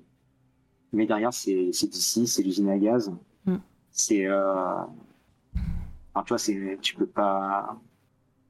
Ton histoire, elle s'intègre dans un arc, dans un type de, de format, de, ouais, d'arc scénaristique, tu vois, là, c'est un, ok, bon, euh, cette histoire-là, ça sera bien, ça, ça pourrait rentrer dans le truc, euh, euh, Future State, euh, non, celui-là sera plus dans le truc euh, vampire, euh, là, il y a tel auteur qui a introduit tel personnage, donc peut-être que ça pourrait être bien que tu le montres. Enfin, tu vois, il y a, Mm.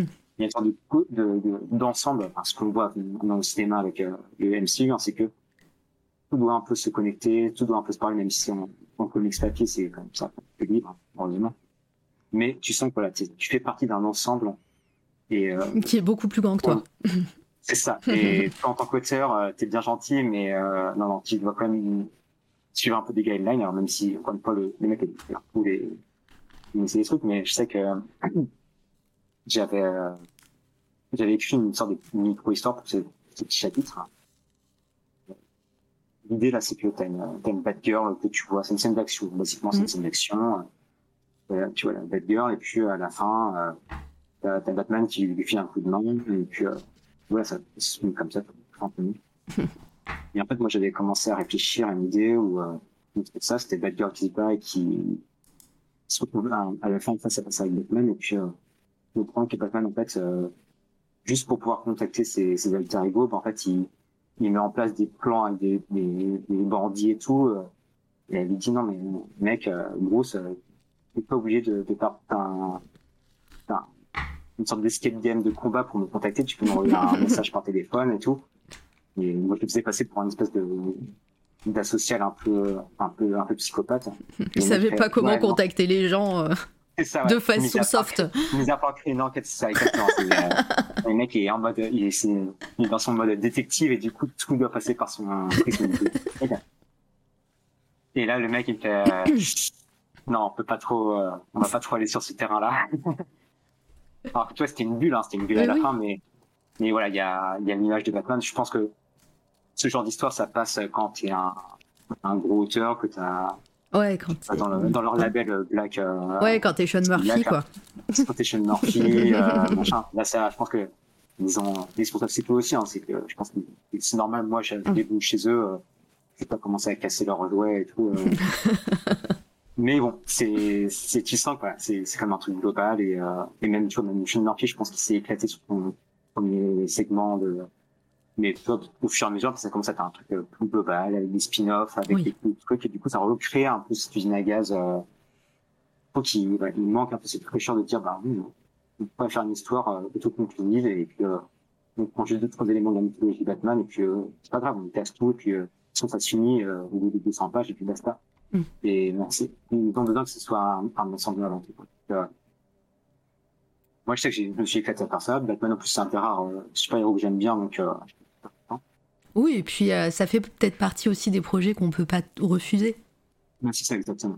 mais même, même si là, euh, voilà, c'est une question de calendrier, hein, mais pour le moment, je, j'ai, on m'avait proposé des trucs plus longs, des runs euh, plus conséquents, et pour le moment, je dis non, parce que, euh, justement, j'ai, j'ai peur de ren- tout rentrer dans l'usine à gaz, parce que ça, Ouais. ça, ça rentre en, en collision avec d'autres projets, donc, euh, Ok, plus tard on verra et puis là, là tu fais tes, tes trucs. Donc euh, ce projet aussi de SF euh, euh, que tu es en train d'écrire, qui, qui t'a dit ça sort l'année prochaine.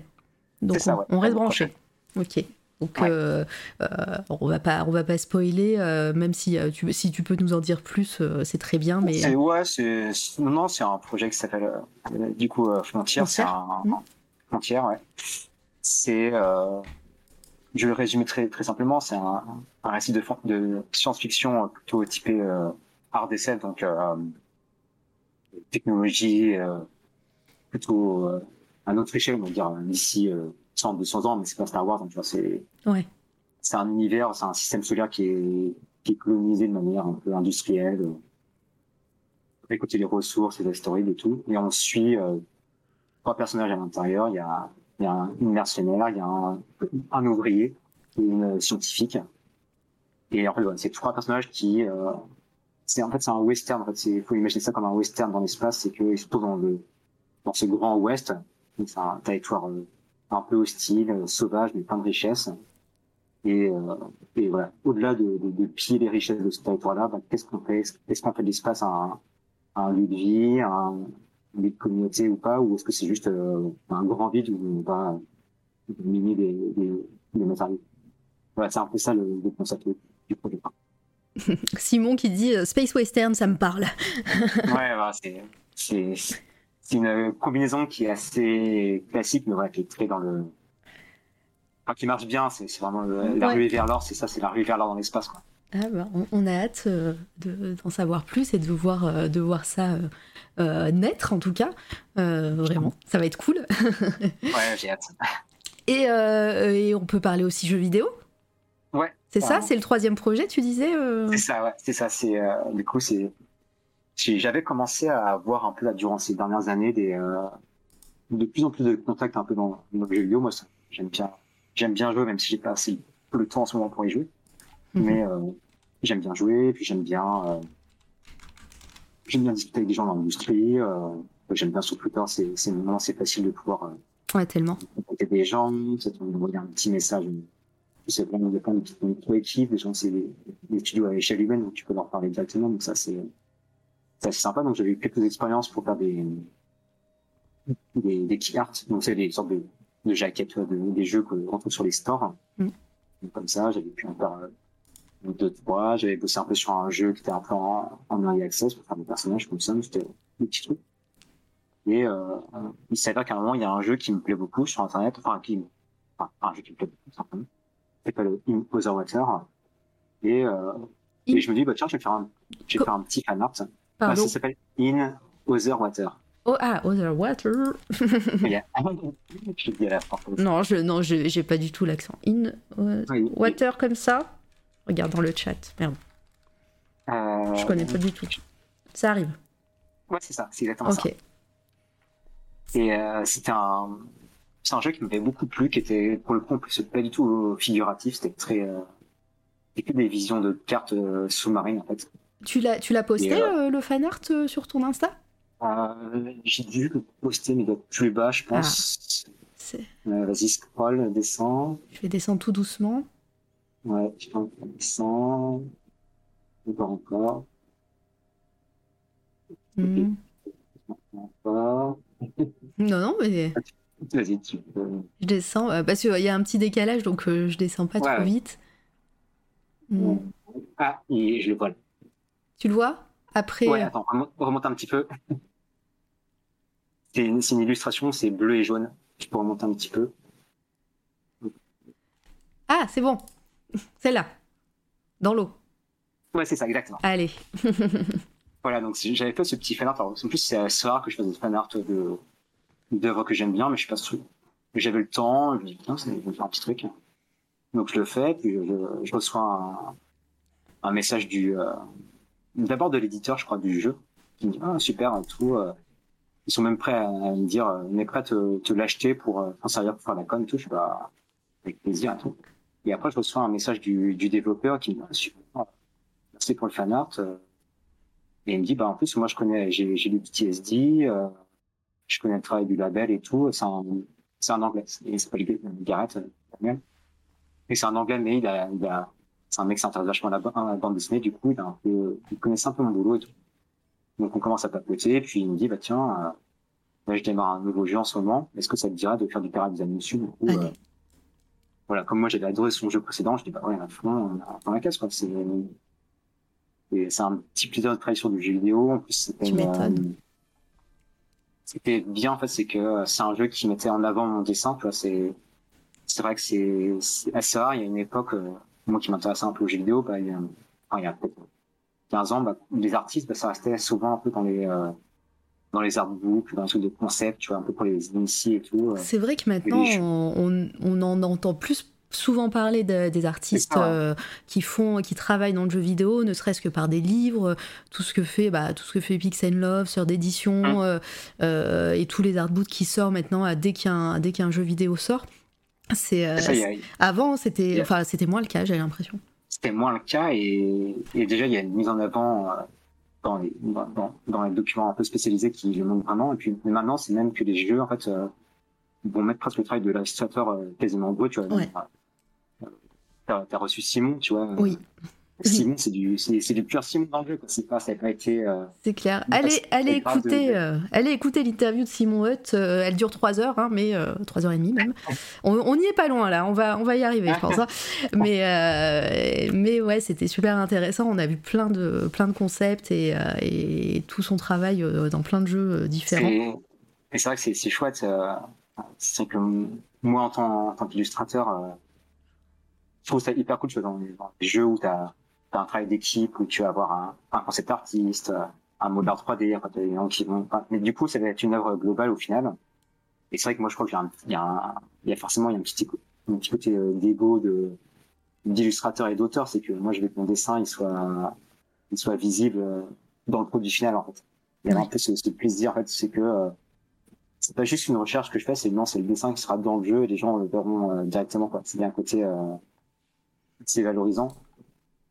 Et, euh, et en plus, ça collait très bien avec ce que voulait faire euh, Damien sur le jeu, vraiment d'avoir un, un, un rendu très très épuré dans les décors en 3D et, et avoir juste ces portraits qui s'affichent sans animation, très très simple. Et aussi parce que ça nous permettait en termes de de coût et de, de temps de production euh, d'être assez euh, c'est là, c'est un, c'est un jeu, il y a trois personnes sur le jeu, c'est vraiment une coéquipe. Ouais. Donc euh, c'était aussi, c'est aussi une question de, de, de budget, de, de technique. en fait. Ben, je, je l'ai mis, euh, je l'ai. Merci Litena pour euh, pour l'interview. Euh, euh, je l'ai mis dans les liens que de ta commande. Euh, Ouais. la page, la- Ouais. je vais y arriver, la, je vais y arriver, la page Steam. Donc en plus, il est en promo en ce moment. Il Ah a- bah. je crois qu'il est à 13 euros ou un truc comme ça. Faut donc euh, voilà, euh, n'hésitez pas, n'hésitez pas à aller voir et, et donc euh, bah, à le prendre. hein, euh, c'est c'est toujours cool de. de- Ouais, de- c'est, c'est un, bon soutien. Ouais. Après, je préviens, c'est le jeu, est- il est 100% en anglais, il- c'est un anglais très, euh, plutôt, plutôt littéraire, donc assez ardu. Voilà, Mm. Ah. warning. Voilà, après, si vous ne parlez pas anglais, si les jeux euh, ne vous intéressent pas forcément, euh, ce qui soutient aussi vachement les créateurs euh, et les créatrices euh, dans les jeux vidéo, c'est de mettre en wishlist le jeu.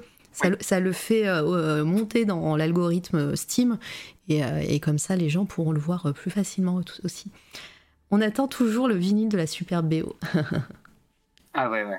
Le, le compositeur est, est super fort. Je vais essayer juste de retrouver un, on avait fait un petit artbook digital. Ah, cool.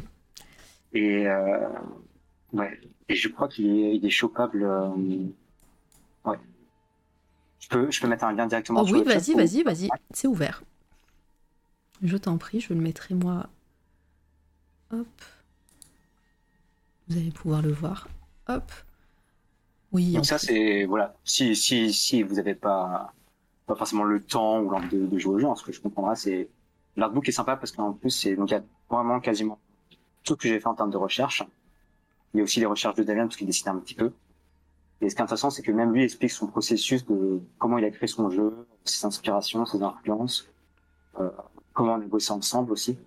Donc, il y a vraiment un côté un peu director's cut euh, de, du projet, donc c'est assez, euh, c'est un chouette truc qu'il a fait en bonus. euh, Ouais, Ouais, clairement. pour les gens qui sont un peu attisés par, par le côté un peu euh, inside sur, euh, sur comment on a bossé sur ce jeu-là. Grave, en plus, c'est un, c'est un lien itch.io, donc euh, vous, euh, vous avez un prix ici, mais vous pouvez donner aussi euh, des tips, hein, et Ah. donc là, ça aide aussi les, les créateurs et les créatrices. là, ouais, je, je crois qu'en plus, ça, nous revient directement. Ouais, c'est c'est 100%. cool.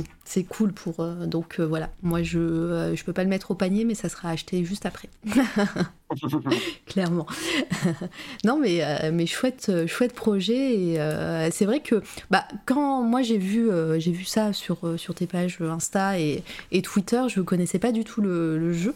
Et euh, en me renseignant un peu, bah, moi ça m'a donné grave envie euh, de, de tester. Donc, euh, Et en plus, on me dit que la BO est géniale. C'est Amos Rodi Ouais, ouais. à la. À la... Moi, se redit, ouais.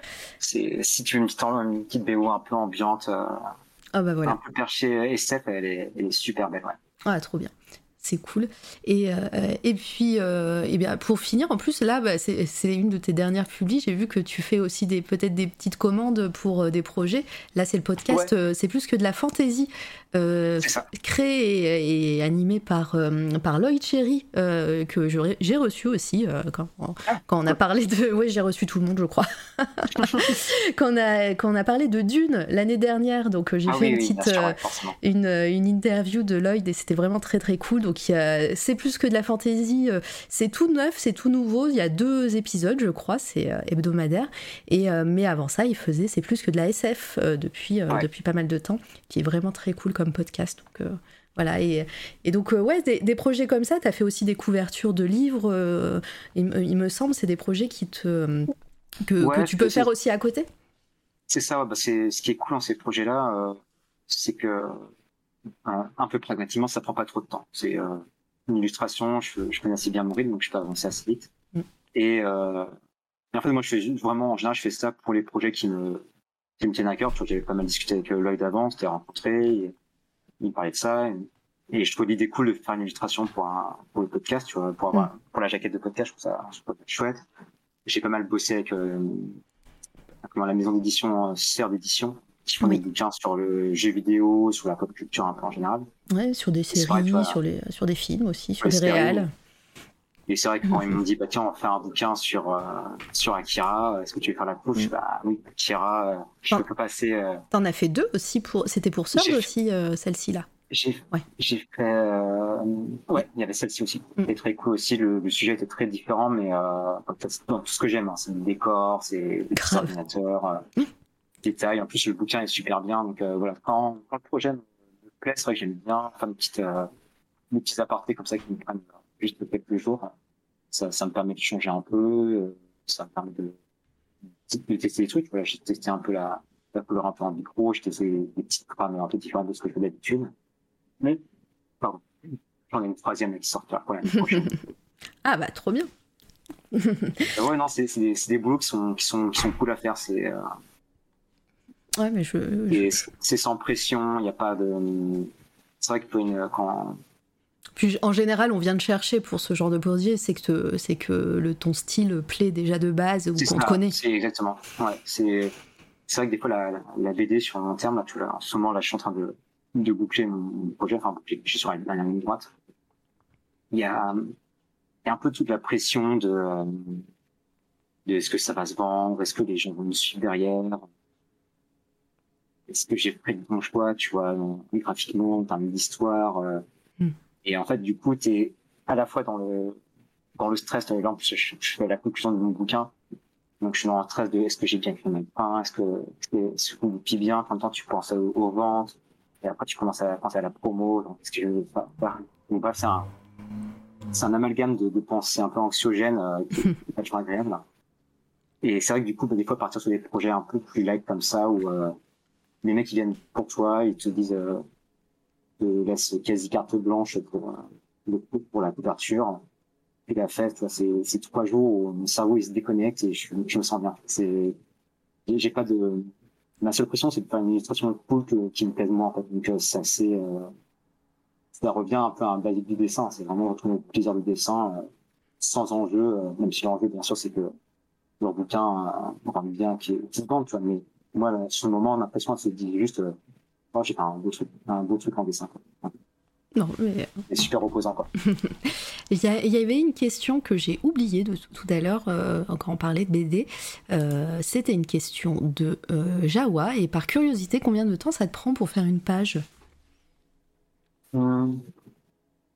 À peu près. à peu près, je dirais euh, une journée et demie, deux jours, grand max. Euh, crayonné, ancrage. Je sais pas si tu, tu encres euh, directement euh, à la main aussi, tu me disais. Ouais, je fais ça sur papier, ouais. ouais.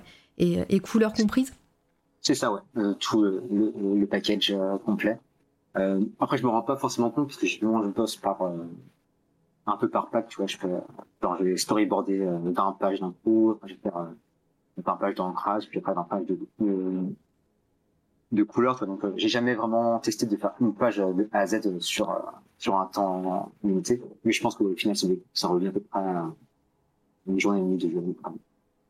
Bah voilà, c'est euh, très clair. Est-ce que on a oublié des choses dans ta carrière? Est-ce que il y a des projets? Donc en plus, là, tu es en train de finir ta BD. Est-ce qu'il y a d'autres choses qui arrivent et tu peux nous en parler un petit peu? Est-ce que tu as des projets rêvés que tu ne fais pas encore mais que tu aimerais voilà, plein de questions en même temps là. Bah il y a j'essaie de réfléchir, je n'ai pas oublié de trucs. Je sens oublié des trucs, mais en tout cas. Oh, mais oui, mais c'est pas grave.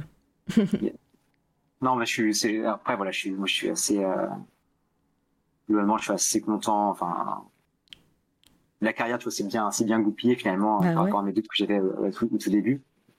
Là, je suis, voilà, je suis dans, je suis dans le moment justement. Je peux, je peux sélectionner mes projets, faire ce qui me plaît et tout. Donc c'est c'est un, un luxe euh, dans une petite créative qui est quand même super. Donc, euh, donc ouais, c'est c'est comme je me sens bien à ce niveau-là en ce moment. Bah, le, la suite, c'est, euh, je sais que là, je réfléchis déjà à des, à des projets de BD encore à l'écriture euh, pour après.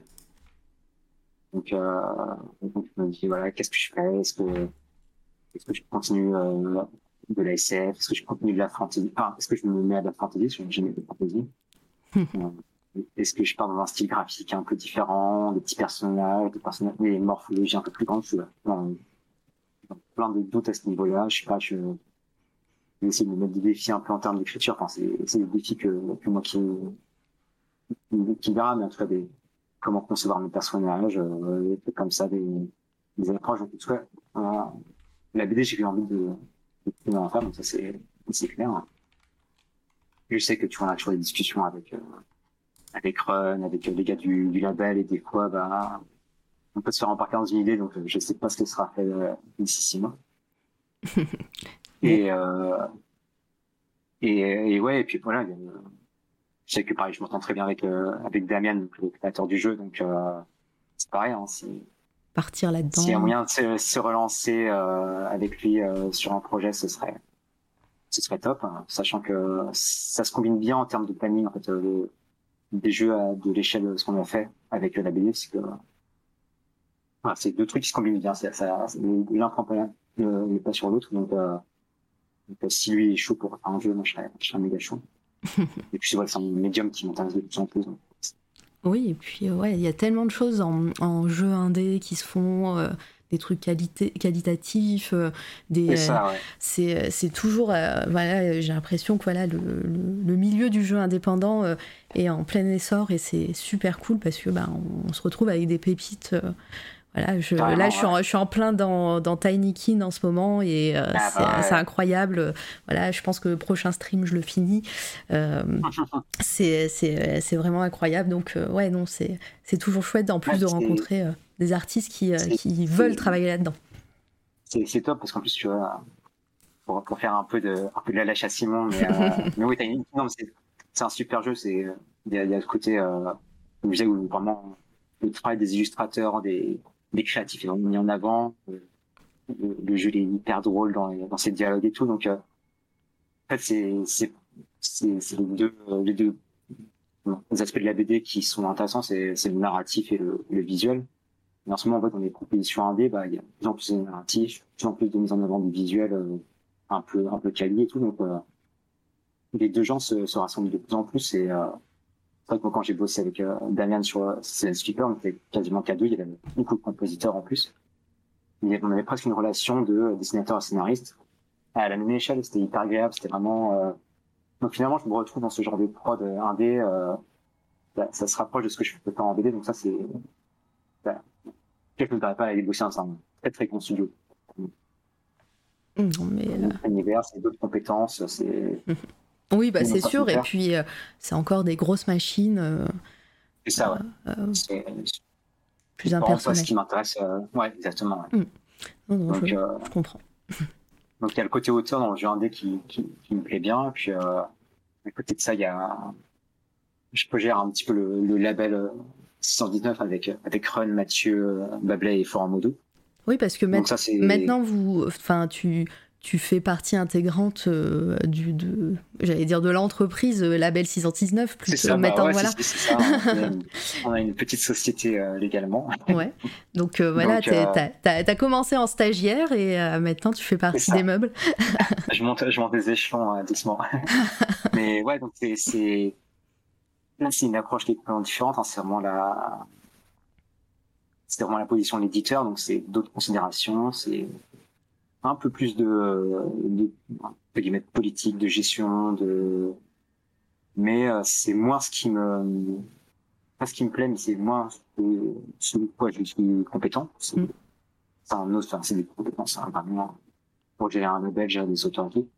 Mais c'est hyper intéressant, c'est hyper euh, c'est hyper euh, formateur encore. C'est chouette, ouais. c'est très formateur. Ouais, Je mm. sais que là il y a bah, demain sortira euh, Low Reader, qui est la suite spirituelle de Doggy Bags. Oui, c'est vrai qu'on n'en a pas parlé de Low Reader. Euh, Ça, ça, c'est. euh.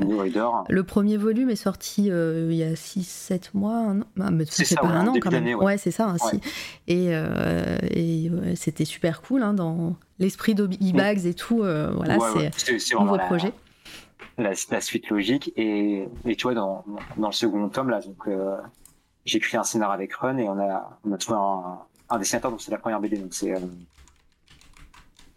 c'est, un peu une première pour lui et c'était, euh, ouais, c'était hyper formateur pour moi, en fait, de, bah, justement, de, de passer un peu de l'autre côté, de dire, bah, ok, mec, euh, voilà comment on va travailler ensemble, euh, on va, Ouais, j'ai fait, j'ai fait le côté un peu de travail de mentorat que, Ron m'avait, m'avait fait il y a quasiment 10 ans, tu vois, donc, euh, voilà, ça, c'est le passage de temps pour moi.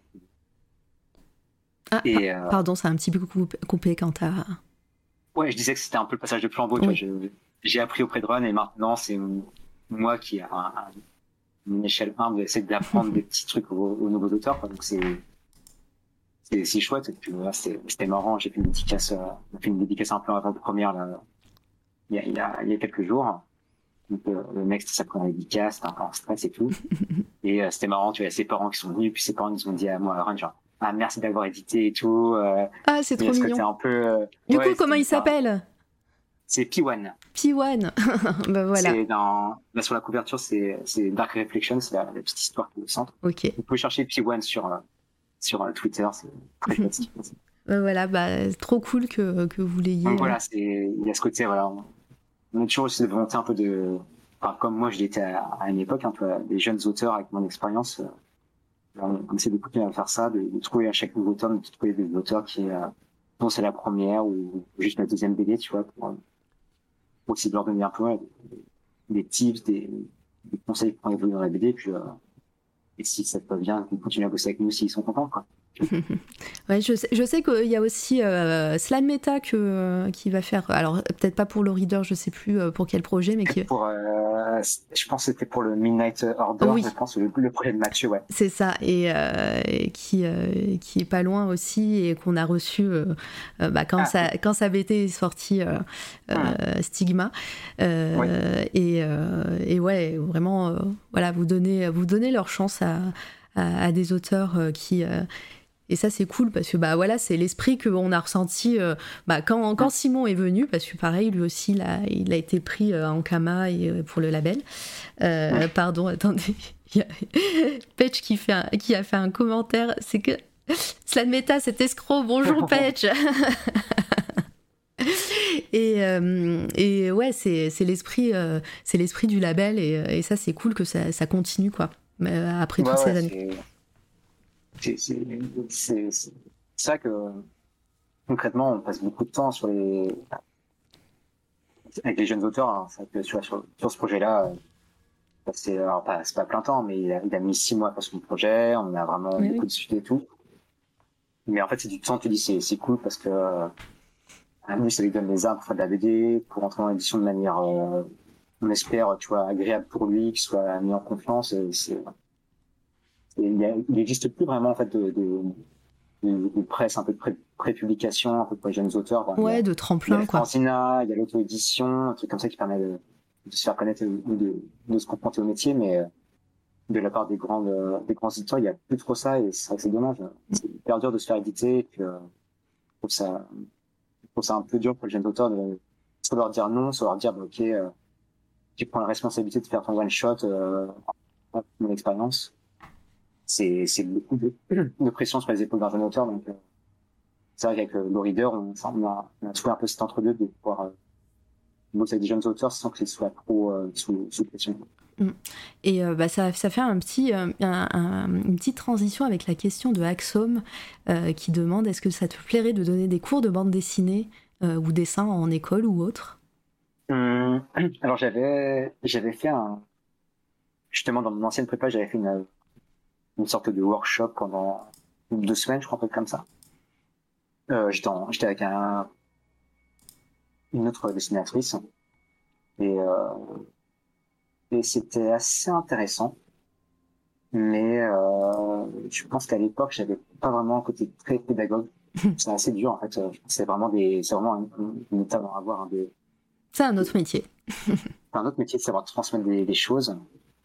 Et euh, moi, le, le, truc qui me le, qui m'a le plus bloqué, c'est que, euh, quand les élèves me montraient leurs, leurs travaux, moi, je pouvais pas m'empêcher de me dire comment moi je l'aurais fait et de leur donner dans cette direction-là, tu vois. Ouais. De dire, bah non, on storyboard, peut-être comme ça. Et en fait, je trouve que c'est un peu, peut-être c'est un peu inutile de, de réfléchir comme ça. Je pense que, euh, justement, euh, Marietta Rennes, qui était avec moi, elle, elle avait des conseils qui étaient hyper intéressants parce qu'elle elle arrivait à, à prendre ce qui était intéressant dans le travail de, de, de l'élève mm. et à le développer, à lui donner des pistes pour qu'il explore des choses sans lui imposer ses idées à, à elle, en fait. Et moi, j'ai imposé trop mes idées. J'avais pas trop à réfléchir autrement. Donc, euh, donc je pense que pour le côté prof, en fait, j'aurais encore un peu du mal. Je pense qu'il faut se déconnecter un peu de soi-même et trouver des, des, des, conseils qui sont un peu plus euh, liés à, à l'élève. C'est assez, assez, dur. Ouais, ouais, je, je, je. Euh, Peut-être plus tard. Plus pour tard, ta retraite. Si, si, si, je change, euh, ou après, tu vois, moi, par contre, j'aime bien, euh, j'aime bien ce côté un peu, euh, bah, comme un peu ce côté-là, hein, tu vois, ce côté un peu retour d'expérience, discuter, tu vois, c'est, t'es pas là juste pour, t'es pas là pour donner un enseignement concret et précis, mais par contre, donner un peu de ton expérience et les gens ils prennent ce qu'ils veulent en fait. Ça, je trouve ça, partager ce, ce truc-là, je trouve ça cool. Ouais, je, je vois. Il y a Patch qui demande, non, ça n'a pas été demandé, euh, Patch, que penses-tu de la nouvelle mouture de Métal Hurlant, justement? Hum... Joker? J'ai le... Mm. Alors, euh, je l'ai pas acheté, j'ai juste acheté le, le, premier volume, je crois. Euh, moi, je trouve... Enfin, en tout cas, pour le premier volume, je trouve pas ça intéressant. Euh, même si euh, l'histoire de Mathieu dedans qui est, qui est chouette, euh, je comprends pas trop en fait où ils vont. Je trouve que c'est un de, de la sensation que j'en ai eu, c'est que Metal Hurlant c'était un truc qui était novateur à l'époque, et là ils en font un truc un peu de nostalgie. De nostalgie, ouais. Ils... C'est soit ils repiochent des, des scénarios d'avant, soit ils vont prendre des auteurs qui sont euh, pas très euh, pas très novateurs, pas très euh... plus très actuels, ouais, pas très modernes quoi. Ouais. Ouais, et puis euh, en fait, Hurlant, en fait, ce qui était intéressant, c'est ce côté, euh, ce côté un peu euh, super différent. Quoi. Donc, euh, je trouve qu'ils ont un peu loupé de coche à ce niveau. Bon, bah, très bonne réponse. Euh, moi, j'ai eu, que le premier en, en, entre les mains. Euh, je l'ai pas encore lu, j'avoue, je vous avoue. mais, euh, mais oui, effectivement, après la suite, je crois que un, un, un, une, un numéro sur deux, c'est une version un peu nostalgie avec, euh, je sais pas si c'est des anciens, des anciennes histoires ou si c'est juste des oui. anciens auteurs et, et, dessinateurs. Mais ouais, je crois que c'est ça. Je crois que c'est des anciennes histoires qui sont rééditées. Mm. Mais, je, mais après, je, je pense que le, le, projet, ils ont du mal à, à se fixer euh, une direction parce que je sais qu'à la base, euh, il y avait un auteur que, que je connaissais un petit peu qui s'appelle euh, Hugo Bienvenu, qui était un peu au bord du projet à mmh. l'origine. Et je crois qu'il est parti euh, dès, euh, dès, le, dès, dès, le deuxième tome. D'accord. Et lui, justement, qui a un, justement, qui a lui qui a une fibre en métal hurlant, je trouve que c'est intéressant. Mais, il a dû avoir des problèmes entre Ouais. Et Patch en a deux, mais je crois même qu'il y en a quatre qui sont sortis. Je crois que le quatrième va sortir ou est sorti il y a peu. Ah ouais, d'accord, ok. Donc euh, ça, ça, va vite, ouais, pourtant. Euh... Et euh, autre question euh, de Wiz Davy, me semble. Euh, bah non, ça c'était le. Pardon, c'était le mauvais clic. Désolé. elle est où la question? Là, pardon. Je la refais. J'avais pas, j'avais pas fait de misclick depuis tout à l'heure, il fallait bien que ça arrive en fin de live. Serais-tu intéressé un jour pour venir streamer et partager tes univers dans le monde du Twitch art, si tu trouves le temps?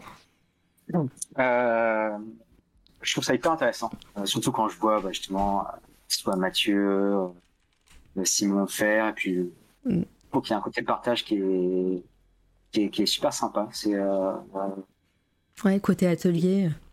Côté atelier moi, je...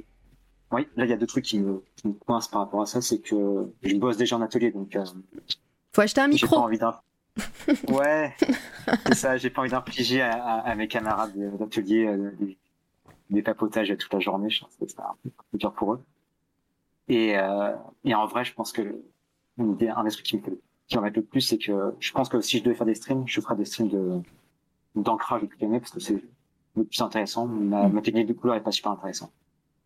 Mais le problème, c'est que j'ai la pire position pour travailler. Je suis vachement courbé sur mon travail.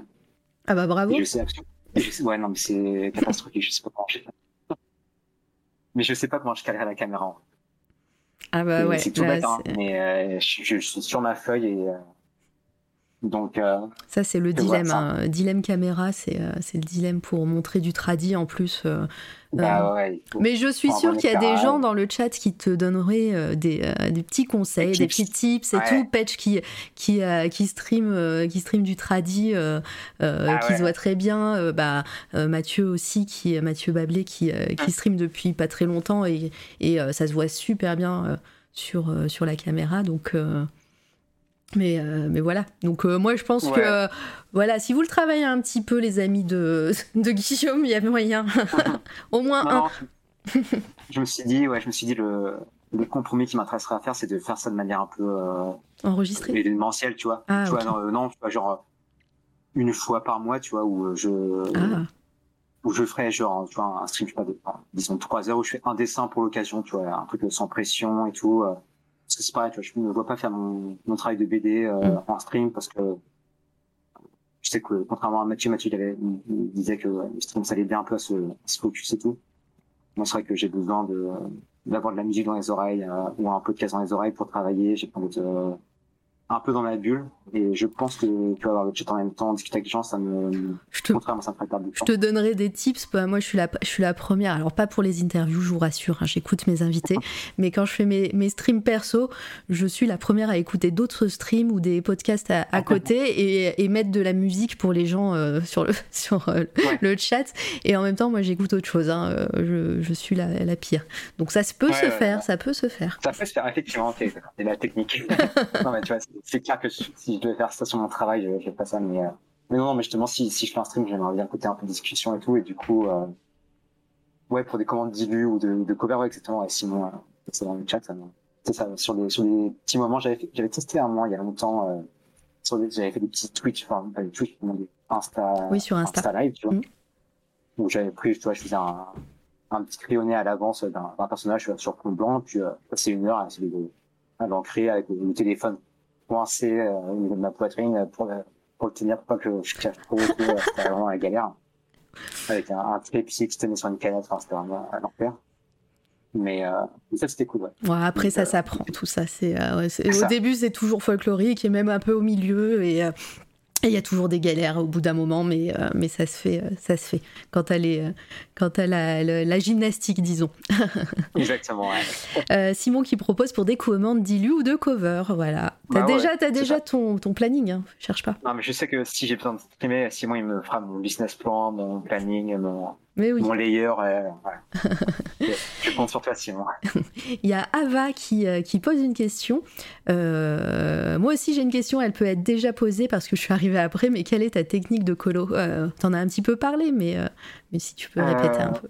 Ouais, bah, ah, ça dépend si, si, si Ava, tu demandais vraiment en termes de, un peu, un peu concrètement, techniquement, bon, déjà, ça varie un peu des fois en fonction des projets, mais, Alors, moi, j'ai une façon de faire. je pense que oui, techniquement, parce que Ava, pour, pour, pour l'info, elle, euh, elle fabrique euh, de l'aquarelle, la, la chose que tu veux plus toucher. Euh. J'ai cru entendre qu'elle s'est essayée à l'huile aussi, à créer ses, ses- avec Mhm. ses pigments et tout. euh, voilà. mais, mais voilà, elle crée, elle crée des couleurs. donc, Ah, euh, oui, donc, et puis elle stream aussi, Mais- donc euh, voilà, c'est super Ah, intéressant à regarder. voir. Ouais, ouais, c'est super Super. cool à regarder. Non, mais en plus, en plus l'aquarelle, moi, j'adore. C'est un, je dis, je dis, je dis, je vais plus toucher en BD, enfin, pour faire un projet de BD, mais par contre, c'est, je pense que c'est mon médium préféré, euh, en tradi, euh, c'est, il y a un côté pureté dans l'aquarelle qui qui qui est top. Mais, euh, mais du coup, moi, je bosse un peu ma couleur digitale, un peu comme l'aquarelle, c'est que je vais vraiment poser des aplats, euh, ce que j'appelle un peu les couleurs, euh, les couleurs concrètes, tu vois. Genre, si elle est l'herbe, je la, mets verte. Si elle a du bois, je mets marron. Puis, euh, je me prends pas la tête. Mais un peu des couleurs un peu basiques sur les, sur les objets. Et en fait, après, j'ai toute une passe de, euh, de, de calque d'atmosphère, en fait, pour un peu, euh, bah, casser un peu le vert. Si c'est une, une, ambiance chaleureuse, bah, je mets des, des couleurs jaunes pour un peu faire tirer le, le vert vers le orangé et tout comme ça. Et en fait, je bosse beaucoup comme ça par succession de, de calques d'atmosphère pour donner, voilà, un peu une, un, un, un ton. Et ensuite, après, moi, j'utilise des, des textures que je rajoute à, sur Photoshop, une texture d'aquarelle justement, des textures euh, un peu abstraites. Comme ça, ça donne un côté un peu fait à la main. Alors, ça donne ce côté un peu plus chaleureux que la couleur ordi qui est un peu un peu froide. C'est vraiment pour le côté technique, mais Mhm. après, ouais, c'est euh, voilà, mon concept de couleur, c'est vraiment de poser des couleurs de base et après, je, je crée des ambiances autour de ça. Donc, euh, co- donc en numérique, mais comme de l'aquarelle. Ouais, c'est ça, ouais. ouais. J'ai, appris, j'ai appris l'aquarelle comme ça, donc euh, j'ai, comme ça, même si je pense qu'en aquarelle, il y a plein de façons de faire euh, différentes. Mais moi, j'adore l'aquarelle, hein, ça.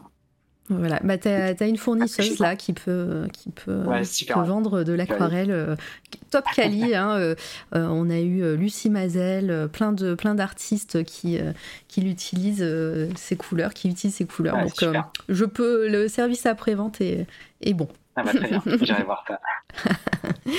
Euh, Est-ce que j'ai raté d'autres questions?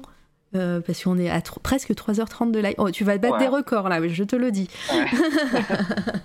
Mais on on est, on est bientôt. euh, Si j'ai oublié une question, n'hésitez pas à la reposer dans le chat.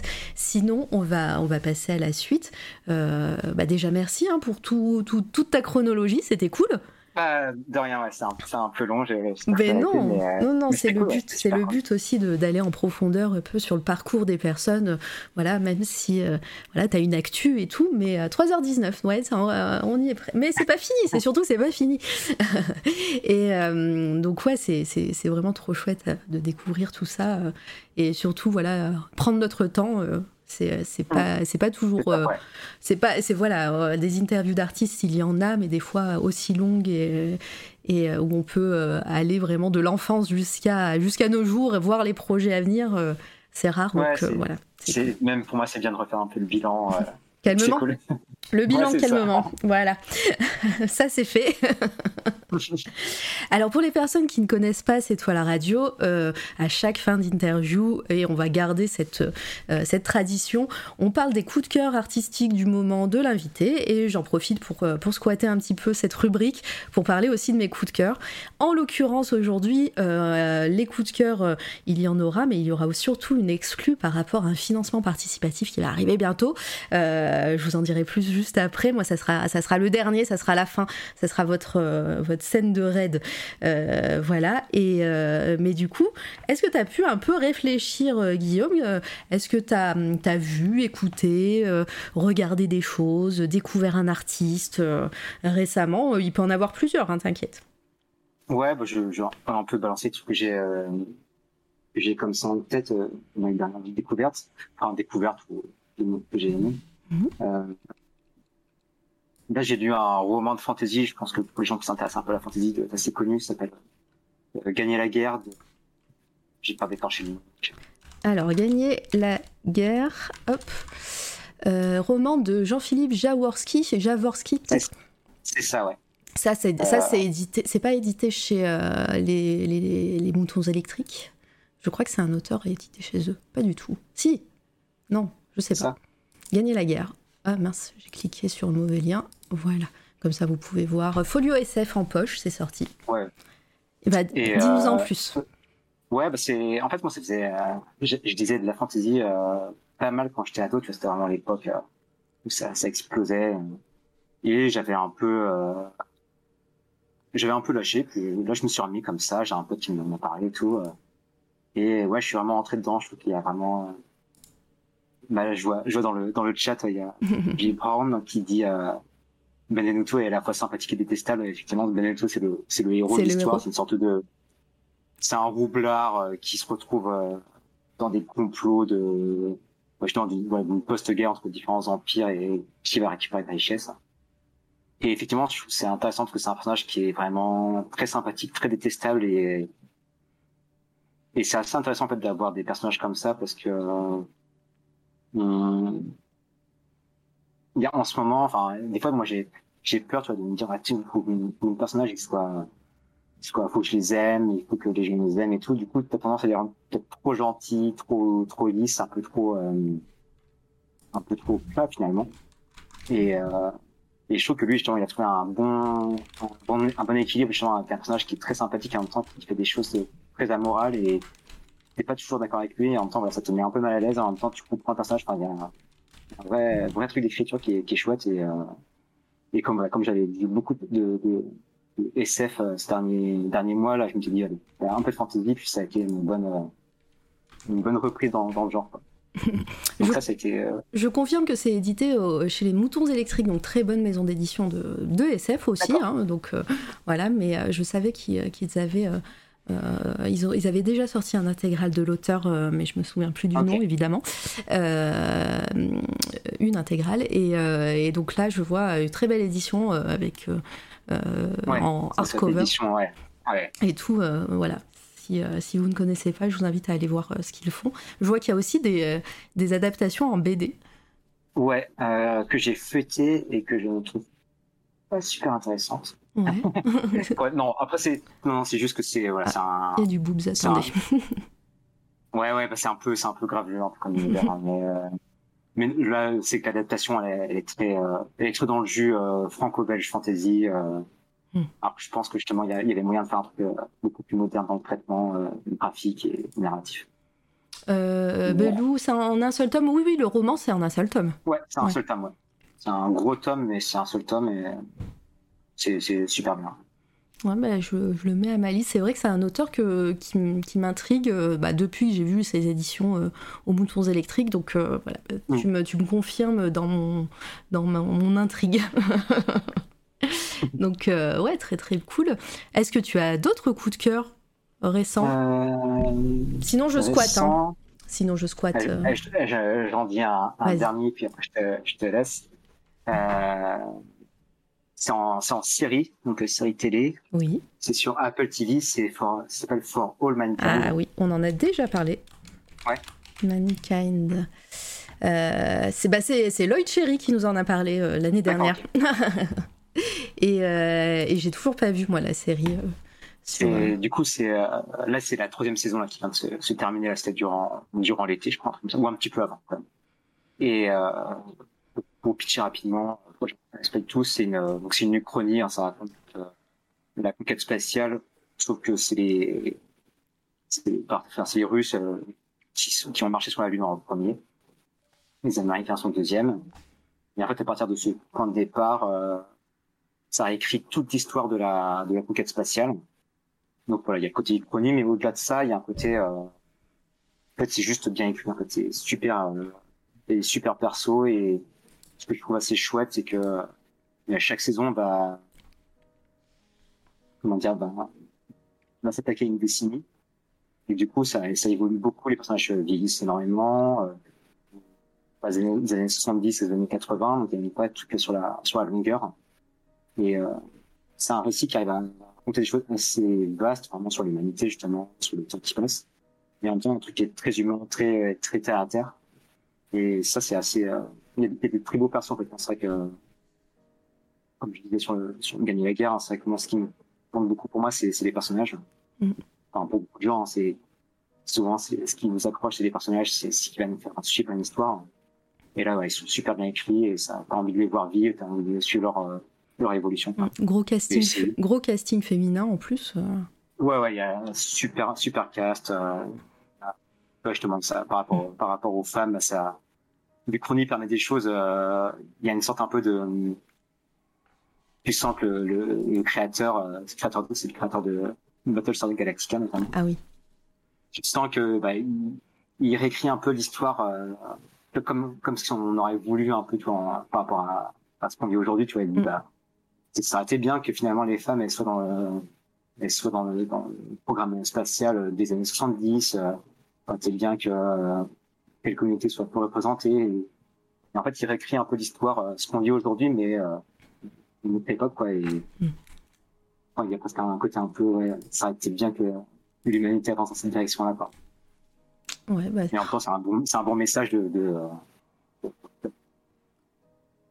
Oui, voilà. c'est clair, c'est un beau message. Et puis, c'est vrai qu'on n'en a pas parlé aussi dans ton œuvre, mais, euh, mais euh, tu dessines beaucoup des femmes fortes, euh, euh, des persos principaux féminins et tout.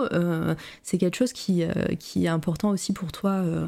Euh, dans ton travail, euh, à chaque fois, tu, tu penses. euh, on en a parlé sur ton arc, sur ton petit arc Batman, sur PTSD, euh, sur Loba Loca- euh, oui, Loba Ouais. Ouais, c'est des, des, des persos féminins qui reviennent à chaque fois. Ouais, ouais, c'est.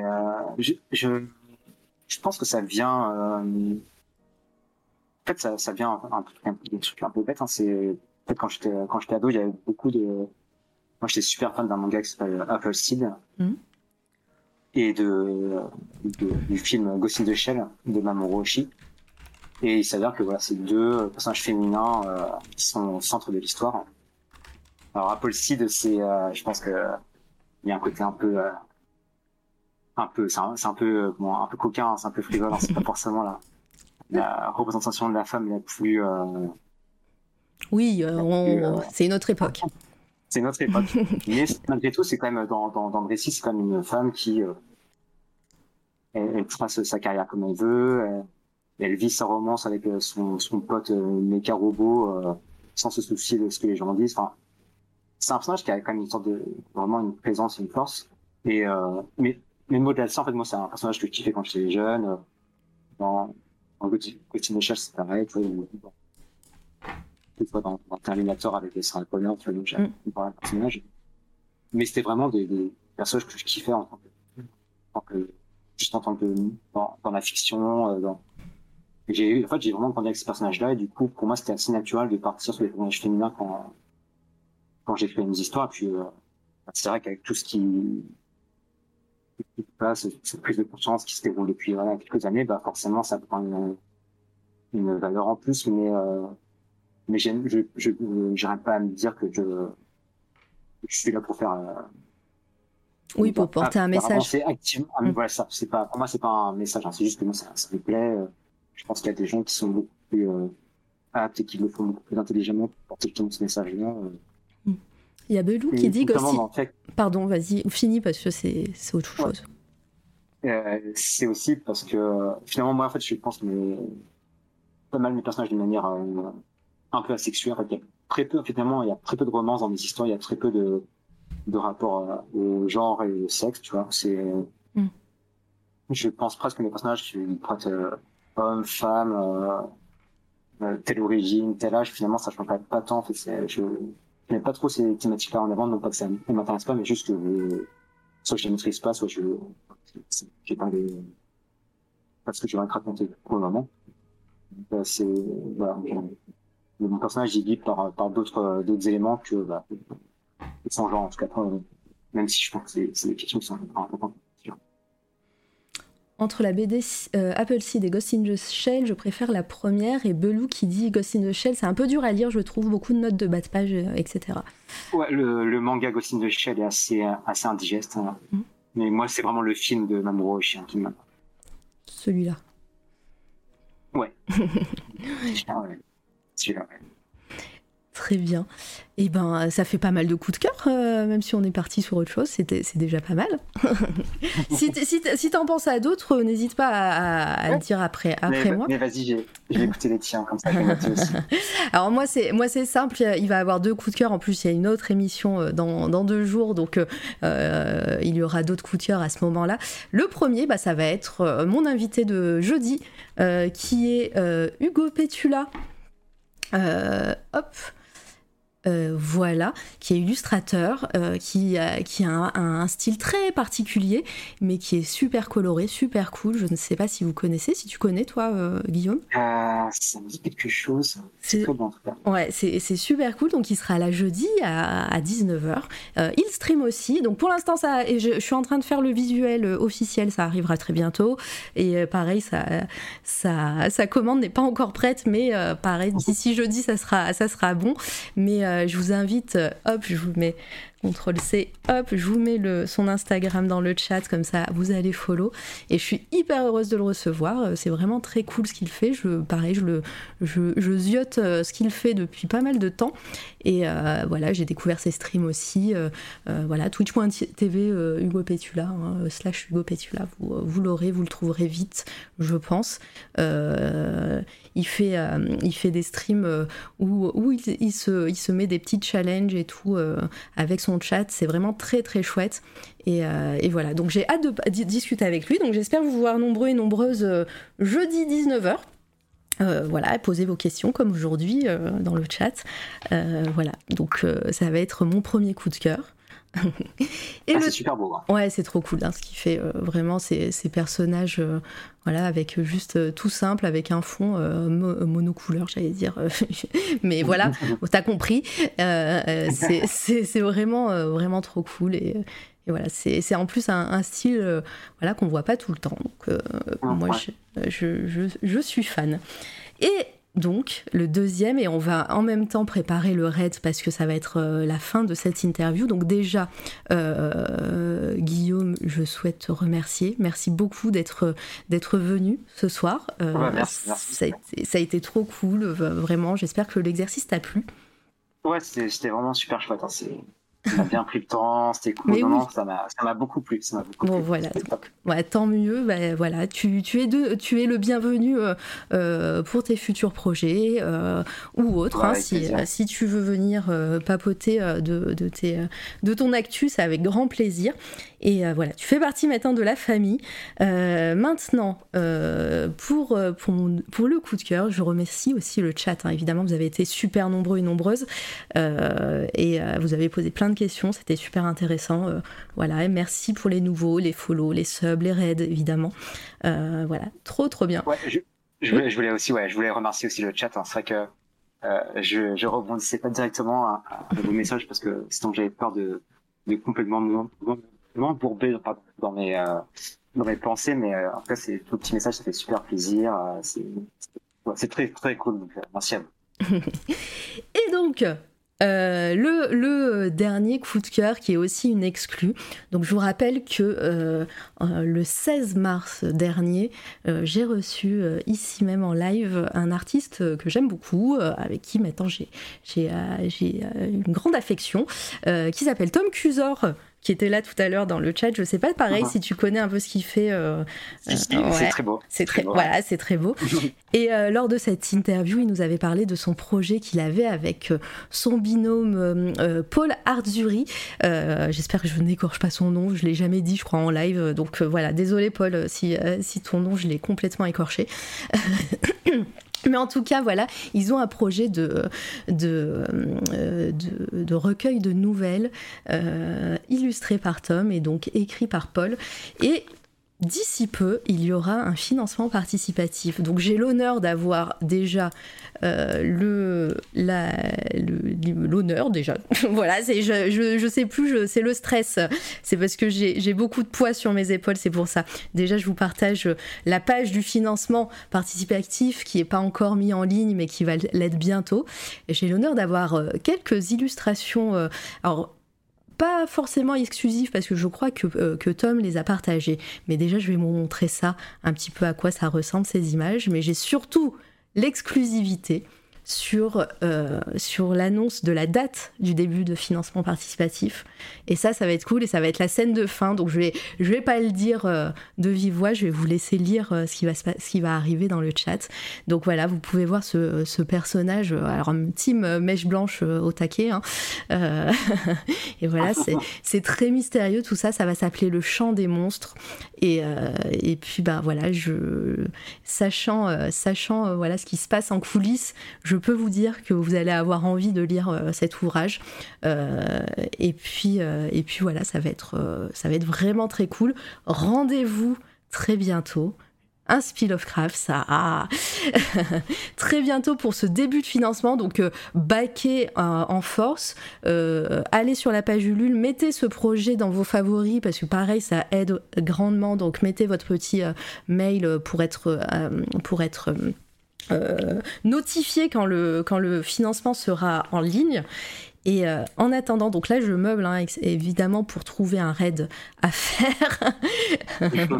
L'interview de Tom, merci euh, Litena. Donc il nous en a parlé un petit peu de ce projet, mais c'était encore un peu secret à ce moment-là. Donc voilà, il n'y a pas, il y a, c'est tout neuf. Mais mais voilà, on va faire un raid. Évidemment, j'ai trouvé. Il y a Madrigal qui va venir aussi en live sur cette toile radio, qui fait de la musique, qui viendra en décembre. Donc on, a le temps, mais au moins vous saurez qui est cette personne qui fait de la la musique super cool. Donc on va aller le, raid. Et moi, je vais vous mettre la scène de fin avec l'annonce de la date. Voilà. Merci tout le monde. À très bientôt. Bisous. Merci Guillaume. Merci à vous. Merci Marin. C'est parti.